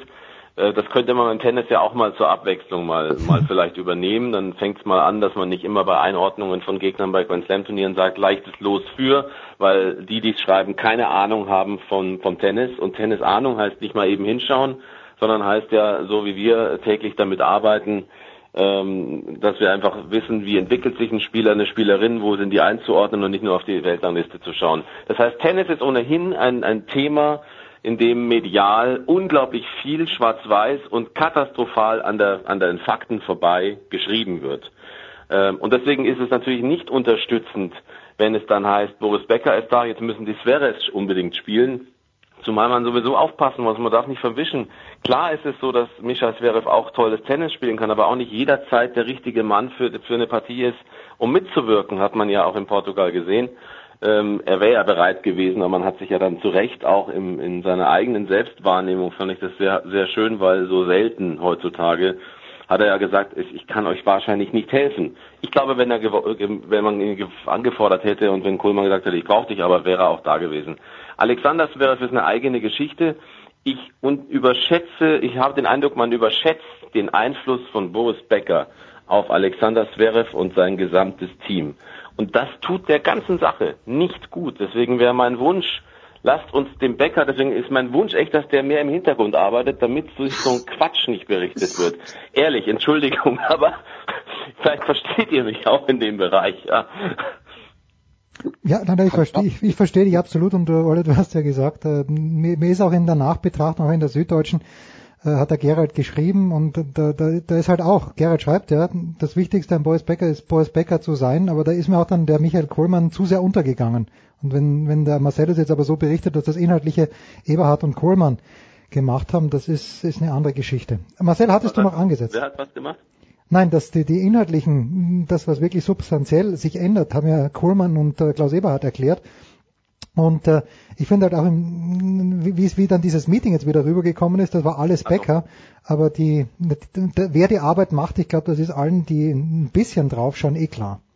Aber das, ja, das fordere ich vom Bäcker gar nicht. Ich glaube, das muss man halt einkalkulieren. Wenn man, wenn man sich einen Boris Becker äh, vorne, vorne dran setzt, dann äh, muss man sowas billigend in Kauf nehmen. Ich glaube, anders ja. funktioniert es einfach nicht. Ja, gut. Also das war der Dienstag in Ismaning, äh, konnte leider nicht hinfahren. Ich plane tatsächlich, nicht, dass es jemand interessieren würde, aber am Freitag tatsächlich vielleicht sogar schon heute Nachmittag, am Donnerstag dort gewesen zu sein. Aber wir wollen ein Stück weitergehen und ich weiß nicht, Marcel. Ich denke, wir müssen, und du bist ja auch ein Mann, der die Frauen versteht. Niemand versteht die Frauen besser als du. Vielleicht Oliver Fassnacht. Wir müssen schon ganz kurz vorausschauen. Ich muss den Oliver jetzt auch mal face to face loben. Ich habe es on air gemacht weil ich mir gedacht habe, was redet er immer über Caroline Garcia? Die hat doch überhaupt keine Chance mehr. Sagt der Oliver, ich glaube wörtlich, wenn die Wuhan und Peking gewinnt, dann spielt sie auch in Singapur und ich denke mir, wovon redet der Oliver? Und sie hat Wuhan und Peking gewonnen, jetzt spielt sie in Singapur. Oliver, ich weiß, du bist kein Mann des Wettens, aber wenn du wetten, müsst, wetten müsstest, wäre dein Geld auf Caroline Garcia? Nein. Ah. Nein, nein, nein, mein Geld wäre nicht auf Caroline Garcia, die aber ähm, auf jeden Fall sehr weit kommen kann. Aber mein Tipp ist, äh, wenn sie fit ist, ist es Caroline Wozniacki. Und da denke ich mir, es lohnt sich zu tippen, weil da würde man, glaube ich, eine gute Quote für bekommen, könnte ich mir vorstellen. Mhm. Was gar nicht so nachvollziehbar ist, weil alle Bedingungen dort in Singapur sprechen eigentlich in Singapur sprechen auf jeden Fall mal für, für die, die es nicht zu schnell mögen. Mhm. Das darf man nicht vergessen. Äh, sie sprechen für eigentlich genau das Tennis, das Wozniacki spielen kann. Und äh, sie sprechen auch für Svitolina. Klar, wenn die bis dahin wieder fit ist, wenn die nicht irgendwann dann doch Opfer ihrer guten Taten wird. Ähm, also für mich sind Svitolina, Garcia und Wozniacki die drei Tipps und gewinnen wird's aus meiner Sicht Wozniacki, aber nur, wenn man einen Tipp abgeben müsste. Wäre sie mein Tipp. Ja, ich bleib noch kurz bei Oliver. Wir können gerne und wir wollen ja auch Werbung machen. Du wirst das kommende Woche auf der Zone kommentieren mit Laura Siegemund. Oliver, da, Laura, da, Laura da bin ist ich ganz am gespannt. Wochenende dabei, Ja. ist am Sonntag gleich zum Auftakt dabei und mit Laura wird, äh, werde ich Halbfinale und Finale kommentieren. Und ähm, es sieht so aus, als würden wir unter der Woche die Möglichkeit haben, mit Dieter Kindelmann ähm, zu arbeiten. Dann ist also die an meiner Seite. Haben wir auch schon jetzt in Beijing gehabt und äh, natürlich, äh, klar, es war jetzt erstmal die Frage, ob Madison Keys Luxemburg wird spielen können, konnte sie jetzt ja leider nicht. War schon angereist, kann nicht spielen. Er hat damit jetzt auch die Möglichkeit, kurzfristig für uns zu arbeiten bei der Zone und äh, ich freue mich sehr darauf. Also das dann nächste Woche bitte in der Zone anschauen. Ähm, Marcel, mein Geld wäre, und ich spür's. Ich habe gestern gespürt übrigens, also wir nehmen am Mittwoch, ich hab gestern gespürt, dass sowohl Dortmund als auch Real unentschieden spielen, habe kein Geld gesetzt. Aber ich spüre ganz deutlich und ich werde Geld setzen. Marcel, du als Beobachter des Damentennis, Jelena Ostapenko ist mein Tipp. Was sagst du, Marcel? Um Gottes Willen. Ja, um Gottes Willen, genau diese Reaktion wollte ich. Das ist eine noch bessere Quote als Wozniacki. Ja, nee, aber das, das ging jetzt gar nicht um, um, um Frau Ostapenko, sondern eher jetzt meine, meine Einschätzung zu den, zu den WTA-Finals, weil Ja, komm. ich derartig weit weg bin momentan, was den ähm, Stand der, der Ladies da, da angeht. Ich, äh, nee, also da kann ich mich wirklich zu, zu gar keiner äh, gehaltvollen Aussage momentan äh, hinreißen. Da bin ich, äh, da bin ich zu weit weg. Dann darf ich sagen, Jens, natürlich ist Ostapenko ein Tipp, der immer hinhauen kann. Und zwar überall. Ja. Das ist das Schöne. Deswegen, deswegen, deswegen muss man sagen, damit kannst du richtig liegen, damit kannst du falsch liegen. Es trifft auf jedes Match zu. Und ähm, also im Hinblick auf äh, Singapur würde ich sagen, wenn sie es nicht so angeht wie Bouchard damals, als sie diesen schönen Urlaub hatte im 25. Ja. Stock am Pool, dann glaube ich tatsächlich, dass, äh, aber mit dem Ehrgeiz, den Ostapenko hat, ist sie auch ganz klar. Das ist eine der Anwärterinnen, die wird frisch da antreten. Ähm, aber es kann halt schon sein, dass das auch, äh, sie tut immer recht, recht cool manchmal, äh, tut sie natürlich nur so cool, damit die Gegnerin nicht merkt. Sie hat schon ein bisschen dazugelernt, auch mit ein wenig mehr Pokerface, aber es geht relativ schnell, dann ver verliert sie ja die Fassung. Vielleicht ist doch auch zu viel. Also es wird schon ein anderer Rahmen sein und Singapur und mit dem ganzen davor und danach und während, also davor vor allen Dingen. Ich bin mir nicht ganz sicher, aber das ist äh, mit dem Tipp kannst du kannst du genauso richtig liegen wie eigentlich mit allen Tipps, auch wenn ich fest davon überzeugt bin, dass weder Venus gewinnen kann, auch Muguruza wird dieses Turnier Mhm. nicht gewinnen, Halep auch nicht, also deswegen, ich, ich bleibe bei den Tipps, die ich ge gebracht habe. Ostapenko war kurz davor, noch in meine Top 3 reinzukommen, Ah. aber äh, hat es nicht geschafft. Hm, Ganz, ganz knapp nicht geschafft. Da muss ich jetzt aber nochmal, Marcel, ich muss ein bisschen kitzeln. Du hast der Angelique Ja. Kerber angesprochen. Und ich finde erst in diesem Jahr, Marcello, da, find, da, da ist erst, uns ist das so selbstverständlich geworden die letzten Jahre, finde ich, dass Angie Kerber bei den äh, WTA Finals dabei ist. Letztes Jahr ähm, als US Open Siegerin und als Australian Open Siegerin. Aber das hat ja eigentlich nie diesen, diesen Push gegeben, den es jetzt vielleicht gibt, wenn Zverev nach London fährt, weiß ich auch noch nicht. Siehst du da jetzt, wie bewertest du denn jetzt also von Weitem? Kerber wird vielleicht in Shanghai spielen, also sie wäre qualifiziert, da kann eigentlich auch nichts mehr passieren, wenn sie denn mag. Aber ist das jetzt ein Rückschritt, der wirklich schlimm ist von Kerber oder ist das eigentlich nicht tragisch? Naja, das Problem ist natürlich, dass die, dass die Fallhöhe relativ äh, Ja. hoch ist. Also, wenn man jetzt das letzte Jahr oder die letzten beiden mehr oder weniger als als Ausreißer ähm, nimmt, dann würde man könnte man vielleicht sagen, ist alles nicht so dramatisch, aber es ist halt dann dann immer Weltranglisten erste Grand Slam Titel und so weiter ähm, und da der Vergleich zu dem, was sie jetzt spielt, das ist natürlich schon extrem. Also irgend so ein, so ein Mittelding wäre da doch sehr, äh, sehr nett gewesen. Und ich, ich weiß gerade nicht, ob sie sich ein, also mit Luxemburg hat sie sich ja mal wieder keinen Gefallen getan und ob diese Geschichte jetzt da wirklich sinnvoll ist. Äh, ob das jetzt die, die perfekte Bühne ist, sich nach so einem Jahr da nochmal Selbstvertrauen zu holen, die Chance halte ich aus, wirklich aus der Distanz für, für relativ gering.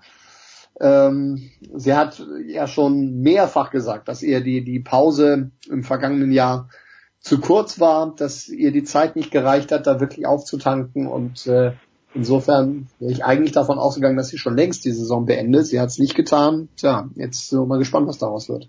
Andererseits natürlich wird es in diesem Jahr anders sein, Marcel, weil ähm, von jetzt an und eigentlich auch schon vorher, aber von jetzt an und vielleicht von Shuhai an, wenn es dann da, wenn sie da spielen sollte, wird nach dem Turnier sich keiner mehr so darum interess dafür interessieren. Mhm. Weder wird sie in Menschen 2017 eingeladen, noch wird sie in irgendwelche anderen Jahresrückblicke eingeladen. Das, das wird, glaube ich, also was diese Termine angeht. Ja. Es ist auch okay. Ja. ja. das heißt, sie kann sich wirklich sehr konzentrieren, kann im Pushikorobo dann sein, kann da ihre Auszeit nehmen, vielleicht eine Woche Urlaub machen, keine Ahnung.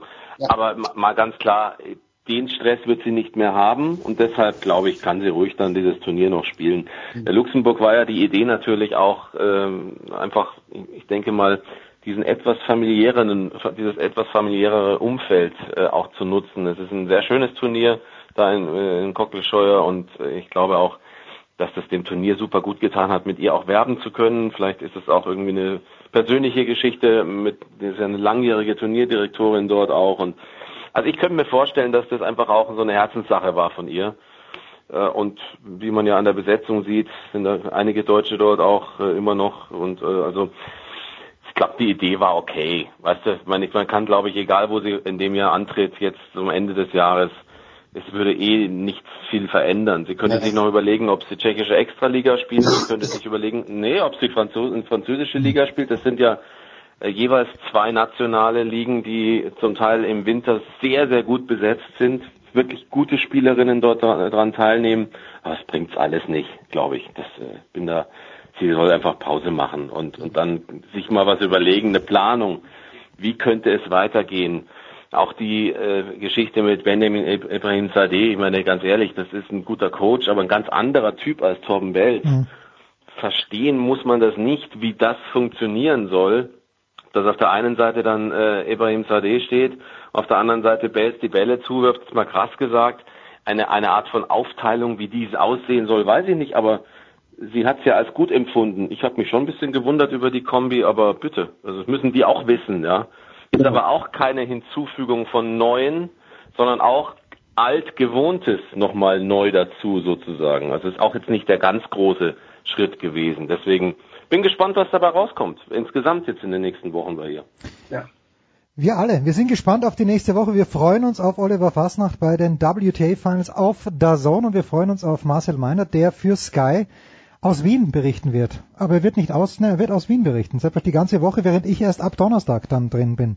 Aber an diesem ja. Wochenende, Oliver, ist bei dir auch noch was anderes auf dem Zettel oder ist es wirklich Tennis pur? Ja, ich wollte noch sagen, ich finde es sehr schade, dass Raonic jetzt auch seine Saison heute beendet hat. Naja. Es, wird, äh, es werden nicht weniger sozusagen. Ähm, bei Murray, weiß er nicht, würde ich gerne noch mal wissen, hat ja Wien und Paris abgesagt. Glaubt ihr, ja. dass der in London antreten kann? Nee, weil er hat ja nicht genug Punkte für London. Nein, das kann ich mir nicht vorstellen. Nee? Ja. Das kann ich mir nicht vorstellen, dass er das aus der, aus der, also selbst wenn nee. er die Punkte hätte, dass er das aus der kalten Hosen spielt. Ne? Der spielt ja nur noch dann seine Exhibition da in Glasgow Nein, gegen, gegen Federer. Das kann gut sein, dass das. Ja, ich schau mal gerade im Moment äh, Singles Race, aber im Moment ist er auf äh, wo ist er denn im Race? Äh, ist er schon draußen, ist 13. Ist 13. Ja. ja, man könnte ja eine Wildcard vergeben. Oder ist es bei der ATP anders als nein, bei der ATP ATP vergibt keine, keine Wildcards. Nee, keine Wildcards.